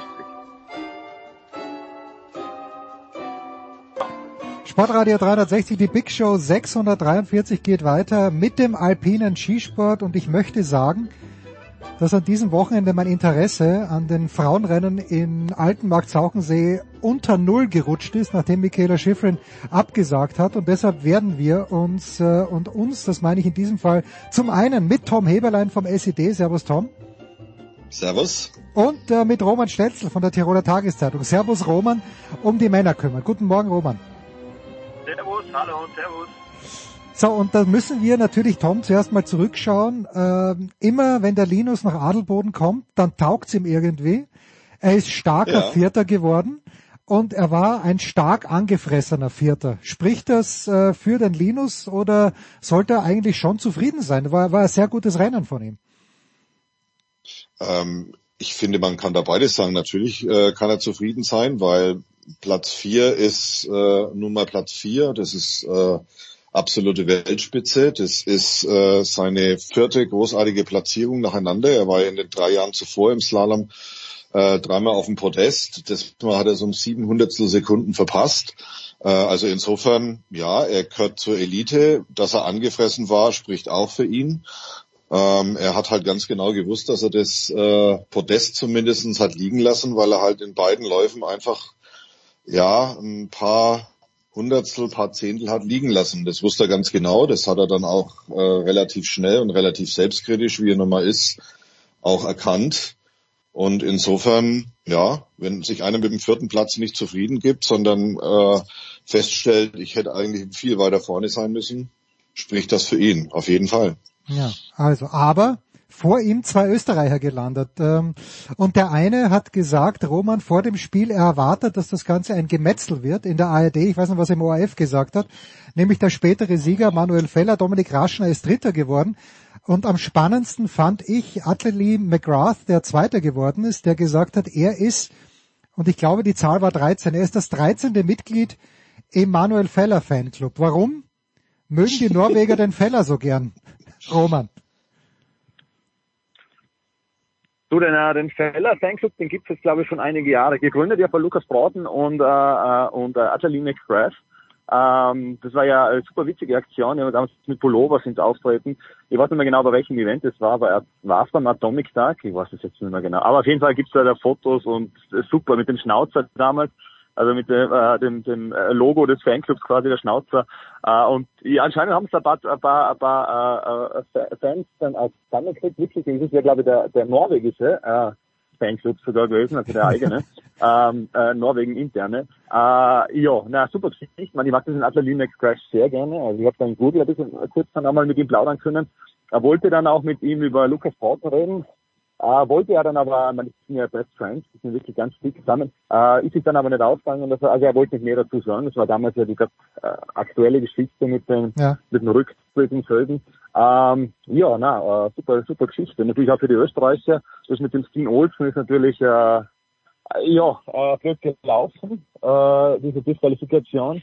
Äh, also äh, anders muss man sagen, also das durch den Startrichter, der das, der das verteilt hat, dass der hätte starten sollen und quasi durch diese 31 Leute, die auf, im zweiten Durchgang waren und ähm, äh, ja, der auf der zweiten Liste war. Äh, natürlich ziemlich blöd, weil in Wahrheit wird das natürlich für einen Ausfall äh, Ausfall äh, also verantwortlich gewesen sein, weil wenn der nach sechs Toren ausfällt oder fünf, äh, weiß jetzt nicht, wie viel es genau waren, wird es wahrscheinlich schon damit zu tun haben, dass der zum Start hingehen wollte und der eine sagt, was tust denn du da, wer bist denn du? Und, und, und der wird ihm sagen, äh, hallo, ich bin der Harzer Kühner, ich habe die Bestzeit hingelegt. Und ich habe ja gestern mit Marco Pfeiffer, mit dem ÖSV, ähm, ÖSV-Rennsportleiter gesprochen und haben ihn auch darauf angesprochen. Und er ist ja neben Markus Waldner gestanden, wo diese Szene war. Und äh, nur da, ich, ich würde es ja, es muss ja köstlich gewesen sein, aber wer den Markus Waldner kennt, den Schießrenndirektor, wie er dann gesagt hat, äh, der, da steht dann da oben, der darf nicht starten. Er sagt, äh, natürlich startet der, wenn wir da jetzt eingeschrien haben. Und äh, natürlich startet der, der hat der führt. Und ja, na also lustige Szene, lustig äh, als neutraler Betrachter, äh, bitter, wenn man weiß, dass es da um viel, viel Geld geht, ähm, als Sieger. Ähm, das Team Olsen hat sportlich genommen, also sportlich fair genommen, sei dahingestellt, ob er es schafft oder nicht. Für ihn natürlich wieder eine Geschichte, äh, der, der Tom wird besser wissen als ich. Ich glaube, er hat ja nur einen Weltcup-Sieg, gell, und das war in Dallas States der Ho. Und ja. das war ja auch eine Wahnsinnsgeschichte, gell. Also, man, jetzt nur diese Team Olsen-Geschichte ist ja natürlich, ist ja, ist also muss man ja nicht, ist das ja wieder ein Hollywood-Reif, gell? Ich meine, jetzt gewinnt er dieses erste Rennen, ich sage jetzt mal das erste Rennen, ich weiß es leider nicht ganz genau, wo dieser McGuinness eigentlich, äh, äh, äh der AJ Guinness, Entschuldigung, ähm, eigentlich der Sieger war und dass er eine halbe Stunde braucht haben oder dreiviertel Stunde, bis rausfinden, ob der wirklich gewonnen hat. Und dann haben sie den Steve Olsen diesen Sieg gegeben. Uh, und jetzt kommt der, uh, jetzt kommt diese, uh, diese Geschichte wieder so, dass er quasi es die Chance gehabt hätte zum, zum Gewinnen und, und, und, äh, und, und dann wird er eigentlich vom Startrichter zurückgehalten, der ja im Fall nicht mehr im Einsatz ist, zumindest die Saison. Ähm, na, äh, Wahnsinnsgeschichte. Ansonsten, ja, cool. Man Feller hat das, Feller hat das gehalten, was er, was er, was er gesagt hat. Ich habe davor immer noch ein Interview mit ihm gehabt, ein Gespräch vor dem Rennen und er war sehr zuversichtlich. Ich hoffe, dass er halt auch noch zuversichtlich ist nach dem Monat. Müssen wir schauen. Gell. Naja, gut. Viel am Programm. Aber, aber, aber Tom, dem, dem Ja. Feller kann es jetzt wurscht sein, oder Tom? Weil der hat schon zwei Renner gewonnen in diesem Jahr, äh, hat jetzt einen Klassiker gewonnen.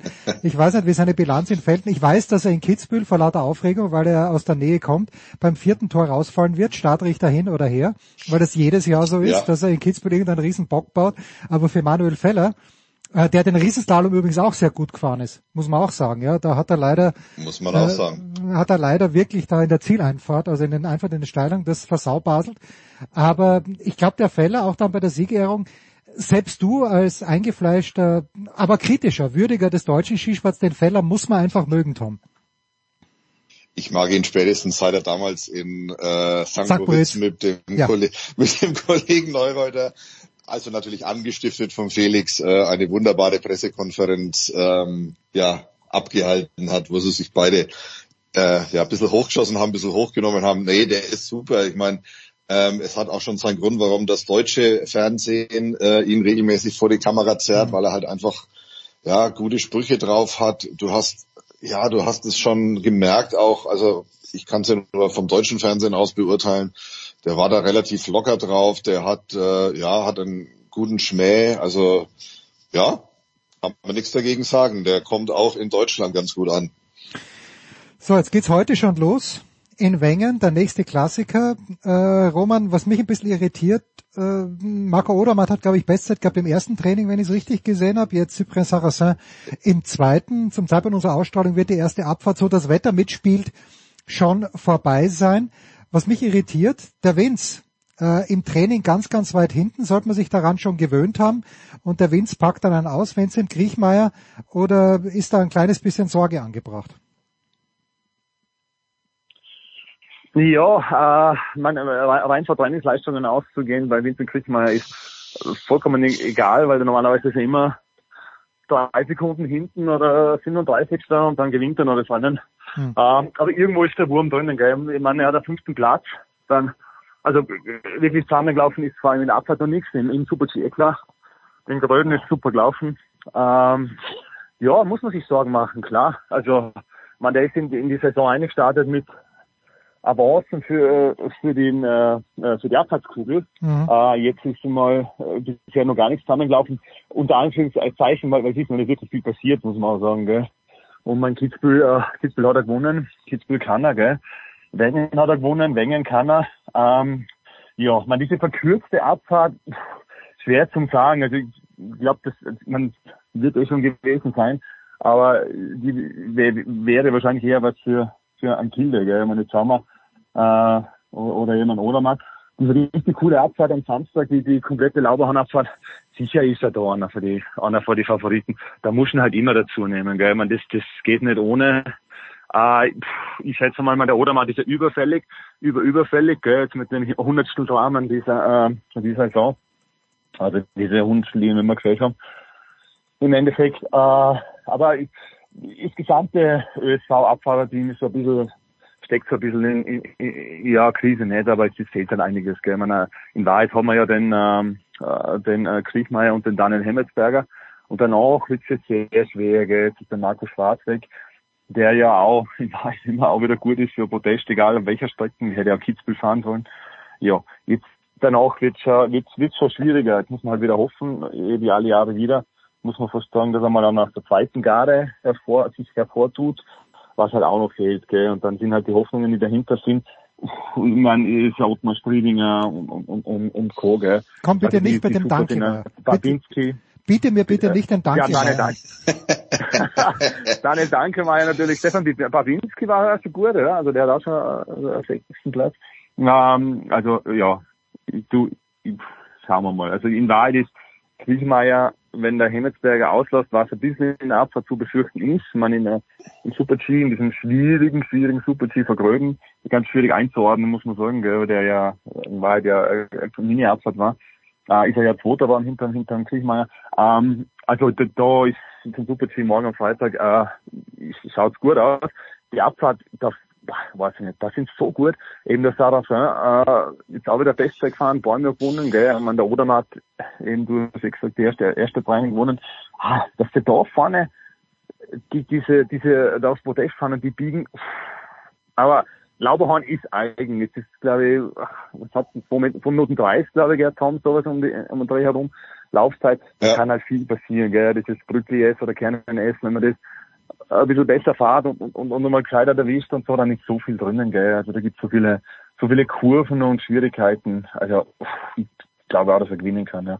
Ja, jetzt haben wir letzte Woche, Tom, drüber gesprochen, dass es doch eine überragende Idee wäre, wenn Alex Schmidt, weil er der Riesentorlauf die, die Grund ist für alles, was danach kommt, dass der, äh, dass der eigentlich in den Speed gehen würde. Jetzt ist es genau umgekehrt mit dem Kilde passiert. Jetzt denkt sich der Kilde, Speed kann ich schon. In diesem Jahr ist er gar nicht so überragend gelaufen, wenn wir mal ganz ehrlich sind. Und dann wird er Zweiter im Riesenslalom von Adelboden. Also ich habe mich richtig gefreut, weil ich auch gesehen habe, ich mag den Kilde irgendwie. Ich bin ihm natürlich vieles neidig in seinem Leben, vor allen Dingen in seine Beziehung. aber, äh, aber ich, ich finde, aber ich finde den Kilde einfach als Typen absolut überragend. Ich finde ihn als Skifahrer überragend und ich habe mich richtig gefreut, eben auch, er konnte es ja selber gar nicht glauben. Er hat das total akzeptiert, dass er gegen Odermatt überhaupt keine Chance hat im Riesenslalom. Aber ich fand das großartig, wie der sich gefreut hat. Und ich war echt überrascht. Ähm, war das ein Ausreißer, glaubst du, Tom? Äh, auch natürlich schwierige Bedingungen. Man hat ja bei diesem Riesenslalom extrem wenig gesehen. Oder ist das auch was, wo man sagen kann, äh, Top-Ten-Fahrer könnte er regulär im Riesenslalom sein, wenn er es denn zum Beispiel dann in Schladming ein paar Tage nach Kitzbühel auch wieder probiert? Du, also erstens mal stimme ich dir natürlich völlig zu. Kilde ist, Kilde ist großartig. Allein schon dieses Zwiegespräch da mit Odermatt. Ich freue mich, dass ich praktisch der Erste äh, vom Rest bin. Ja. ähm, das war ja schon mal ganz lustig. Dass der Riesenslalom fahren kann, äh, ist ja unbestritten. Ich meine, der war schon, äh, das ist jetzt zwar schon ein bisschen her, aber der ist, der ist regelmäßig in die Top Ten gefahren. Also der war in Alta Batia schon mal Vierter, der war in Adelboden ja auch schon mal Fünfter und Vierter. Ähm, ja, also das ist jetzt, das ist jetzt, finde ich, nicht so überraschend. Also vor zwei Jahren zum Beispiel, da gab es ja zwei Riesenslaloms in Adelboden, da ist er Vierter und Fünfter geworden. Hm. Also wenn er sich da ein bisschen drauf konzentriert. Ja. ja, du, der hat ein paar Top Ten Resultate im Riesenslalom. Also eigentlich immer, wenn er seit, ja, so seit vier, fünf Jahren, wenn er Riesenslalom fährt, fährt er eigentlich immer in die Top Ten rein. Also ähm, ja, zuletzt weniger im letzten Jahr. Da ist er, glaube ich, mal in, in Palisades Tahoe ist er, glaube ich, mal irgendwie 25. geworden und beim Weltcup-Finale ist er, glaube ich, auch mitgefahren dann in Andorra. Da ist er, glaube ich, 17. gewesen oder so. Aber lange Rede, kurzer Sinn. Ich glaube, wenn er sich da ein bisschen drauf konzentriert, dann ist er durchaus jemand, der befähigt ist, regelmäßig in die Top Ten zu fahren. Also zumindestens das ist durchaus möglich für ihn. Und ja, also wenn du in Adelboden Vierter, Fünfter und jetzt Zweiter wirst, dann ist es, glaube ich, ein relativ guter Nachweis, dass du äh, ein sehr guter Riesenslalomfahrer bist, auch wenn du es vielleicht nur selten äh, in dieser Disziplin, äh, wenn du nur selten in dieser Disziplin an den Start gehst. Also da kann man sich schon mal fragen, warum er es nicht öfters macht, gell? Dann könnte er vielleicht, dann könnte er vielleicht dem Odi ein bisschen mehr auf die Pelle rücken. Aber nicht in diesem Winter. Nicht in diesem Winter, aber äh, Roman hilft's dem Kilde vielleicht dass er jetzt schon weiß, er wird den Gesamtweltcup nicht gewinnen und kann deshalb noch ein bisschen lockerer fahren? du, äh, ja, jetzt wird das Thema Gesamtweltcup ist, ist de facto erledigt, außer es gibt eine Verletzung, also da wird sich nichts mehr tun. Ähm, ja, der Kilde, na super, dass er eben das super, dass man das haben wir das angesprochen, dass er jetzt im Riesentorlauf, Riesentorlauf aufholen dem ersten Protest und so. Ähm, aber de facto in, in, in Speed in der Abfahrt läuft es nicht noch, läuft nicht noch nach Wunsch. Man muss man so sagen, als, als Seriensieger der Vorsaison, ja. Ähm, ja, aber Thema Gesamtweltcup, ja, nachdem ich mir schon weit aus dem Fenster gelehnt habe und Marco Schwarz die Kugel in die Hand gedruckt habe, was jetzt schwierig wird. Aber ich, ich verschiebe es einfach auf die Saison 24. So, ich verschiebe es einfach auf die Saison 24, 25. also, groß, groß mündig, wenn man so sagen darf. Ähm, nachdem er Gesamtweltcup, also wenn dann, das ist ja, also ich wüsste nicht, was da passieren sollte, also außer einer Verletzung, wird, wird das, wird das gegessen sein, weil dadurch, dass, dass der äh, Kilde besser Riesenballer fährt, leider wie so oft, gell, wenn man so oft erlebt, ist es halt im, im, im Speed daneben, also in der Abfahrt nicht ganz so nach Wunsch, gell, und im, im, im Super-G, also, hm. Ich will äh, ein bisschen leider ein zweischneidiges Schwert, wie so oft, gell, außer im Falle eines Marco Odermatt, wo das halt alles alle drei auf einmal gehen. so muss man sagen, gell? Ja. Und ich, ich, ich habe jetzt zu wenig mit dem Kinder drüber geredet und ich, vielleicht wisst ihr mehr. Mir käme aber so vor, dass er einfach äh, mehr sich auf diese Technik äh, wieder einlassen hat äh, und, und dadurch vielleicht ein bisschen was auch, vielleicht auch das, das Abfahrtechnisch ein bisschen was verloren hat. Aber wir haben jetzt fünf Speedrunnen, fünf Speedrunnen in einer Woche, Mhm. glaube ich, gell? Bin in, in etwa, also in, oder acht Tage, neun Tage mit äh, dreimal Wengen und, und, und zweimal Kitzbühel. Danach werden wir schlauer sein, weil jetzt geht das los. Also es ist ja nicht, es ist ja in Wahrheit nichts passiert. Absagen Beaverkrieg, äh, was war denn noch als Absagen? Lake Louise ist ausgeflogen, oder? Zermatt ist nichts gewesen. Also es geht ja in Wahrheit ist ja bis ein Bormio, mega Abfahrt, gell? Ähm, richtig spannend, richtig cool. Ähm, ist noch nichts passiert. Also meiner Meinung nach, bitte stark mit Lügen, ist noch nichts passiert, im, vor allem im Speed-Bereich. Ich bin noch mal gespannt, was die sich in Kitzbühel einfallen lassen übrigens, gell? Weil wie willst du Bormio toppen? Ja, genau, ja, das wird, das, da wird ein extra Sprung. Aber ich, find- Ja, ich in finde, Kitzbühel passiert jedes Jahr was. Also dass in Kitzbühel nichts passiert, das ist ganz, ganz selten. Also, Ich Ja. finde find das großartig, äh, wie der Roman sagt, da, darüber konnte er mit dem Kilde nicht sprechen. Ich würde mit dem Radl von München nach Innsbruck fahren, um mit dem Kilde überhaupt sprechen zu können. Äh, und, und der Roman redet mit allen, redet mit Waldner, redet mit Kilde, redet mit den österreichischen Skifahrern sowieso. Das ist ganz, ganz groß. Äh, ich freue mich auf Wengen jetzt an diesem Mal. Ich scha schaue mir natürlich Altenmarkt Zauchensee auch an, weil ich einfach ein Vollnerd bin und äh, es vielleicht dann doch spannend wird, wenn Brignone alle drei Rennen gewinnt, im, oder wenn Gut alle drei Rennen gewinnt, dann im Gesamtweltcup der Frauen. Freue mich auf kommende Woche, wo ich den Tom dann hoffentlich wieder persönlich sehen werde in Kitzbühel. Für heute war's das. Selbst, selbstverständlich. Selbstredend, ja. Für heute war's das mit Ja, dem selbstredend. Den, den Roman habe ich noch nie gesehen in Kitzbühel äh, live, weil er einfach zu viel zu tun hat. Und weiter natürlich ja, ich mit, bin eigentlich normalerweise, glaube ich, seit, seit 2014, seit 2014 bin ich jedes Jahr da. Seit Hannes Weichelt gewonnen hat, war genau und spektakulär. Na, war meine auf. erste Reportage, die ich da schreiben durfte. Was war jetzt sehr spektakulär mit Bandscheibenvorfall, also. Ja, äh, zwei- sind immer eine der 2014 letzten Geschichten. Hannes Reichelt, wer sich erinnern kann, in den, in den David Alaba Studios hängt da dieses riesengroße Bild. Jetzt hängt es in meinem Schlafzimmer, fotografiert von Markus Mitterer und der hat genau Hannes Reichelt beim Zielsprung und das war ja nur möglich, dass er ihn so fotografieren hat können, weil sie damals nicht über die Hausbergkante gefahren sind, sondern über den Gansland, weil zu wenig Schnee war. Und dieses ikonische Ja, ja. Bild, Zielsprung Hannes Reichelt, danach sofort in die Klinik nach Innsbruck, hängt bei mir jetzt im Schlafzimmer. Wahrscheinlich schlafe ich deshalb so unruhig. Ich weiß es nicht. Aber danke, danke Tom, danke Tom, danke Roman. Äh, wir hören uns äh, schon nächste oder übernächste Woche wieder. Aber jetzt gibt es mal kurze Pause in der Big Show 643.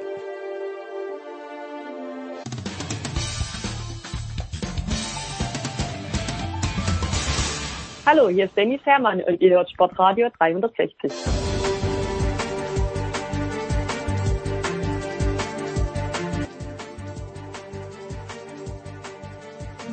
So, Big Show 643.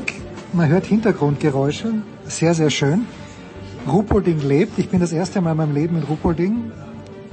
Noch dazu beim Biathlon und neben mir sitzt Eisenberger. Der, wo kommst du eigentlich her, Corbinian? Kommst du aus der Nähe? Du, du scheinst wirklich ein Local zu sein hier. Das ist tatsächlich so.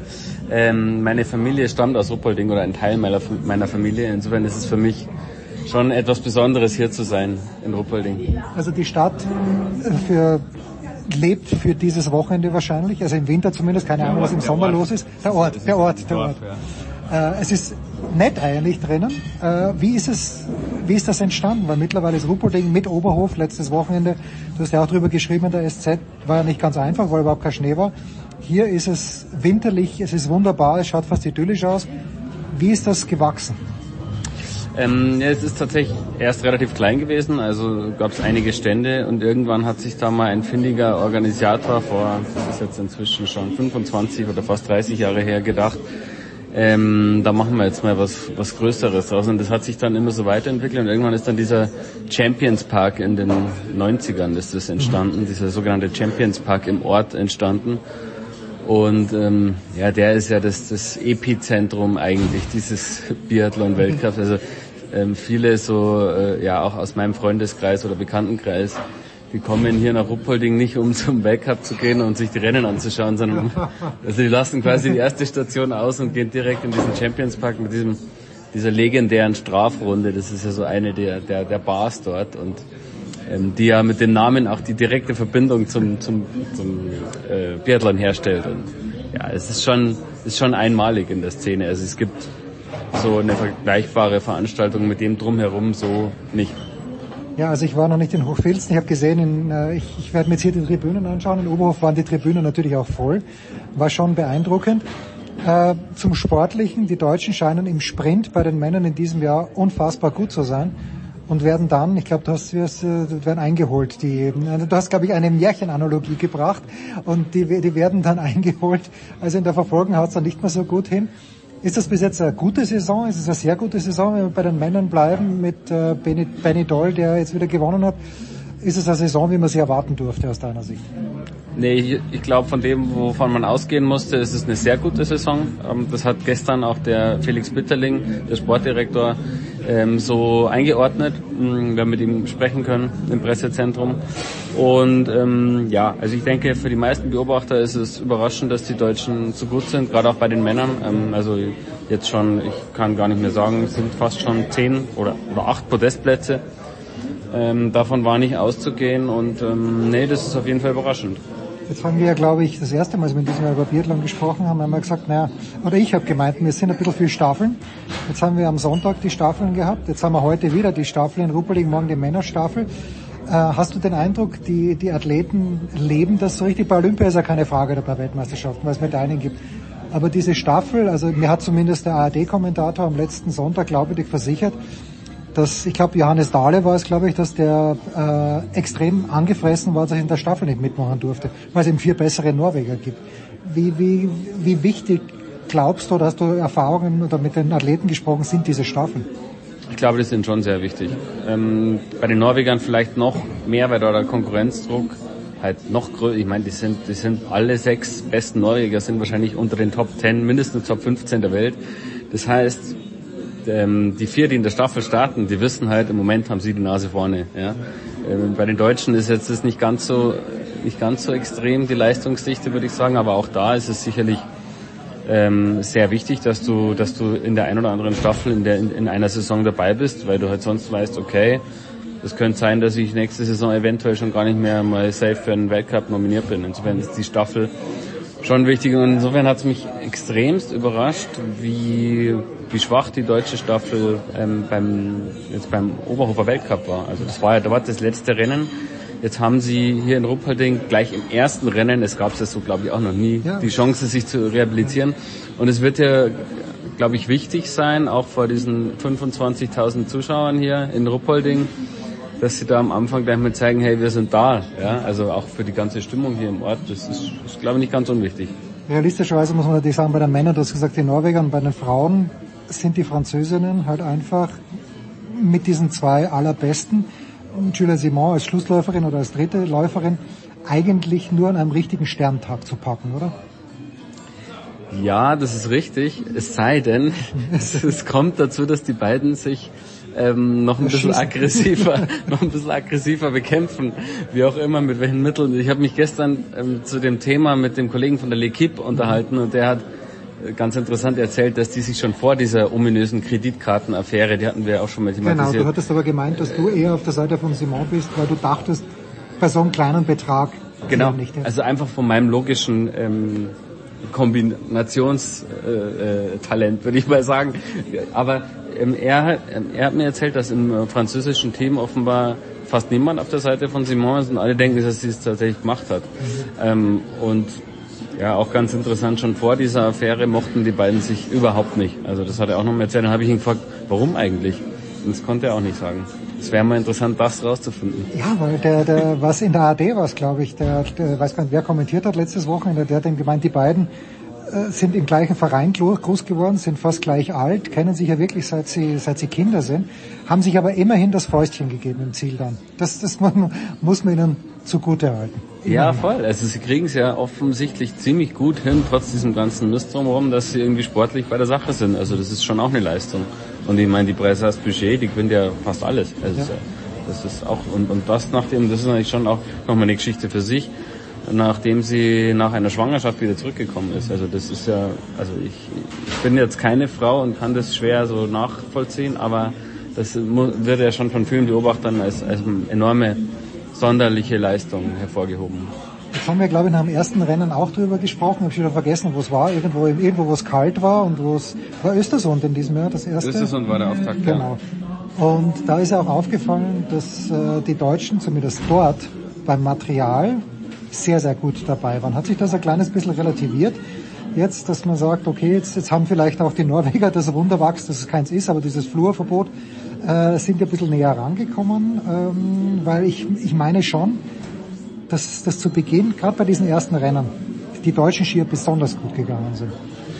Das war ganz sicherlich so. Also das ist sicherlich auch eine Erklärung für den Leistungsanstieg bei den Deutschen, würde ich sagen. Also das Wachs spielt eine enorme Rolle im Biathlon. Noch mehr wie bei den Alpinen. Ich habe mich ja auch mit Technikern schon dazu unterhalten.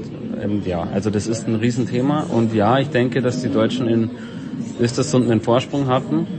Mm, und ich glaube auch, dass es sich etwas relativiert hat im Sinne von, ich habe den Eindruck, wenn die Bedingungen wärmer sind, tun sich die Norweger leichter. Ähm, das zu verifizieren ist extrem schwierig. Ich habe einen Antrag gestellt an den DSV, mal in ihren Wachseltruck reinschauen zu dürfen und da mal so ein bisschen äh, Wachsluft zu schnuppern. Ähm, das wurde mir dann aber unter der Begründung Top Secret leider verwehrt, ja, was sehr schade ist.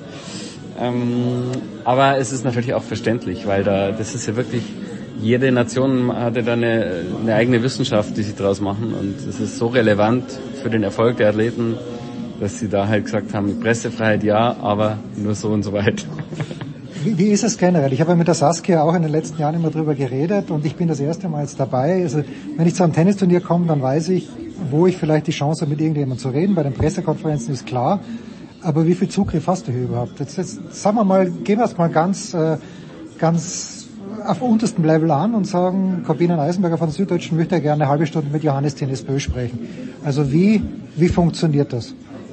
Ähm, ja, der Bö ist tatsächlich schwierig greifbar. Ähm, das ist mir zum Beispiel vergangenes Jahr bei der WM in Oberhof nicht gelungen, dass ich mir ihn mal so richtig einfach... Wo er alles ein, gewonnen hat, wer ja, sich erinnern kann. Was aber, also man muss, also ich meine, das war krass. Der musste nach jedem, der hat ja alles gewonnen und musste nach jedem Rennen ähm, bestimmt ähm, zu, ich würde sagen, zu zehn verschiedenen Interviewstationen und ja, und dass er dann halt ähm, sagt, okay, die deutschen Reporter, zu denen kommt er zwar, ja, zu den vier oder fünf oder sechs, was wir da waren. Aber darüber hinaus aber er längere, längere Strecke nochmal, da- es ist, ist verständlich. Ähm, ich habe jetzt tatsächlich, ähm, weil du jetzt den Bö angesprochen in der Saison noch keine Interviewanfrage an ihn gerichtet, ähm, weil wir natürlich schon sehr den, gerade jetzt, wo die Deutschen auch so gut sind, den deutschen Blick haben, ähm, da ist es schon so, dass mir der DSV versucht, alles zu ermöglichen, was, was, was geht. Ich habe jetzt zum Beispiel eine relativ spontane Anfrage gestellt mit dem Teamarzt, mit dem noch relativ neuen Teamarzt der deutschen Biathleten eine Geschichte zu machen, der unter Müller-Wohlfahrt gelernt hat, also eine ganz interessante Persönlichkeit. Und gestern sind wir hier da an dem Tisch gesessen, wo wir zwei jetzt gerade sitzen. Ja. Ah, okay. Hier auch, ja. Genau. So, jetzt siehst du, wie ich gekommen bin. Also gut, obenrum bin ich einigermaßen gut angezogen. Ich habe jetzt schon Angst, weil mir die Füße einfrieren werden. Was muss, wir sehen auch ein Serviceradio. Was muss der Biathlon-Fan, der kurz entschlossen, es gibt glaube ich noch Karten für manche Sessions hier, was muss der Biathlon-Fan wissen? Ich war nicht darauf vorbereitet, wie schattig es hier ist, und zwar schattig im wahrsten Sinne des Wortes. Das heißt, äh, Sonnencreme nicht zwingend notwendig. Wie sollte man hier anreisen? Also in Ruppolding ist es, es ist so ein bisschen vergleichbar mit Gröden. Man kommt hier rein in den Ort und die Sonne scheint und es ist wunderbar und dann kommst du dahin, wo quasi in Gröden der Zielhang und hier eben das Stadion. Dann ist Schatten und es ist kalt und man friert. Ähm, ja, also wie du siehst, ich habe ähm, Sehr, sehr profunde ich hab, Schuhe Ich habe hab, ich hab mir wirklich für diese ganzen Einsätze das Wärmste vom Wärmen, ich will jetzt nicht die Schuhmarke nennen, aber es ist eine ähm, im Chiemgau ansässige, für Bergschuhe bekannte Marke. ähm, und ja, das, die halten wirklich warm. Und ähm, bei ganz empfindlichen Leuten empfehlen sich diese Wärmepads, die man einmal knickt und rein. Also auch das ist, ist einfach, günstig und hilft. Ähm, und ich habe dann noch ähm, eine dicke Winterjacke und unter diese dicke Winterjacke ziehe ich noch eine Daunenjacke an. Und ich habe auch so Arktis-Handschuhe. Also ich bin wirklich sehr warm unterwegs, was aber auch ähm, damit zu tun hat. Ich bin, obwohl ich sehr winteraffin bin und selber Wintersportler bin, in dem Moment, wo ich mich nicht selber bewege, bin ich extrem kälteempfindlich. Ja, und ja, nein, ich, und, und bei den Fans, für die Fans, ähm, es gibt noch, also man kann an, an Streckenrand an jedem Tag noch, mhm. habe ich, hab ich mir von Karl-Heinz Kast, dem Stadionsprecher, sagen lassen, und für die Sessions. Unser Thema, Karl-Heinz Kaas, Stefan Steinacher, ja? Ja, ja, klar. Und, und, und im Stadion gibt es noch Vereinzelkarten, da muss man halt auf der Website nachschauen, was dann wann noch äh, offen ist. Ja. Was würdest du anregen, jetzt nur, nur als Fan? Ist es besser, im Stadion zu sitzen und damit den Skistand zu sehen? Oder ist es eigentlich fast spannender, weil es sind ja, glaube ich, Bildschirme rund um den ganzen Kurs herum, ist es vielleicht fast spannender, auf die Strecke zu gehen? Ich glaube, beides hat seinen Reiz. Also ich würde jetzt es gibt die, die es unten besser finden, weil sie dann nicht so weit zum Getränkestand haben. ich habe mir und und und und, und im Stadion und, und, und hier und, ja zur Strafrunde musst du ja sowieso in den Ort fahren. Also äh, zur Strafrunde hier. Ähm, hier äh, im Stadion hast du halt, einen, würde ich schon sagen, einen besseren Blick, bist näher am Schießstand. Das hat auch was für sich. Ich habe mir sagen lassen und das werde ich aber noch verifizieren müssen, dass es hier in Ruppolding so extrem eingefleischte Biathlon-Fans kommen, die auch sehr ähm, wie sag, äh, Trink, ähm, äh, trinkfest sind, ja. Und damit sie nicht äh, zwischen den Trinkeinheiten auf die Toilette müssen, tragen sie spezielle Biathlon-Windeln. Das habe ich mir sagen lassen. Ich weiß aber nicht, ob es stimmt, aber ich werde versuchen, es rauszufinden. Ich finde es, ähm, es steht so ein bisschen für den etwas ähm, exzessiven ähm, Charme dieses, dieses Biathlon äh, Weltcups in Ruppolding. Das ist schon was Spezielles hier. Und ob das aber allerdings stimmt, wird rauszufinden sein. So, ich parke in der Stadt, ich bin mit dem Shuttle hergefahren. Dem Busfahrer war es deutlich zu leise im Bus. Er hat die, seine Mitfahrer hat er aufgefordert, Stimmung zu machen, hat dann einen wunderbar sexistischen Witz erzählt, den ich hier nicht wiedergeben möchte. Aber gut, das ist das ist vielleicht so. Naja, gut, Corbinian, dann danke dir herzlich. Äh, kommende Woche bist du wieder bei deiner eigentlichen, äh, ja, bei deiner eigentlichen ersten Leidenschaft als aktiver Sportler. Da bist du dann in Kitzbühel. Genau, der äh, Weltcup in Kitzbühel zum ersten Mal als Reporter. Ich bin wirklich gespannt, was da auf mich zukommt und der Stefan Steinacher, der Stadionsprecher dort, ähm, äh, er wird, so wie ich es verstanden habe, wird er ähm, mit Krücken äh, kommentieren, weil der hatte den Skiunfall. Das wusste ich gar nicht. Ja, ja, das, das hat er mir, ich habe ihm gestern, ich schicke manchmal an so skiaffine Leute äh, Videos rum von lustigen Skistürzen und dann schreibt er mir zurück, also wirklich, das brauchst du mir jetzt gerade nicht schicken. Und ich sage, ich habe das nicht gewusst. oh ja, da muss, muss ich gleich mal nachfragen. Ja, kannst du mir nachfragen. Herrlich, ja, also es freuen wir uns mal auf dieses Wochenende in Ruppolding. Ich werde am Sonntag auch wieder da sein, ihr, ihr fahrt auch her und äh, danke dir, Corbinian. Kurze Pause in der Big Show 643.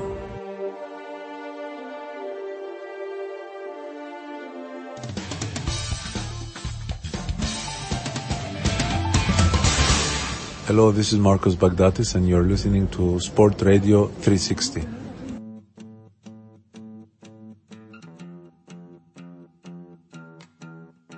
Ah, seid Schatzis. Big Show 643. Es äh, geht rein in den Tennisteil und es geht bald rein in die Australian Open und da ist heute in der Früh die Auslosung über die Bühne gegangen mit ein paar pikanten, ein paar spannenden Ergebnissen und ich freue mich, dass zum einen Paul Häuser von Sky ein paar Minuten Zeit für uns hat. Servus Paul. Ja, servus. Ist denn schon wieder Big Show? Ja, ja ist es. Ist schon wieder Big Show, was soll man sagen. Und Jörg Almaroth der ist auch am Hallo. Start, die Legende. Servus, servus Jörg. Ja, ja, ist dann schon heute schon Weihnachten, würde ich fast sagen, aber das, das ja. ja, also Jörg, wir müssen äh, vielleicht ganz kurz, das ist glaube ich auf Facebook gepostet, aber du hast Franz Beckenbauer nochmal wo erlebt? War es 1990 oder wo wo hast du Franz Beckenbauer als Journalist, als Fußballjournalist wohlgemerkt? Ich hab's echt, ich bin schon so alt, du hast das gestern glaube ich gepostet und ich hab's heute schon vergessen. Ja, ein unvergessliches Erlebnis war das mit meinem äh, Kollegen, als wir beide noch in Kassel bei unserer Lokalzeitung, äh, Jochen Haberg und ich, der später auch äh, sehr, sehr wichtiger Tennisjournalist war, unter anderem bei der Welt am Sonntag und beim Stern.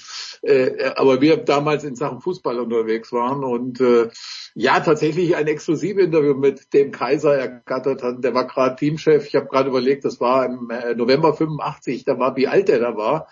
Äh, da war er ja, müsste er 40, ja eigentlich. 40, oder? War ja, für 45 Jahre. Ja. Unglaublich.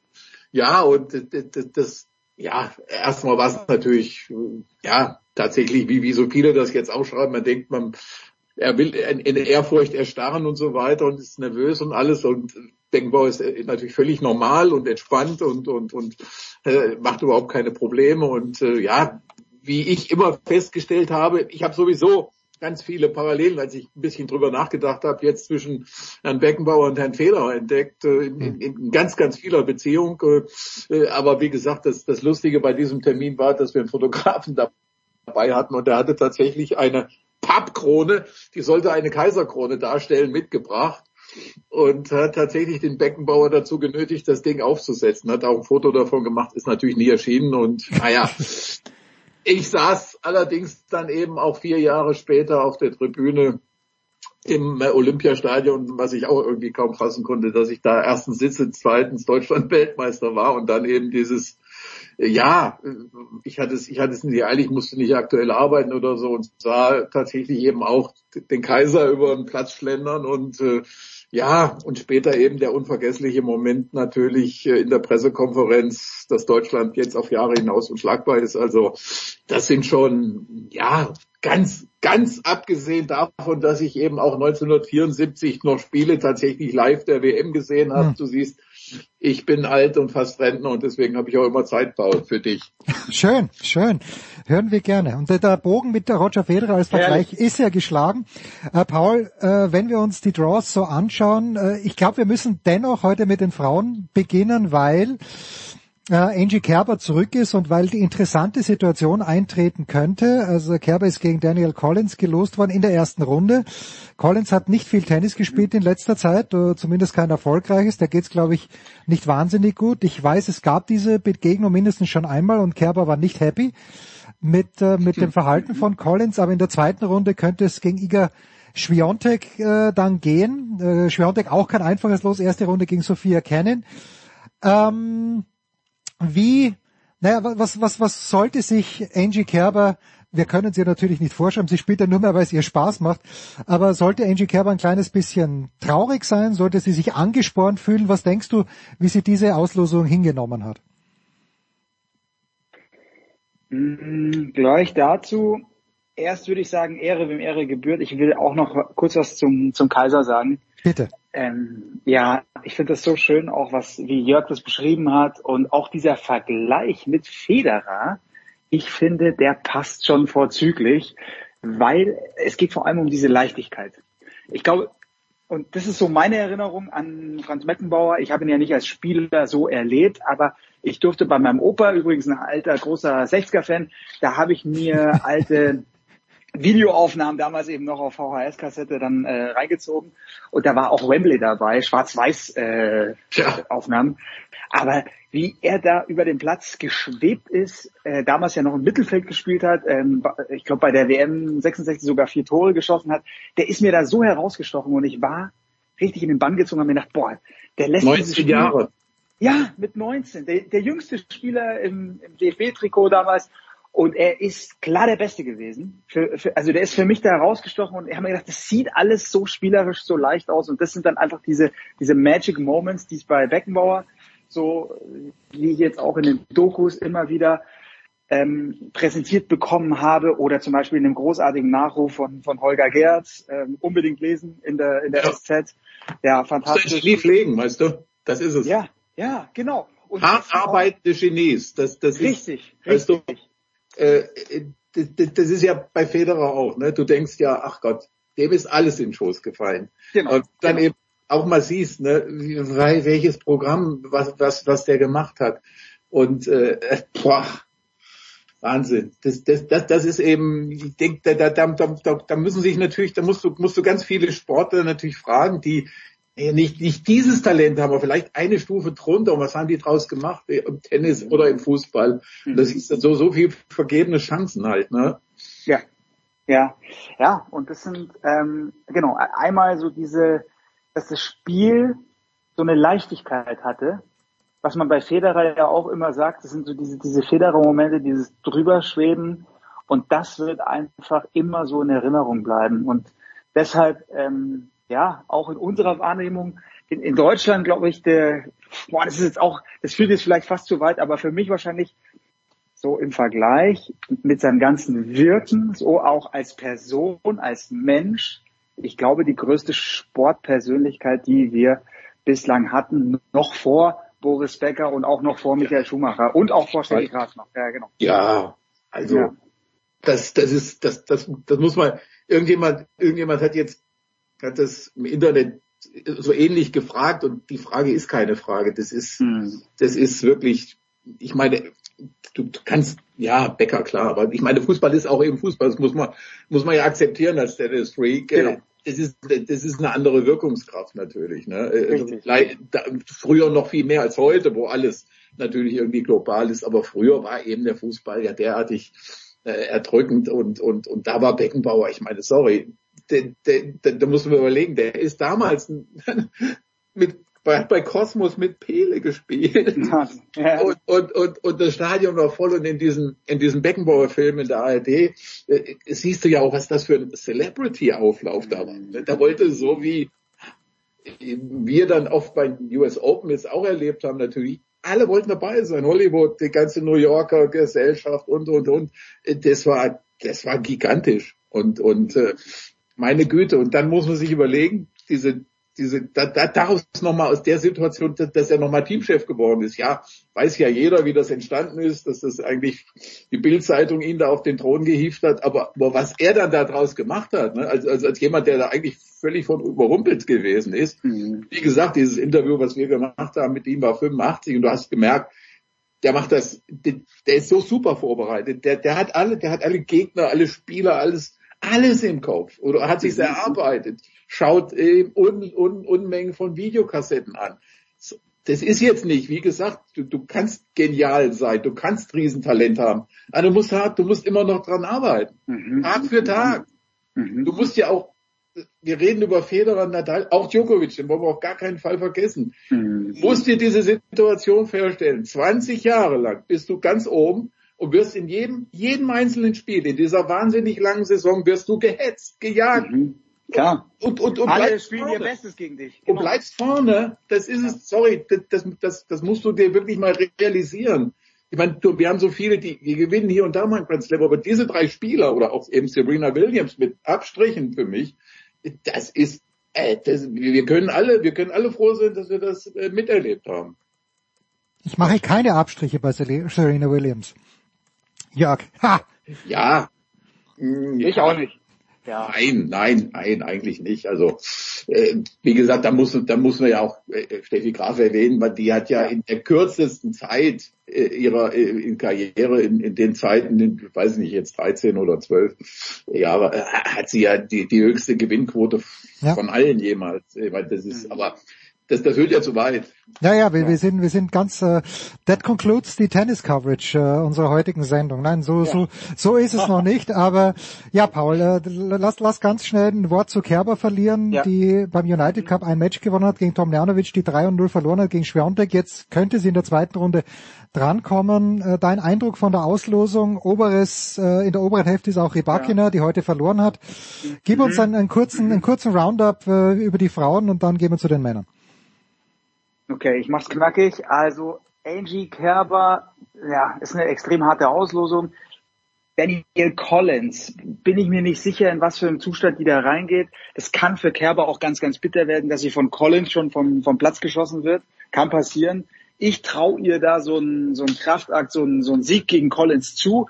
Dann ist natürlich ganz klar Schluss gegen Sviontek. Schwi- Sviontek, ja, ist für mich schon die Top-Favoritin auf den Titel. Mit, und dann ganz knapp dahinter kommt schon Rybakina, so wie die sich jetzt präsentiert hat.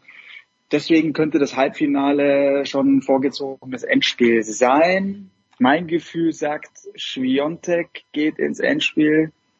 Ja, und da unten vielleicht Coco Goff. Vielleicht sogar Coco, Coco Goff.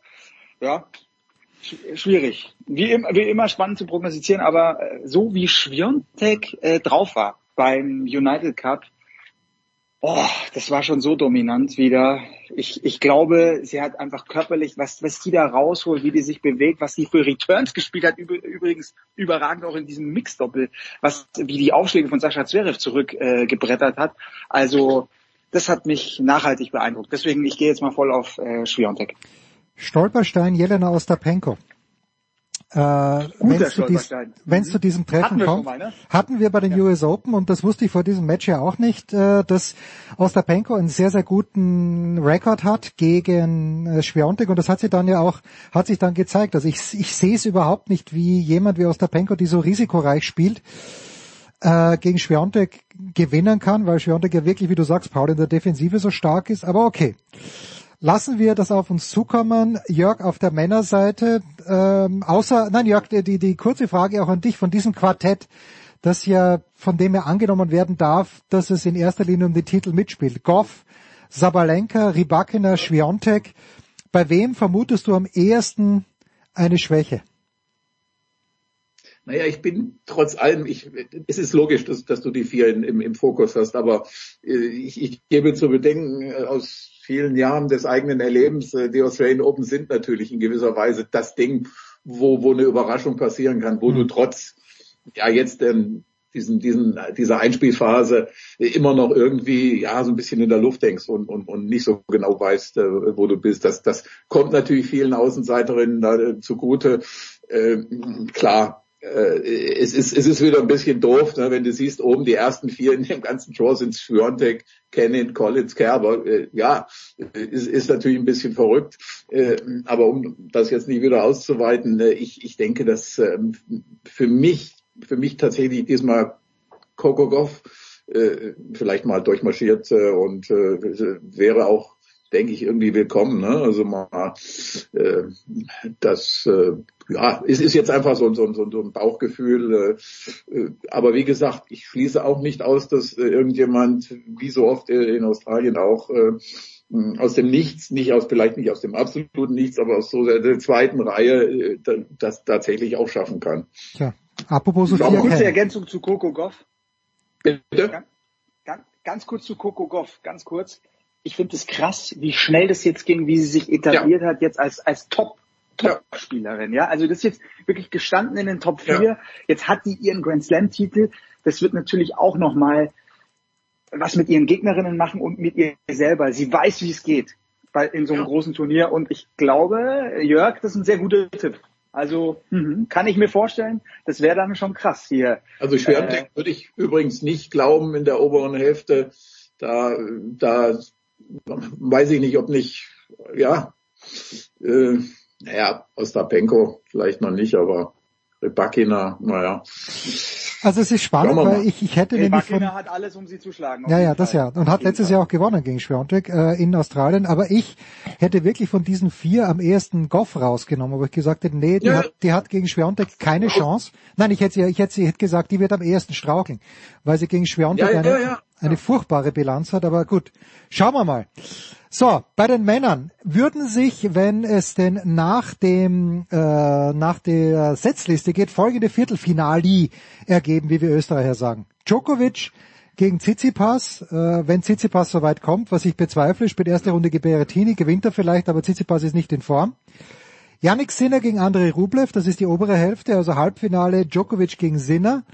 Untere Hälfte Daniil Medvedev gegen Holger Rune und Carlos Alcaraz gegen Alexander Zverev, der, Jörg, ich frage dich jetzt äh, als erster, mit Dominik Köpfer eine Auftaktaufgabe gezogen hat, die nicht einfach ist, finde ich, weil der Köpfer gut in Form nach Melbourne kommt. Das ist, äh, Sascha hat eine 2-0-Bilanz, aber äh, die, die Matches waren relativ eng in Acapulco und in Halle. Wie siehst du das?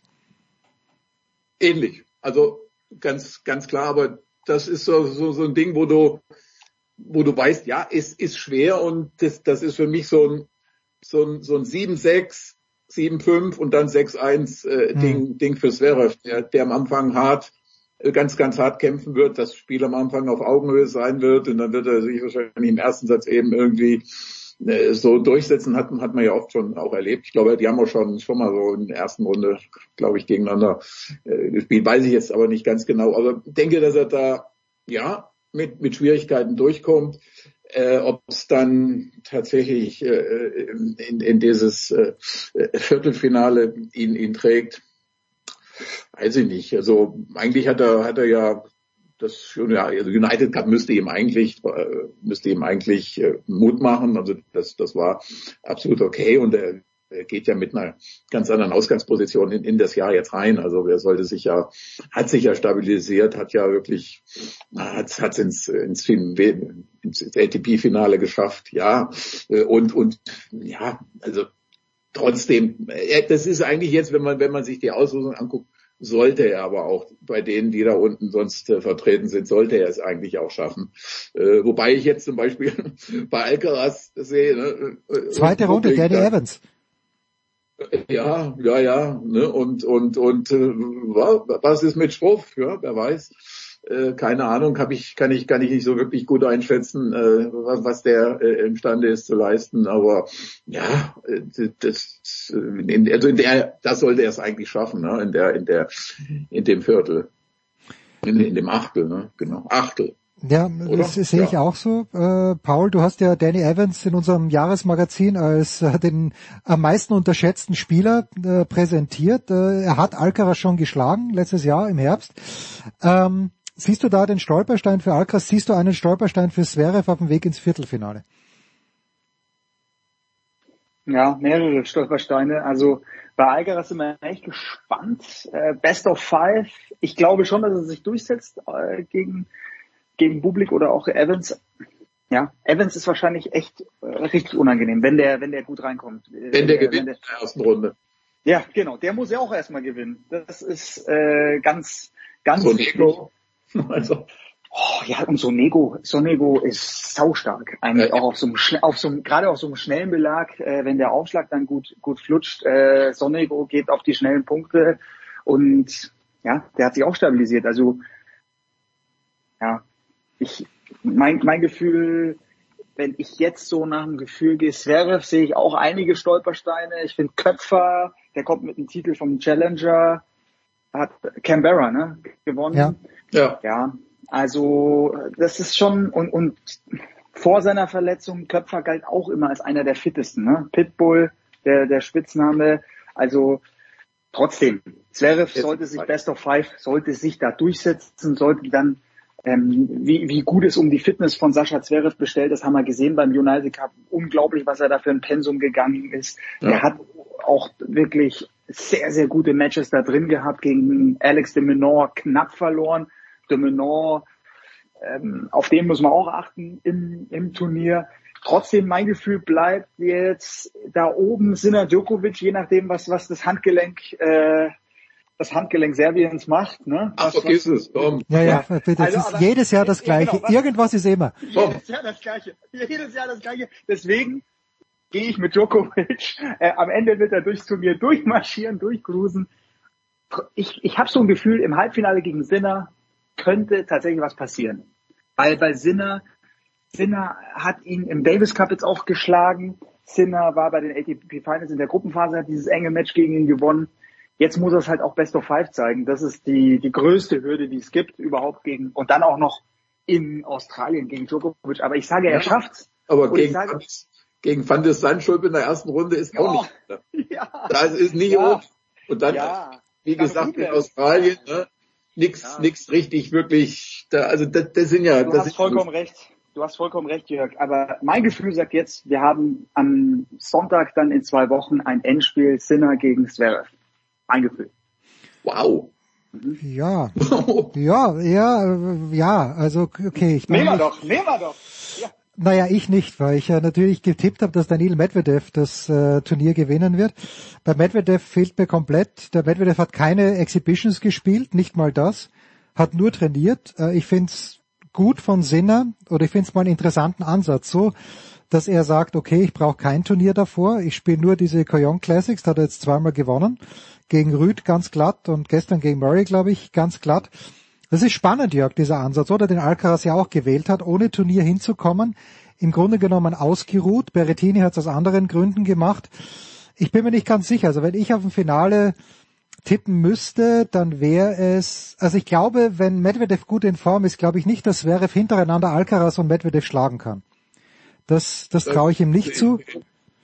Ja. Äh, ja, also ich, ich die, das, was du angedeutet hast, das äh, eben eben ohne ohne Turnier ist ja etwas, was sich die ganz Großen natürlich äh, gern geleistet haben. Federer, äh, Djokovic und so weiter. Aber ob, ob du das jetzt und dann noch eben von Australian Open, ne, das ist dann nochmal was anderes, als wenn du jetzt sagst, von French Open spiele ich jetzt kein großes Turnier mehr oder so. Ich meine, das ist schon, es ist schon ein Kaltstart. Es ist schon schwierig genug, überhaupt nach zwei Wochen äh, einen Grand Slam zu spielen. Und äh, ja, also äh, bei Alcaraz habe ich ohnehin so ein bisschen meine Zweifel. Äh, das ist jetzt schon, hast du schon ein bisschen eben eine gewisse Abnutzung oder sowas oder auch ein bisschen die Schwierigkeiten ja in, in zweiten Saisonhälfte letztes Jahr gesehen. Also äh, das wird ein, das wird ein herausforderndes Jahr. Also da würde ich ihn, ich, da sehe ich ihn nicht unbedingt äh, hier weit vorne bei, bei einer Australian Open und äh, ja, wie gesagt, da unten Evans und wie, die, wie, wie sie alle heißen, Publik und, und so weiter, äh, das sind, Stolper, das sind für mich echte Stolpersteine. Oben könnte man bei dem Tipp von dir, Jens, mit Medvedev könnte man natürlich davon ausgehen, dass sich einige Leute oben selbst eliminieren. Ne? Weiß nicht, gegen wen der dann im, im, ja, äh, im Viertelfinale überhaupt spielen würde. Ne? Also ja, Holger also, Röhne weiß ich. Burkhardt als Stabilitätsweltmeister irgendwie so größtenteils. Vielleicht Dimitrov ein absolutes Black Horse. Ne? Also da ist ja auch äh, ja und äh, ja. By the way, mir fällt gerade, wenn ich etwa drauf gucke, fällt mir das Spiel FAA gegen Team auf. Was äh, sagt denn der Producer dazu? Da habe ich kein Gefühl dafür. Also der Dominik muss das gewinnen, ist mein Gefühl, weil O'Shea Aliasim ja extrem wenig Tennis gespielt hat hat eine Partie ja. gespielt jetzt. Dominik äh, hat heute gegen Murray 4 und 2 verloren oder 2 und 4 da in Auckland und trotzdem sage ich, oh. mhm. Dominik ist der fittere Spieler, muss er sein, weil Oshea eben nicht fit ist. Und das ist eine gute Auslosung, weil er hat jetzt einen gesetzten Spieler, ja. wahrscheinlich den gesetzten Spieler, der am leichtesten zu schlagen sein wird aufgrund der Vorgeschichte. Und deshalb äh, glaube ich, dass Dominik gewinnen wird. Er wird nicht wahnsinnig weit kommen, weil ich glaube in der dritten Runde dann Medvedev wartet. Aber ja. eine dritte Runde würde er, glaube ich, würde er, glaube ich, nehmen. So ist nicht. Auf jeden Fall. Ja. ja, ja. Ja, also da ist ja irgendwie auch, wie gesagt, Gregor Dimitrov, aber der hat Martin Fucovic in der ersten Runde, also das ist ja auch alles. Äh, auch nicht geschenkt. Ich meine, nee, wahrlich nicht. Also das. Nee. Und dann siehst du aber ja auf der anderen Seite. Ne, da siehst du irgendwie jetzt wieder zwei Lucky Loser oder Qualifier gegeneinander und dann siehst du halt diese anderen Spiele und äh, äh, diese Auslosung immer. Also es wäre F. Köpfer, das fand ich jetzt schon wieder ein bisschen tragisch, ehrlich gesagt. Ja, Für schade. Köpfer. Für Köpfer, ja. Struff gegen äh, Rinki Hichikata äh, und Janik Hanfmann gegen Guy Morphis. Das ist doch schön. So, wir freuen uns drauf. Am Sonntag geht schon los. Uh, adjust your schedules accordingly. Erstmals auch der Sonntagstart. Damit die Night Sessions kürzer werden, hat Craig Tiley, der alte Gebrauchtwarenverkäufer, gekauft. Natürlich geht's überhaupt nicht darum, sondern es geht darum, einen Tag mehr Kohle zu machen. Aber okay, da ist ihm hoffentlich eh niemand drauf reingefallen. Egal. Wir freuen uns. Danke. Ja, er kann nicht anders. Das ist in seinem Blut. Danke, Paul. Danke, Jörg. Das war's irgendwann wird, ja, irgendwann wird er mit seinen Australian Open bis zum äh, Federation Square, er wird, er wird, er wird irgendwann wird er, wird, wird, wird sicherlich noch irgendwo in Melbourne selbst noch aufgeschlagen. Es ist verrückt, was der Typ macht. Es ist, er ist ja auch, er ist ja auch an allen Fronten, also echt Wahnsinn. Schwierig, schwierig. Aber egal, wir freuen uns. Je mehr Tennis, umso besser, sage ich da an dieser Stelle. Danke Jörg, danke Paul, das war's, die Big ja. Show 643 schon. Nächste Woche gibt's die nächste. Das war die Big Show auf sportradio360.de. Folgen Sie uns auf Twitter, klicken Sie den Gefällt mir Button auf unserer Facebook-Seite und abonnieren Sie uns via RSS-Feed oder auf iTunes. Die nächste Ausgabe der Big Show gibt es am kommenden Donnerstag. Bis dahin sollten Sie die Zeit nutzen und die weiteren Angebote auf sportradio360.de wahrnehmen. Play Ball! Da ist gar nichts toll.